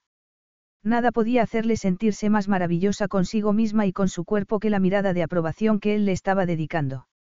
Había descubierto que esa mirada era como una droga y se sentía culpable por alimentarse de ella con avidez, porque, muy pronto, esa mirada ya no estaría disponible. Tentador respondió él. Miró a Yaque, que estaba jugando en el agua, y luego volvió a mirar a ella. Si lo hago más tarde, harás que merezca la pena. Ellie se sonrojó. ¿No piensas más que en el sexo? Le preguntó mientras él se sentaba sobre el mismo escalón que ella. No, el trabajo tiene prioridad, pero no por mucho. Deberíamos entrar. Ellie se levantó y llamó a Yaque. Entonces, fue a secarse. Sexo, sexo, sexo. Era en lo único que pensaba Luca. En otros aspectos, era muy complejo y concienzudo, pero, en lo que se refería a las relaciones, era tan profundo como un charco. Espera un momento, ella le dijo él mientras le agarraba el brazo y se ponía de pie también. Cuando sus miradas se cruzaron, la de él era tan seria que ella sintió que el pánico se apoderaba de ella. Juanita está dentro. Ella puede jugar con ya que un rato. Además, le he pedido que esta noche se ocupe de él. De acuerdo, dijo ella tratando de disimular. Supongo que querrás hablar de los progresos que estamos haciendo con Yaque. Lo siento. Me ha resultado demasiado fácil olvidarme de que estoy trabajando. Basta. ¿Cómo? Deja de disculparte de cosas por las que no deberías disculparte. Ya no tenemos conversaciones formales sobre Yaque. Somos amantes. Ya no es relevante charlar contigo con un escritorio de por medio. Creo que eso ya lo hemos dejado atrás, ¿no te parece? Sin embargo, hay otros asuntos de los que necesito hablarte. ¿Qué otros asuntos? No estamos en el lugar adecuado. Tenemos que hablar y lo que tengo que decirte requiere un cierto grado de intimidad. Por eso le he pedido a Juanita que se quede esta noche. Voy a hacer una reserva en un restaurante que ofrece una excelente comida junto con un cierto grado de intimidad. Ella sintió que los ojos se le llenaban de lágrimas. Se imaginaba de qué iban a hablar. Estaba a punto de recibir la carta de despedida y sintió que el miedo se apoderaba de su corazón. Apartó la mirada rápidamente, pero, cuando volvió a hablar, lo hizo con la voz tranquila, manteniendo las apariencias de la relación sin ataduras que se suponía que los dos tenían. Lo sé. Comentó encogiéndose de hombros. El fin se está acercando. Tenemos que ir terminando esto y ponernos a buscar una niñera. Sé muy bien la clase de chica a la que ya que le tomaría afecto y no creo que vaya a haber problemas para que se acostumbre al cambio. Ahórrate las palabras de ánimo, Elle. Como te he dicho, tenemos que hablar y no puede ser una conversación precipitada aquí mismo. Cuando bajó la mirada, vio el escote de ella y los pequeños montículos donde sus senos quedaban marcados por la ceñida tela del bañador. Apartó los ojos rápidamente de tan deliciosa visión y respiró profundamente. Tengo trabajo que hacer. Ojalá no fuera así, pero tienes razón. El tiempo se está terminando y en Londres se están empezando a poner nerviosos, comentó. Me pasaré cuando ya que esté en la cama para darle las buenas noches y luego te esperaré en el vestíbulo. Claro, dijo ella mientras se ponía a recoger todas sus cosas. Luca echó a andar para dirigirse a su despacho mientras ella llamaba a Yaque. Sin embargo, en aquella ocasión, ni siquiera la alegre conversación del niño pudo distraerla. Era el primer restaurante al que habían ido juntos desde que llegaron a Mallorca. Resultaba extraño arreglarse algo más cuando se había pasado la mayor parte del tiempo en pantalones cortos y camisetas. Por primera vez, se sentía nerviosa. Deseó que Luca le ahorrara el mal trago enviándole simplemente un mensaje de texto para darle las malas noticias. Se había comprado un par de vestidos de verano y, como Cenicienta cuando se quitó el vestido del baile, se miró decepcionada en el espejo. Su piel había adquirido un bonito color gracias al sol y su cabello había adquirido unas mechas cobrizas muy favorecedoras, pero, aparte de eso. Dado que sabía el motivo de aquella cena y que estaba a punto de terminar su trabajo con. Ya que, la ridícula seguridad en sí misma que él le había inspirado había desaparecido por completo. Ella volvía a ser quien era realmente, una mujer normal y corriente cuyo momento de gloria había terminado. Luca estaba esperándola y, al verlo, esbozó una radiante sonrisa. No llegó tarde, ¿verdad? Comentó mientras se ponía los zapatos, que llevaba en la mano.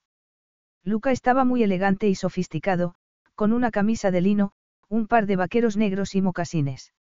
Un sueño de hombre, la fantasía de toda mujer. Ella tendría que tener cuidado para no tenerlo como referente en lo que se refería a relaciones futuras porque, si lo hacía, lo iba a pasar muy mal. ¿Cómo estaba ya que cuando fuiste a verlo? Le preguntó mientras se dirigían al vehículo que los esperaba en la puerta. Ya que estaba. Respondió él mientras se giraba para mirarla antes de arrancar el motor. Es increíble que el osconiño que entró en mi casa hace siete meses haya podido cambiar tanto. Irreconocible. Sin embargo, tú ya sabes lo mucho que he progresado con él, añadió con una sonrisa. Hace dos días me diste una medalla de oro por mis progresos. Ellie se sonrojó al recordar cómo Luca había exigido que ella le recompensase por aquella medalla de oro en particular. También recordaba haberle dicho que debería tratar de conseguir varias medallas al día porque le gustaba bastante la entrega de premios que él tenía en mente. Era un mal momento para esa clase de recuerdos. Decidió centrarse en los negocios. Era lo que Luca comprendía mejor. Los negocios y el sexo. Y ciertamente no iba a hablar de sexo ni a recordarle lo que habían compartido. Había visto cómo había tratado a su ex tras terminar su relación con ella. Había visto la contrariedad en su rostro porque, cuando se despedía de una mujer, era para siempre. Dejemos de hablar de trabajo por el momento, dijo él después de que ella tratara de discutir las cualidades que la futura niñera debería tener. Háblame sobre otra cosa. ¿Sobre qué? Sorpréndeme. Quiero una conversación que me relaje. No quiero ejercitar mi cerebro aún con una conversación profunda sobre lo que necesita una niñera para encajar con Yaque. Bueno. ¿Cómo es el restaurante? Yo espero ir vestida adecuadamente. No he viajado mucho al extranjero, pero creo que en los países en los que hace mucho calor el código de etiqueta es más relajado, aunque el restaurante sea muy elegante. Durante unos instantes, muy incómodos, Lucano respondió. Cuando lo hizo, fue para hablar de otro tema completamente diferente. He recibido un mensaje muy interesante de mi asistente personal. Sí. Le preguntó ella, algo confusa.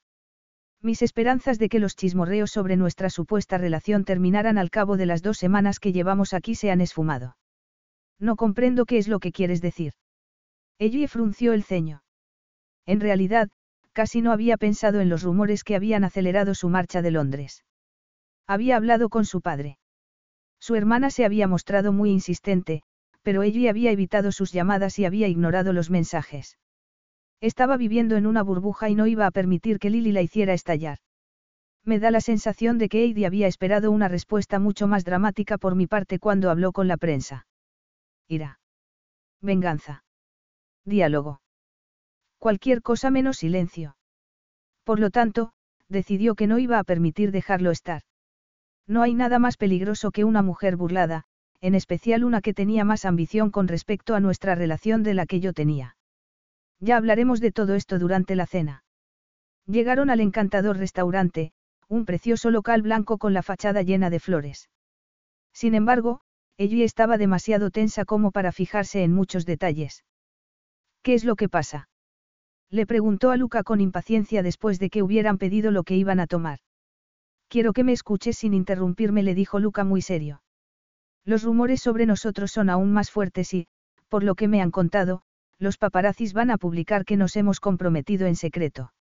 Mi asistente personal se ha enterado porque tiene algunos contactos en los tabloides.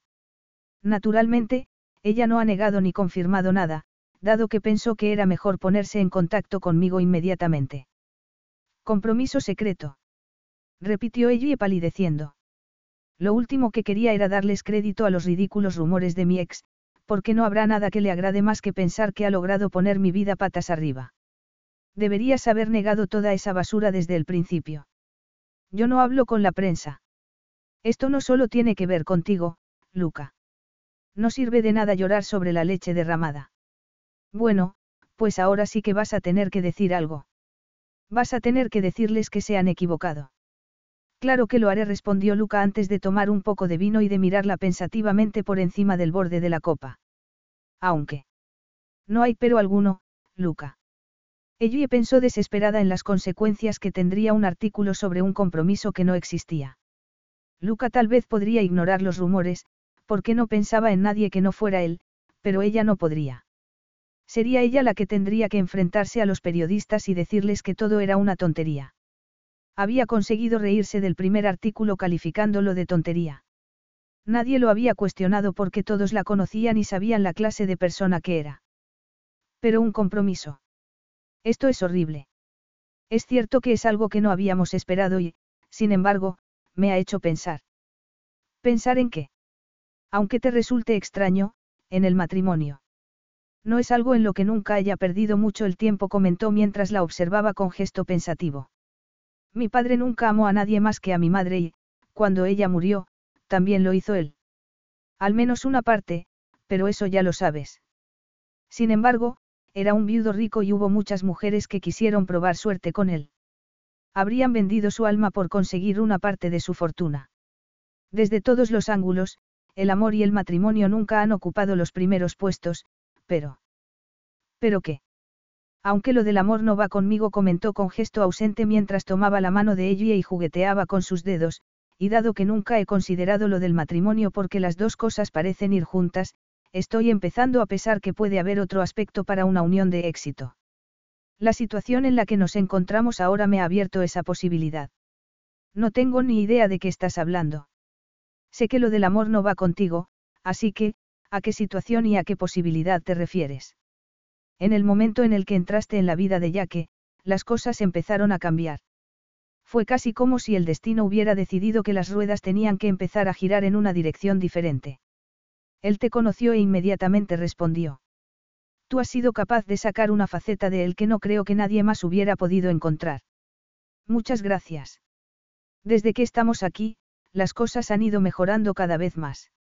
Hablo más con ya que ahora de lo que lo he hecho en los meses que llevamos juntos. Si no te parece que las conversaciones que tenemos son muy extensas, ya te podrás imaginar la poca comunicación que había antes entre nosotros. Ella abrió la boca para hablar, pero Luca levantó la mano para detenerla. Escúchame, por favor. La persona que venga a reemplazarte no va a funcionar del modo en el que yo creía al principio. Lo que ya que tiene con nosotros, lo que estas vacaciones me han hecho ver, es que somos una familia para él. Los dos. No se trata exactamente de una familia muy tradicional, pero parece que funciona para él. En lo que se refiere a familias tradicionales, ¿quién puede decir que son mejores que las que no son tradicionales?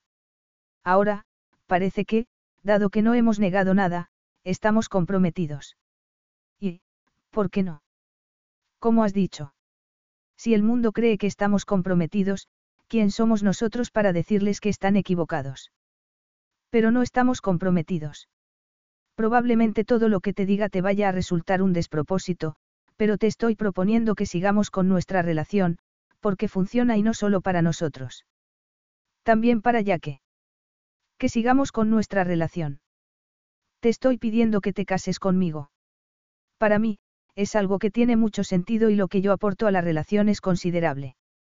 Ella se había quedado boquiabierta. No dejaba de preguntarse si había escuchado mal o tal vez no había interpretado correctamente lo que él había dicho. No te volverá a faltar nunca nada. Tendrás seguridad y estabilidad, además del sexo. Me estás pidiendo que me case contigo porque ya que es feliz y porque tú y yo nos llevamos bien y nos lo pasamos estupendamente entre las sábanas. Sin duda, no es el sueño romántico que seguramente has estado esperando. No, sinceramente no lo es. Ella tenía mucho más que decir sobre el asunto, pero no podía dejar de pensar en el matrimonio de sus padres. Lo que había empezado como un sueño romántico, se había convertido en un pozo de amargura y resentimiento cuando el sueño se había esfumado y su madre se había dado cuenta de que el empleado con el que se había casado no iba de dejar de ser un empleado. Un buen hombre que habría hecho cualquier cosa por ella, pero que no era suficiente. Pensó en su propia infancia, en el modo en el que había pasado a un segundo plano por su superficial madre y por el modo en el que la relación con su hermana había sufrido por ello. Ella había tenido una infancia normal, pero no se podía decir que hubiera sido positiva. Es una locura. exclamó por fin, dejando a un lado sus pensamientos. ¿Por qué? ¿Por qué no soy tu hombre ideal? Ni yo tu mujer ideal. Tu punto de vista es diferente al mío, Luca.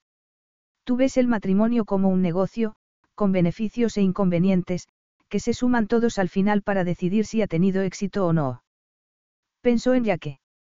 Tal vez él también se había visto rodeado de una falsa sensación de seguridad, Tal vez Luca y ella no deberían haberse mostrado afectuosos delante de él, pero no por eso iba a permitir que Luca le hiciera pensar que la manera natural de terminar todo aquello era casarse solo porque ella que necesitara una familia. Sintió que se le empezaba a formar un dolor de cabeza por la tensión. El compañero del alma ideal no existe, ella. Podríamos hacer que esto funcionara. Pero tú no me amas. ¿Qué ocurrirá cuando aparezca otra mujer que capte tu interés, una de esas mujeres por las que siempre te has sentido atraído. ¿Dónde quedará todo esto? Podríamos dejar estar el rumor y ver cómo se desarrolla. En cuanto a lo de que aparezca otra mujer. Tú me excitas y me gustas. ¿Por qué iba a querer mirar a otra mujer? A ella se le ocurrían cientos de razones, todas las cuales empezaban y terminaban con rubias de metro ochenta y largas piernas. Luca podía hablar en aquel momento de esa manera, dado que no había tentación alguna. Sin embargo, ¿qué ocurriría cuando la tentación se presentase? No intentes buscarle faltas a lo que te acabo de proponer. Vamos a terminar de cenar. Hablemos de cualquier cosa que no sean las relaciones y así tú podrás consultarlo con la almohada, sugirió mientras la miraba fijamente. Ya me dirás lo que piensas realmente cuando estés cálida y relajada después de que hayamos hecho el amor. Capítulo 9. Con la destreza de un mago, Luca no había escatimado esfuerzos para sacar todos los argumentos que podrían persuadir a ella para que se aviniera a lo que él pensaba. Luca sabía que ella tenía sus teorías sobre los compañeros del alma y las promesas del amor romántico. Sabía que, para ella su sugerencia de una unión basada en el pragmatismo no ocupaba los primeros puestos en su lista de deseos. Sin embargo, entre ellos había una poderosa química y por mucho que ella hablara de la importancia del amor, Lucas sabía que ella también se había quedado sorprendida por la atracción física que había entre ellos. No la había visto venir. Además, estaba ya que. El niño los había visto juntos y Luca había descubierto el afecto que había en los ojos de ella cuando miraba al niño. Sería capaz de marcharse del lado de Yaque con la sospecha de que podría llevarse todo el buen trabajo que había conseguido con él. Luca sabía que lo que él quería era algo muy egoísta. Ella era el vínculo que le unía a él con Yaque. ¿Cómo podía conseguir una familia feliz para él si el miembro más importante se marchaba? Luca había progresado mucho, pero sería suficiente. Además, ella lo atraía en muchos sentidos. El sexo era estupendo, pero Luca apreciaba también su ingenio y el modo en el que ella era capaz de tomar sus propias decisiones. Sin el inconveniente de desear más de lo que era posible, sería una unión que tendría más probabilidades de prosperar que la de dos enamorados. Su instinto de depredador, de hombre que siempre conseguía lo que quería, sabía que hacer el amor era el único modo de conseguir que cambiara de opinión. No veía inconveniente alguno en utilizar el sexo porque para él tenía todo el sentido del mundo y reforzaba sus argumentos. Lo que él le estaba proponiendo trascendía la fría lógica porque estaba infundido por la pasión de la lujuria. Entrelazó los dedos con los de ella y la animó a subir al dormitorio, deteniéndose en cada escalón para tocarla. Los hechos siempre dicen más que las palabras y Luca planeaba poner en acción todo su poder de persuasión. Cuando estuvieron en la habitación, Luca cerró la puerta con el talón del pie y la empujó hacia la cama. Iba desnudándola al mismo tiempo mientras andaban hasta que quedó prácticamente desnuda. Luca. ¿Acaso se pensaba que ella no se daba cuenta de su plan? Su, susurró él mientras le colocaba un dedo sobre la boca. Entonces, reemplazó el dedo con los labios, besándola sin dejarla que tomara aire. Luca estaba haciendo lo que mejor se le daba. Las conversaciones complicadas siempre podían olvidarse entre las sábanas, pero aquello era mucho más que una conversación complicada. Ella sabía que aún quedaban muchas cosas por decir, pero cuando Luca la tocaba de aquel modo, la besaba hasta hacerle perder el sentido y le tocaba los senos y entre las piernas, ella perdía toda capacidad de pensar y se convertía en una muñeca de trapo. Cayó de espaldas sobre la cama y observó a Luca con el habitual nivel de descaro mientras él se desnudaba precipitadamente. Ella podría pasarse una vida entera haciendo eso si se casaba con él. Podrían darle allá que el hogar estable que él necesitaba para prosperar. Si se casaba con él podría tocarlo cuando deseara. Si se casaba con él. Sin embargo, no quería pensar en ninguna de las preguntas que se le ocurrían, por lo que las apartó y se concentró en el lujo de verlo de pie al lado de la cama, desnudo y excitado. Se incorporó y se arrodilló en el suelo para rodearlo con la boca. Luca había sido un excelente maestro y ella una entusiasta alumna, por lo que puso en práctica todas las clases que él le había dado. Lo lamió, chupó, sintió los bordes de la erección, sabiendo perfectamente cómo estimularle hasta que Luca estuvo a punto de perder el control. La apartó de él. El sexo fue rápido y urgente. Los cuerpos se enredaron para cubrir las necesidades de ambos, dándose placer el uno al otro con facilidad y libertad. Después, totalmente agotados, se recostaron. Luca se apoyó en un costado y se volvió a mirarla mientras le trazaba con el dedo una línea sobre la clavícula. No te voy a mentir, querida. Mi propuesta es algo que funciona para mí. No me valo del amor y las promesas vacías, pero tú añades algo a mi vida y a la de Yaque. Como te he dicho, nunca he pensado en el matrimonio, pero esto que te propongo tiene excelentes probabilidades de éxito. Ciertamente facilitaría lo de volver a Londres y tratar de aplacar los rumores de compromiso que ha avivado la vengativa de mi ex. Ella agradecía su sinceridad. No trataba de adornar la verdad, sino que estaba siendo totalmente sincero. Además de no tener que preocuparse por explicar nada a los periodistas, tendría la satisfacción de saber que su ex había fracasado en lo que esperaba conseguir despertando aquellos falsos rumores.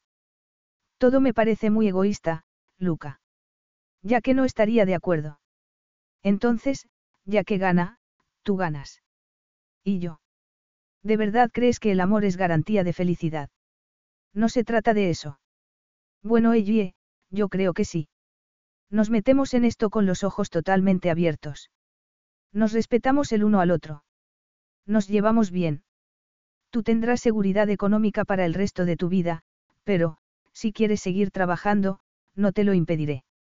No soy la clase de hombre que espera que la mujer se quede en casa. Además, el sexo es genial. ¿Y qué pasará cuando el sexo deje de ser genial? Tu historial no promete longevidad en ese aspecto, ¿no te parece?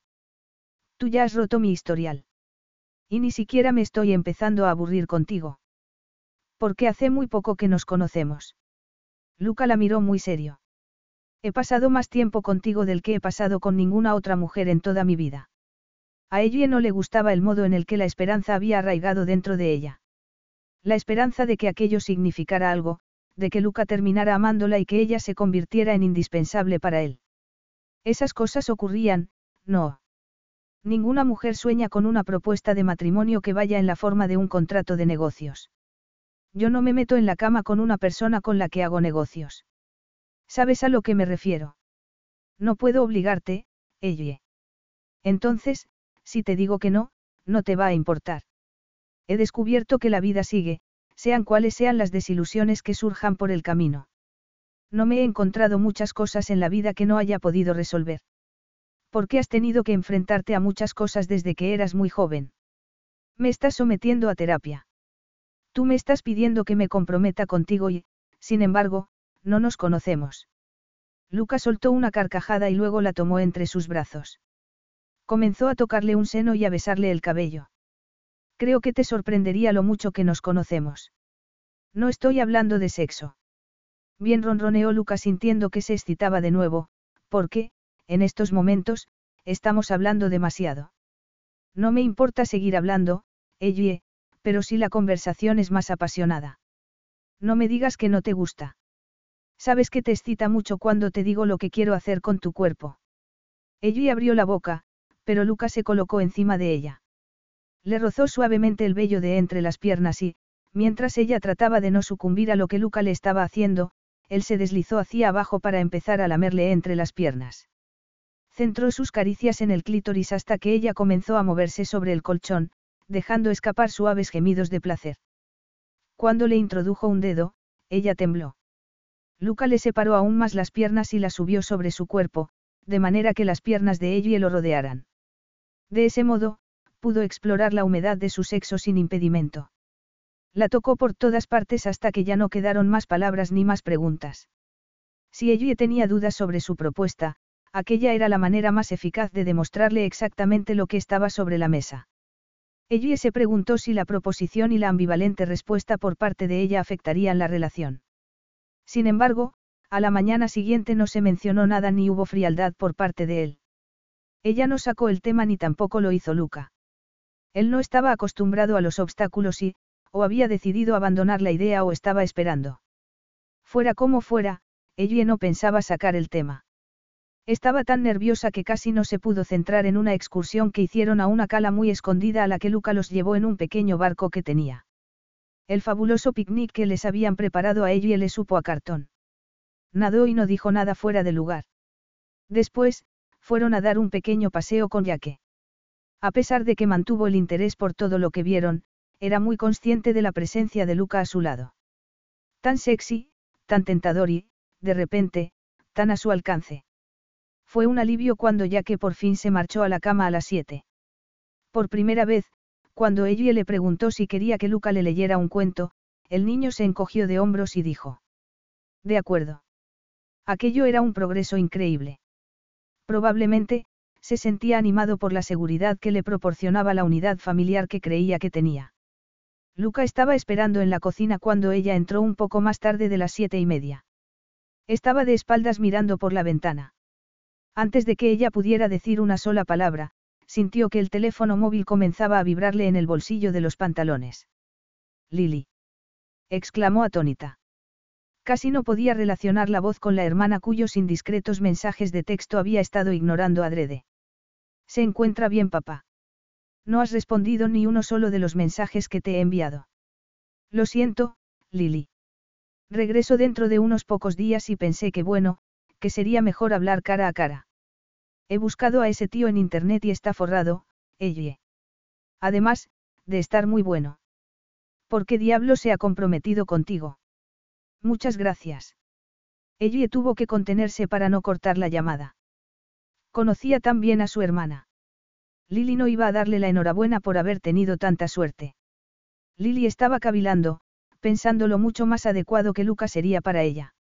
Ya sabes a lo que me refiero. ¿Te acuerdas del aburrido de Paul Llena? Intento no hacerlo, Lily. Papá dice que le dijiste que son todo tonterías. Es cierto. No hablemos ahora sobre mí, contestó mirando a Luca que estaba escuchando sin reparo alguno la conversación y miraba a ella con descarado interés. Hablemos sobre ti, añadió, segura de que aquello serviría para cambiar de tema. Dime qué has estado haciendo en los Estados Unidos. Has tenido muchas ofertas de trabajo importantes. ¿Te has acostado con él? Lily. Está bien. Me he pasado. Lo siento. Estás disfrutando ahora que estás de vuelta en el Reino Unido. Por fin has hecho la pregunta. No estoy en el Reino Unido. Te estoy llamando desde donde estás tú. Papá me dijo dónde estabas y se me ha ocurrido volar aquí para hacerte una visita. Me ofrecí a ver cómo estabas para asegurarme de que te encontrabas bien, añadió con voz de niña buena. ¿Estás aquí? Preguntó ella mirando a su alrededor como si se estuviera temiendo que su hermana fuera a aparecer en cualquier momento. Solo para asegurarme de que no estás metida en un lío. Tienes que admitir que una no se compromete todos los días. Sé que lo que me dijo papá es todo una tontería, pero, sin embargo. ¿Para qué están las hermanas si no es para cuidarse las unas a las otras? Bueno, Els, me estoy quedando sin batería, así que mándame un mensaje con la dirección, ¿quieres? Tomaré un taxi. A ella no le quedó más remedio que darle a su hermana la dirección. La cabeza no dejaba de darle vueltas. ¿Cuánto tiempo tardaría su hermana en llegar a la casa? ¿Cuánto tiempo pensaba quedarse? Como siempre, Lily no mostraba ningún tipo de vergüenza a la hora de presentarse en la casa de un desconocido sin que la invitaran. Seguramente tenía un plan. Sí, en el pasado, su hermana le había quitado al hombre con el que ella había estado saliendo solo por darse el gusto, cuáles serían sus intenciones en lo que se refería a un hombre como Luca, el más deseado del planeta. Ella seguía mirando el teléfono con la sensación de haber sido atropellada por un camión cuando Luca la sacó de sus pensamientos. Tu familia. Mi hermana dijo con frustración. ¿Y? Adivina qué. Está aquí. Ha tomado un taxi para venir a visitarnos. Tengo ganas de verla. Hace muchos meses. Ah, la famosa hermana que crees que tú crees que encaja perfectamente con mis gustos. Ella se tensó y permaneció en silencio. Luca le ofreció una copa de vino y ella se lo tomó de un trago. Eso es para darte valor. Ella se sonrojó. Tenía sed. De vino. Interesante. Normalmente, cuando uno tiene sed bebe agua. Deberías sentarte. Se te ha puesto mala cara. Now through February 2nd, join a clean and spacious Planet Fitness for zero enrollment and only $10 a month. With tons of equipment and free fitness training, it's the perfect place for everybody to work out. Even me, mother of very fussy triplets and one very colicky husband. Especially you, Supermom. You'll release endorphins and have more energy. I remember having energy. Start feeling spectacular today. Join in club or at planetfitness.com. Zero enrollment, $10 a month, cancel anytime. Deal ends February 2nd. See club for details. Debería decirte que ella sabe lo de. De bueno. Hace tiempo le dije a mi padre que si leía alguna tontería en los periódicos que no se lo creyera porque era todo mentira. Y ahora que se está hablando de compromiso, tu hermana no se cree que haya algo de verdad al respecto. Algo por el estilo. Y tiene razón. Algo malvado y osado se abrió paso a través de la ansiedad que la llamada de Lily había provocado en ella. ¿Cómo se atrevía su hermana a mostrarse tan incrédula ante el hecho de que ella pudiera estar realmente comprometida con alguien guapo, rico y tan deseado por todas las mujeres? ¿Cómo se atrevía Lily a pensar que aquel compromiso era solo una mentira? De repente, ella se sintió cansada de las inseguridades que siempre parecía tener cuando Lily andaba cerca. Luca le había dado una seguridad que no sabía que poseía. ¿Por qué debía echarlo todo por tierra solo porque Lily fuera a presentarse allí en plan detective? Por primera vez en su vida, ella había hecho lo impensable y había dejado de jugar seguro. Y se sentía bien. Podríamos probar. Los compromisos no siempre terminaban en bodas. Claro que podían probar. Luca no la amaba, pero ella tendría tiempo para intentar hacerse imprescindible para él. Si era a través de Yaque, pues así sería. No podía soportar la idea de no volver a verlo. Luca sonrió lenta y perezosamente, con satisfacción. La estrechó entre sus brazos y la besó. Todas las dudas que ella tenía sobre aquella alocada decisión desaparecieron de repente. Le rodeó el cuello con los brazos y le devolvió el beso con pasión y abandono. Estaba haciendo lo correcto. No lo sabía, pero no podía ahogar el pequeño rayo de esperanza de que lo que había entre Luca y ella pudiera hacerse lo suficientemente fuerte para contrarrestar el efecto Lily. Estaba temblando. Por alguna razón, aquella llamada de teléfono la había forzado a aceptar aquella proposición. Luca no iba a cuestionarlo. Estás tomando la decisión correcta, murmuró mientras le apartaba el cabello del rostro con un dedo. ¿Cómo no ibas a decir tú eso? Replicó ella. Si alguien está de acuerdo contigo, siempre vas a pensar que esa persona ha tomado la decisión correcta. Lucas sonrió. Yo siempre tengo razón, bromeó él haciéndola sonreír y olvidarse momentáneamente del hecho de que su hermana iba de camino hacia allá. Deja de parecer tan ansiosa. Mi hermana siempre ejerce el mismo efecto en mí. Te hace sentirte ansiosa. Precioso. Preciosa es seguramente como terminarás describiéndola a ella, musitó ella en voz muy baja. ¿Cómo has dicho? Nada dijo ella con una sonrisa. Entonces, dio un paso atrás, se colocó la ropa y decidió que necesitaba un poco más de vino. Llegará enseguida. Pasaron 25 minutos antes de que sonara el timbre de la puerta. Ellie salió a recibirla mientras que Luca esperaba en la cocina. Sentía una gran curiosidad. Se había hecho una idea sobre lo que podía esperar y no se sintió desilusionado. Luca, esta es mi hermana Lily. Ellie observó el saludo con interés. Tuvo que admitir que, si Luca se sintió impresionado, no lo demostró y sintió una increíble satisfacción porque Lily, que era precisamente su tipo, estaba aún más impresionante después de los meses que había pasado bajo el sol de California. Estaba muy bronceada y su larga melena rubia le caía como una reluciente cortina por la espalda. Llevaba puesta muy poca ropa, una camiseta recortada que dejaba al descubierto su firme vientre y el tatuaje de una golondrina justo debajo del ombligo, vaqueros rasgados que parecían diseñados para hacer destacar aún más unas interminables piernas y unas chanclas. Además, había llegado en modo seducción, hablando rápidamente y con muchos gestos de manos y utilizando su lenguaje corporal para indicarle a Luca que lo que veía era tan solo la punta del iceberg. Ella había visto a su hermana en acción muchas veces, pero, en aquella ocasión, el corazón le latía dolorosamente. Era la primera vez que en realidad le importaba lo que pudiera ocurrir si su magia funcionaba y abducía a Luca con sus hermosos ojos azules. Te acostumbrarías a la vida de allí como un pato en el agua, decía Lily. No dejaba de tocarse el cabello. Encajarías perfectamente. ¿Has pensado alguna vez en hacer una película? Yo tengo muchos contactos, aunque tú no los necesitarías, añadió con una sonrisa mientras aleteaba las pestañas. Sé que has salido con muchas famosas. No es lo mío, respondió Luca cortésmente. Incluso podría ser actor. Tienes el físico adecuado. Menudo partido, Els. exclamó Lily guiñando un ojo a su hermana. Se aseguró que Luca viera el gesto para que él supiera que ella sabía que era todo mentira. Voy al despacho a trabajar un rato, dijo él mientras se dirigía hacia la puerta. Así las dos tendréis tiempo de poneros al día.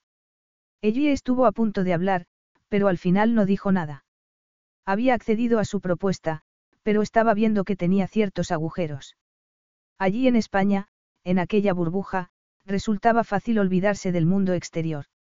Sin embargo, con su llegada, Lily había dejado entrar al mundo exterior.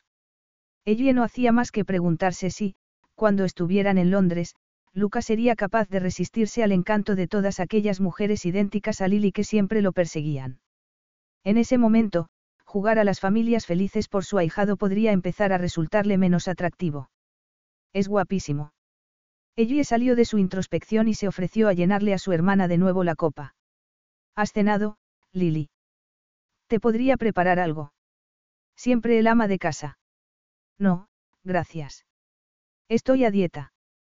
No te puedes creer la competencia que hay allí. Pero te va bien. Claro que me va bien, contestó Lily. Se levantó y se puso a inspeccionar la cocina de arriba abajo. ¿Por qué no me iba a ir bien? Te habría ayudado con lo de papá, ya lo sabes, pero me pilló en un momento malo económicamente. Tienes que invertir para crear y, justo en ese momento, había gastado bastante en box y fotografías. Ya sabes cómo es ese mundo. Ella no tenía ni idea. Sin embargo, ahora ya no importa. Háblame del tío bueno. Sé que estás aquí solo por el niño, pero, los dos debéis relacionaros de vez en cuando. Cuéntamelo todo. En ese momento, ella supo que Lily trataría de seducir a Luca sin pensárselo. Igual que había hecho con Paul. Luca era la clase de hombre que llevaba toda su vida tratando de cazar. Rico, poderoso, guapo. En resumen, la caza perfecta. Háblame de Luca, insistió Lily. Está soltero. De verdad, claro. O tiene alguna famosa escondida por ahí esperando a que toda esta tontería del compromiso se pase. ¿Por qué lo preguntas? Le espetó Ellie, con voz tensa. Bueno, pues dime si te parece bien todo esto, que estoy segura de que sí. Sin embargo, si no tiene a nadie, tal vez yo podría, ya sabes. No, explícate. Bueno, ese tío es fabuloso y yo no estoy saliendo con nadie ahora mismo. No te podrías creer todos los gays que hay allí. La mayoría de los hombres a los que conozco les importan más ellos mismos que yo. Ninguno puede pasar delante de un espejo sin mirarse. Vaya, lo siento, dijo ella con verdadera compasión. Como una planta necesitaba abono, Lily necesitaba la adoración de los hombres para prosperar. Pues siento ser portadora de malas noticias, Lily, pero, de hecho, Luca ya no está libre. No. No, está conmigo. Me estás tomando el pelo, Els. No, en realidad, estamos comprometidos. De verdad afirmó ella. Se sintió totalmente empoderada. Inclinó la cabeza hacia un lado, como si estuviera decidiendo qué era lo que le iba a decir y lo que no. Admito que cuando surgieron los rumores de que estábamos juntos era todo mentira. Luca me había llevado a un pub para hablar de Jackie y su ex se presentó y, al vernos juntos, decidió crear un poco de polémica. No me lo puedo creer, afirmó Lily atónita. Entonces, surgió lo del compromiso en los tabloides. Para entonces, y esto queda entre nosotras, Luca y yo estábamos bueno, ya sabes. Acostándoos juntos. Enamorándonos. Total, loca y profundamente enamorados. No sé cómo ocurrió, pero te aseguro que es lo más maravilloso que me ha pasado en la vida. Se sintió hinchándose como un pavo. Lily seguramente creía que era de alegría, pero ella sabía que era porque la imagen que estaba pintando era cierta a medias y ella habría deseado que fuera cierta del todo. Es maravilloso, Lily. Al principio resulta un poco arrogante, pero, en cuanto se le conoce mejor, ves que es mucho más de lo que aparenta a simple vista. Es inteligente, divertido, considerado. Creo que no podría amar a nadie tanto como amo a Luca. Y él siente lo mismo por ti. ¿Por qué si no me habría pedido que me casara con él? Pues no veo que lleves anillo en el dedo. Eso es porque me quiere llevar al joyero de confianza que tiene en Londres cuando regresemos. No te olvides que esto no fue planeado y que nos ha pillado a los dos por sorpresa. Sin embargo, cuando el amor llega, ¿qué se puede hacer? Se echó a reír alegremente mientras evitaba mirar a su hermana. Entonces, una profunda carcajada resonó a sus espaldas. Eso, ¿qué se puede hacer? Ella se dio la vuelta y se quedó atónita. Luca. Cariño susurró él mientras se abrazaba a ella sin dejar de mirar a Lily. Entonces, le dio un beso en los labios. Me alegro de que me hayas hecho caso y se lo hayas contado todo a tu hermana. Quería decírselo a vuestro padre al mismo tiempo. Claro que mi ex hizo mal al inventarse esa historia, pero, ¿cómo iba ella a imaginarse que terminaría siendo real? Lily dejó escapar un sonido ahogado y se puso de pie. De repente, su confusión le hacía parecer muy joven y muy vulnerable. Y sé que no tendrías tan poco tacto como para insinuarte al hombre con el que tu hermana tiene intención de casarse, pero, si lo haces, deberías saber que yo no me lo tomaré bien. Ni se me ocurriría. No. Bueno, enhorabuena a ambos. Ahora me voy a dormir y me marcharé a primera hora de la mañana. Me aseguraré de que tengas un taxi esperándote. Puedes utilizar mi avión privado. ¿Te parece bien a las ocho y media de la mañana? El silencio que quedó en la cocina cuando Lily cerró la puerta a sus espaldas se podría haber cortado con un cuchillo. Luca se giró lentamente para mirar a ella. Vaya, vaya, vaya. Capítulo 10. Ellie se zafó de su abrazo y se dio la vuelta para mirarlo, con los brazos doblados sobre el pecho y la mirada desafiante. ¿Cuánto tiempo llevabas fuera de la cocina espiando nuestra conversación? ¿Crees que está bien escuchar las conversaciones de otras personas? Yo no lo creo. Es totalmente inaceptable, admitió Luca, pero no me pude resistir cuando tu hermana empezó a preguntarte si yo estaba libre. Sentí curiosidad por ver a dónde se dirigía la conversación. Lily siempre ha creído que puede hacer lo que quiera en lo que se refiere a los hombres. Simplemente estaba siendo humana cuando decidí mostrarle que había límites. Luca se sirvió un vaso de agua y se sentó. Hablemos. No. Olvídate de las declaraciones de amor durante un minuto. Quiero preguntarte sobre tu hermana. ¿Por qué? Ellie, deja de moverte hacia la puerta. O hablamos aquí o hablamos en el dormitorio, pero vamos a hablar. ¿No te parece un poco peligroso, Luca? Le espetó Ellie. Estaba tratando de recordar qué era exactamente lo que había dicho. Muchas cosas incriminatorias. Se había desahogado con Lily, completamente ignorante de que Luca estaba al otro lado, escuchando todas y cada una de sus palabras. ¿Qué quieres decir? Hablar.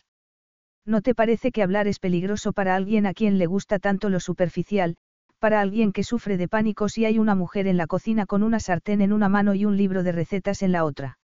No es esa la razón por la que este acuerdo es tan conveniente para ti porque pasa de largo por las cosas domésticas por las que te sientes tan atrapado. Si nos casamos, supongo que tendrás alguna vez una sartén en una mano y un libro de recetas en la otra. Has pensado que tu hermana era mi tipo por su aspecto. Ella lo observaba en silencio, desafiándole con la mirada. Respóndeme. Por supuesto que lo he pensado. Es rubia, guapa y muy lanzada. Me sorprende que no le dieras luz verde para pavonearse delante de mí, dijo Luca secamente. Ella se sonrojó. Se te pasó por la cabeza, ¿verdad? Luca la miraba fijamente. Sus ojos oscuros fueron enfriándose poco a poco. Ella negó con la cabeza. Se sentía agotada. ¿Qué iba a hacer? ¿Cómo iba a manejar aquella situación? Mentir. Fingir. Estaba harta de fingir. Si Luca tenía tantas ganas de hablar, hablarían. Iba a decirle la verdad, cómo se sentía, cuando había empezado a sentirlo y lo que quería de una relación con él. Si no le gustaba, podría marcharse cuando quisiera. Ella había sido una estúpida al creer que casarse con él iba a ser la mejor opción, dado que podría gozar de su amor por él y, además, tal vez, solo tal vez, él podría empezar a corresponder ese amor. Tal vez sería mucho mejor que ella se marchara de allí con la esperanza de que, algún día, pudiera conocer a un hombre que pudiera amarla del modo en el que ella se merecía. No le dijo ella con sinceridad. Te aseguro que no se me ocurrió. Lo que ocurre es que tuve un novio en el pasado. Se llamaba Paul y yo pensaba que era mi alma gemela. Fue hace un par de años. Era un hombre bueno, muy agradable y cariñoso. Suena mortal. Ellie frunció el ceño y se dio cuenta de que Paul, aunque había sido un hombre maravilloso, no la había satisfecho plenamente, sobre todo si lo comparaba con Luca. No era en absoluto el tipo de Lily. A ella siempre le gustaban los hombres guapos, solventes y atractivos. Sin embargo, se fijó en Paul. No sé si lo hizo para ser mala o fue algo inconsciente porque lo de flirtear con los hombres es algo innato en ella. Fuera por la razón que fuera, él mordió el anzuelo.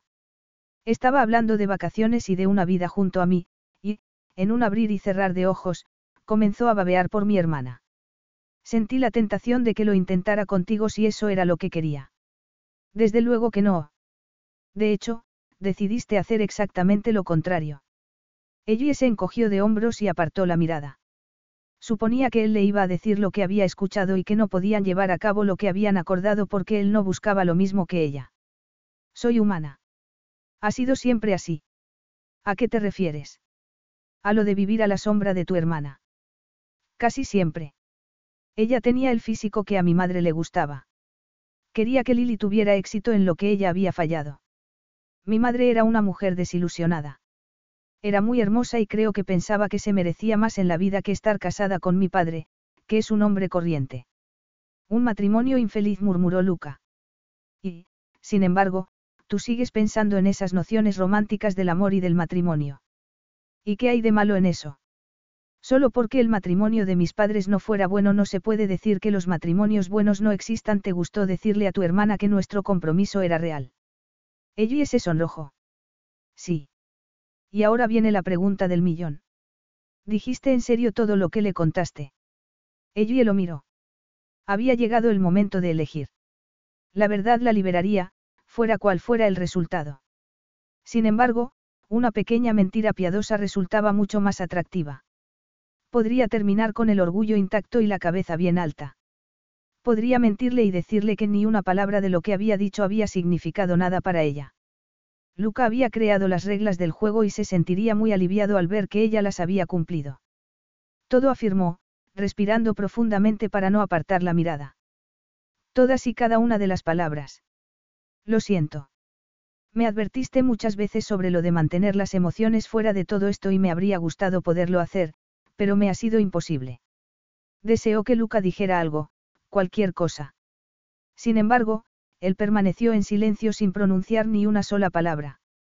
Estoy enamorada de ti, prosiguió, decidida a no guardarse ya nada. Sé que no fue lo que acordamos y también sé que no debería estar diciéndote esto porque tú has cerrado con un candado tu corazón y has arrojado la llave, pero no he podido contenerme. Estoy enamorada de ti. No sé ni por qué, ni cómo ni cuándo.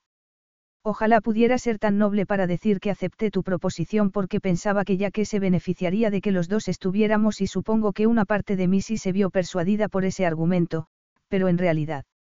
Pensé que, si estábamos juntos, podría tener la posibilidad de que yo te afectara de alguna manera. Yo nunca permito que ninguna mujer me afecte. Lo se replicó ella, pero nunca has estado comprometido con ninguna antes, ¿verdad? Nunca he sido lo suficientemente estúpido. ¿Por qué eres tan frío? Le preguntó. El corazón le latía tan fuerte que se sentía a punto de desmayarse. Práctico. No, no es práctico, Luca. Meter protección solar en la maleta cuando te vas de vacaciones a un país caluroso es práctico. Ser frío y no tener sentimientos. Vi lo que la muerte de mi madre le hizo a mi padre. Creo que ya te lo he contado. Pero eso no significa que esté de acuerdo contigo. Él nunca se recuperó. Hay que ser un necio para sentir algo tan fuerte por otro ser humano que termines perdiendo la vida si le ocurre algo a esa persona. Y después de que ella muriera. Fui testigo de lo que avariciosas e insensibles que pueden ser las mujeres en lo que se refiere al dinero. Demonios, por aquel entonces yo solo era un adolescente, pero algunas no se lo pensaron dos veces. Cuando vieron que con mi padre no conseguían nada, lo intentaron conmigo. Preferirías pasarte toda la vida solo por no intentarlo. Nunca en toda mi vida he estado solo. No estoy hablando de tener una mujer en la cama, sino en el corazón. Prefiero no tener complicaciones. De acuerdo, dijo ella poniéndose de pie.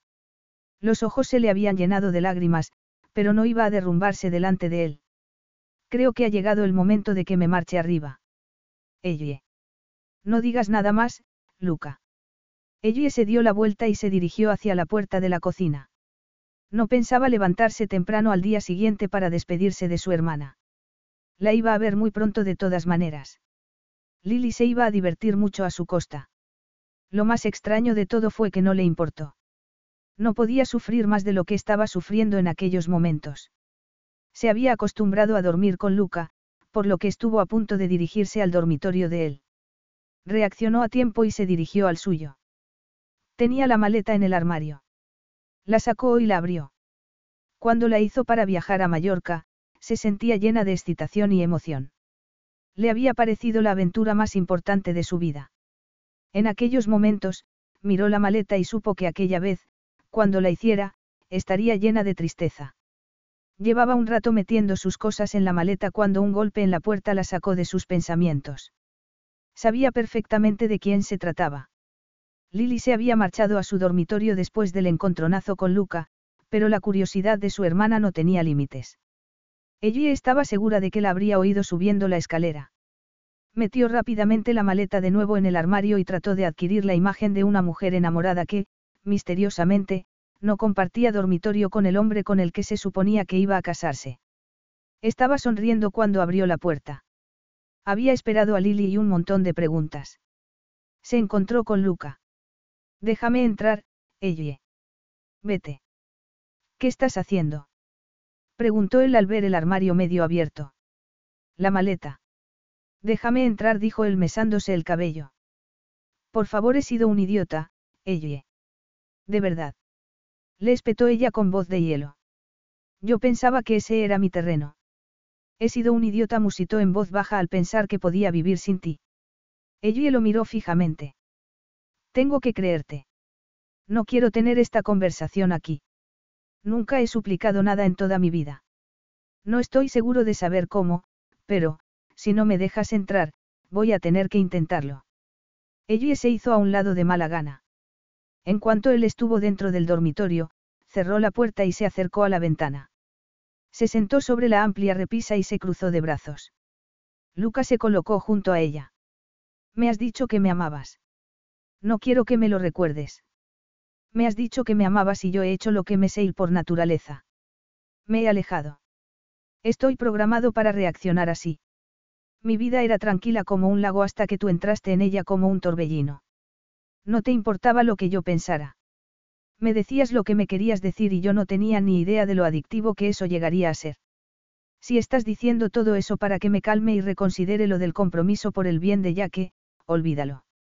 Si yo estuviera aterrado de estar con una mujer que me amara, no habría manera de que yo volviera a considerar ningún compromiso, con o sin Yaque. En ese caso, di lo que tengas que decir, Luca. Yo pensaba que construir una torre de marfil a mi alrededor me daba fuerza. Estaba protegido y nadie había logrado superar mis defensas. Entonces, llegaste tú y conseguiste encontrar el modo de entrar en cuestión de segundos. Te pedí que vinieras aquí porque necesitaba que estuvieras con Yaque, pero, cuando antes habría sentido reparos a compartir mi espacio personal con una mujer durante un periodo de tiempo tan largo, contigo me sentí cómodo. Cómodo repitió ella. ¿Por qué aquella palabra sonaba tan aburrida? Lucas se echó a reír. En realidad, es un cumplido, ella. También es algo que debería haberme alertado de que tú no solo eras diferente del resto de las mujeres que he conocido, sino que debería haberme alertado de que estaba empezando a sentir algo por ti. A sentir algo por mí. Y por eso escuchaste cómo me sinceraba contigo y luego me mandaste a paseo. Como ya te he dicho, respondí por inercia. Llevo una vida entera diciéndome que el amor era lo único que no quiero.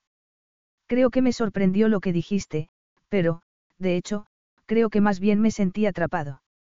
Luego, en cuanto te marchaste de la cocina, sentí náuseas. Pero tú nunca. No reconocí lo que me pasaba porque nunca me había visto en esa situación antes.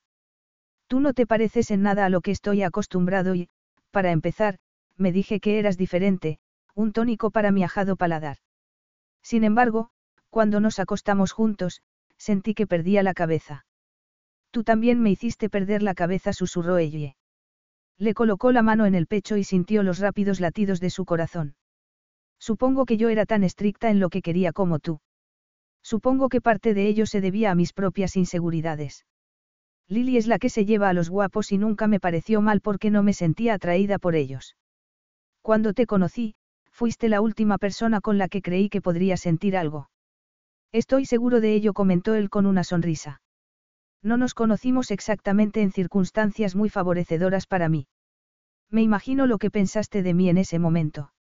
Arrogante, canalla, demasiado dinero. Sin embargo, no podía apartar los ojos de ti, Luca. Me hipnotizaste y no me gustó. Fue como si, hasta que tú llegaste, no hubiera estado viva y, de repente, boom. Todo comenzó a ser en tecnicolor. Hiciste que me enfrentara a todas mis inseguridades y que las aceptara para, al final, ayudarme a superarlas. Y tú, cariño mío, hiciste que me diera cuenta de que no merece la pena vivir la vida a menos que estés preparado para correr riesgos, afirmó él. La tomó en brazos y la llevó a la cama. La depositó suavemente sobre el colchón, como si fuera tan delicada como la porcelana. Entonces, dio un paso atrás y la miró durante un largo instante antes de tumbarse junto a ella y tomarla entre sus brazos. Entonces, puedo volver a hacerte esa pregunta otra vez. ¿Qué pregunta? replicó ella como si no lo supiera. ¿Quieres casarte conmigo? De verdad. ¿Por qué no puedo imaginar la vida sin ti? Quiero que estés a mi lado, por ya que y por todos los niños que vamos a tener juntos. Te amo, querida mía, ahora y para siempre. ¿Cómo se supone que puede una chica decir que no a esa propuesta? replicó ella riendo. Para los periodistas, era una historia de cuento de hadas. Por primera vez en su vida, Luca les dio lo que querían porque estaba muy orgulloso de presumir de la mujer que iba a ser su esposa. Celebraron una boda íntima en la iglesia del pueblo donde ella había pasado su infancia, aunque, varios días después, antes de que se marcharan de luna de miel a las Maldivas, dieron una increíble fiesta para festejar su unión. No solo asistieron el padre de ella y todos sus amigos, sino que también lo hizo su hermana. Ella y Lily tuvieron una larga conversación cuando se reunieron en el Reino Unido, en la que ella se había sorprendido mucho al saber que su hermana también tenía sus propias inseguridades. Eras tan inteligente, le había admitido Lily. Eras una alumna de sobresaliente, mientras que yo me tenía que conformar con aprobados. En ocasiones, Me parecía que papá solo tenía ojos para ti. Sabía que, por mucho que me esforzara, no iba a poder ir a la universidad, por lo que, al final, resultó más fácil dejar que mamá se saliera con la suya. Me acostumbré a sacarle el mayor partido a mi físico. Tu inteligencia durará toda la vida. Mi físico no y lo sé. Después de aquella conversación, en la que habían compartido tantos sentimientos, ella se sintió más unida a su hermana de lo que lo había estado desde hacía mucho tiempo. Lily admitió que había ido a buscar fama y fortuna, pero que, simplemente, había sido una de las muchas caras bonitas que tratan de alcanzar el éxito. Me quedé sin dinero. Por eso no le podía enviar nada a papá. No tenía nada. Trabajaba de camarera por las noches mientras daba vueltas y más vueltas, buscando a gente y tratando de conseguir que me conocieran. Todo el mundo hacía lo mismo. No te puedes creer cómo es. Los pasos que ya que había dado para formar un vínculo con Luca habían sido notables. Ella sabía que jamás olvidaría a sus padres, pero ya no era el niño perdido que se encontró aquel día en el parque. ¿Y las Maldivas? Ella se miró la alianza y sonrió. Estaba sentada frente al mar y casi tuvo que pellizcarse para asegurarse de que no estaba soñando. Miró a su alrededor y contempló el magnífico paisaje. Aquel lugar era un paraíso, pero lo que lo hacía realmente especial era que estaba allí con su esposo. Escuchó a Luca a sus espaldas y se dio la vuelta sonriendo. Era espectacular y andaba con la gracia y la fuerza de una pantera. Y era suyo. Sintió una profunda posesión hacia él. La cabaña que tenían a su disposición era muy lujosa y estaba muy retirada, tanto que podrían andar desnudos sin que nadie los viera. En aquel momento, Luca acababa de salir de la ducha y llevaba una toalla alrededor de las estrechas caderas. Tenía el cabello aún húmedo y se lo mesaba continuamente para colocarlo en su lugar. Se detuvo detrás de ella y se inclinó para deslizarle las manos por debajo del vestido. Encontró los senos desnudos y comenzó a masajeárselos suavemente. Ellie se dio la vuelta y se arrodilló sobre la silla. Le enmarcó el rostro entre las manos y lo besó. A veces, me resulta imposible creer que pueda ser tan feliz, murmuró. Lucas sonrió. A mí me ocurre lo mismo. Susurró él mientras hacía que Ellie se sentara de nuevo y tomaba asiento a su lado. Eras el hombre que no podía soportar que una mujer cocinara para él. ¿Te acuerdas? ¿Cómo voy a olvidarlo cuando me compraste un delantal que dice domesticado y orgulloso de ello para demostrarme que estaba equivocado? Nunca te pones ese delantal. No me gustaría invadir tu territorio. Sé que te gusta cocinar para mí, así que, ¿por qué estropearte la diversión? Ella se echó a reír. Recuerdo el hombre que solía ser, temeroso de dejarme llevar para no sufrir, y me maravillo de haber sido tan ciego. Sin embargo, Puede ser que estuviera esperando que llegara la mujer adecuada. Luca la estrechó contra su cuerpo y le dio un beso en la punta de la nariz. Entonces, le besó los labios y comenzó a acariciarla, encendiéndola de manera que ella solo quería llevárselo al interior de la cabaña para saciar su deseo con él. Y, ahora que estamos casados, tal vez vaya siendo hora que llevemos esto al siguiente nivel, añadió Luca. Al siguiente nivel. Creo que va siendo hora de que ya que tenga un hermanito, ¿no te parece? Comentó riendo. Se levantó y la tomó en brazos, al estilo de los hombres de las cavernas, para llevarla al interior de la cabaña, a su cama con dosel. Y, ¿por qué dejar para mañana lo que se puede hacer hoy? Sonrió al ver que ella comenzaba a quitarse el vestido y que, debajo, estaba completamente desnuda. Solo hoy. Bromeó ella. Hoy susurró él con ternura, mañana y todos los días del resto de nuestras vidas. Fin.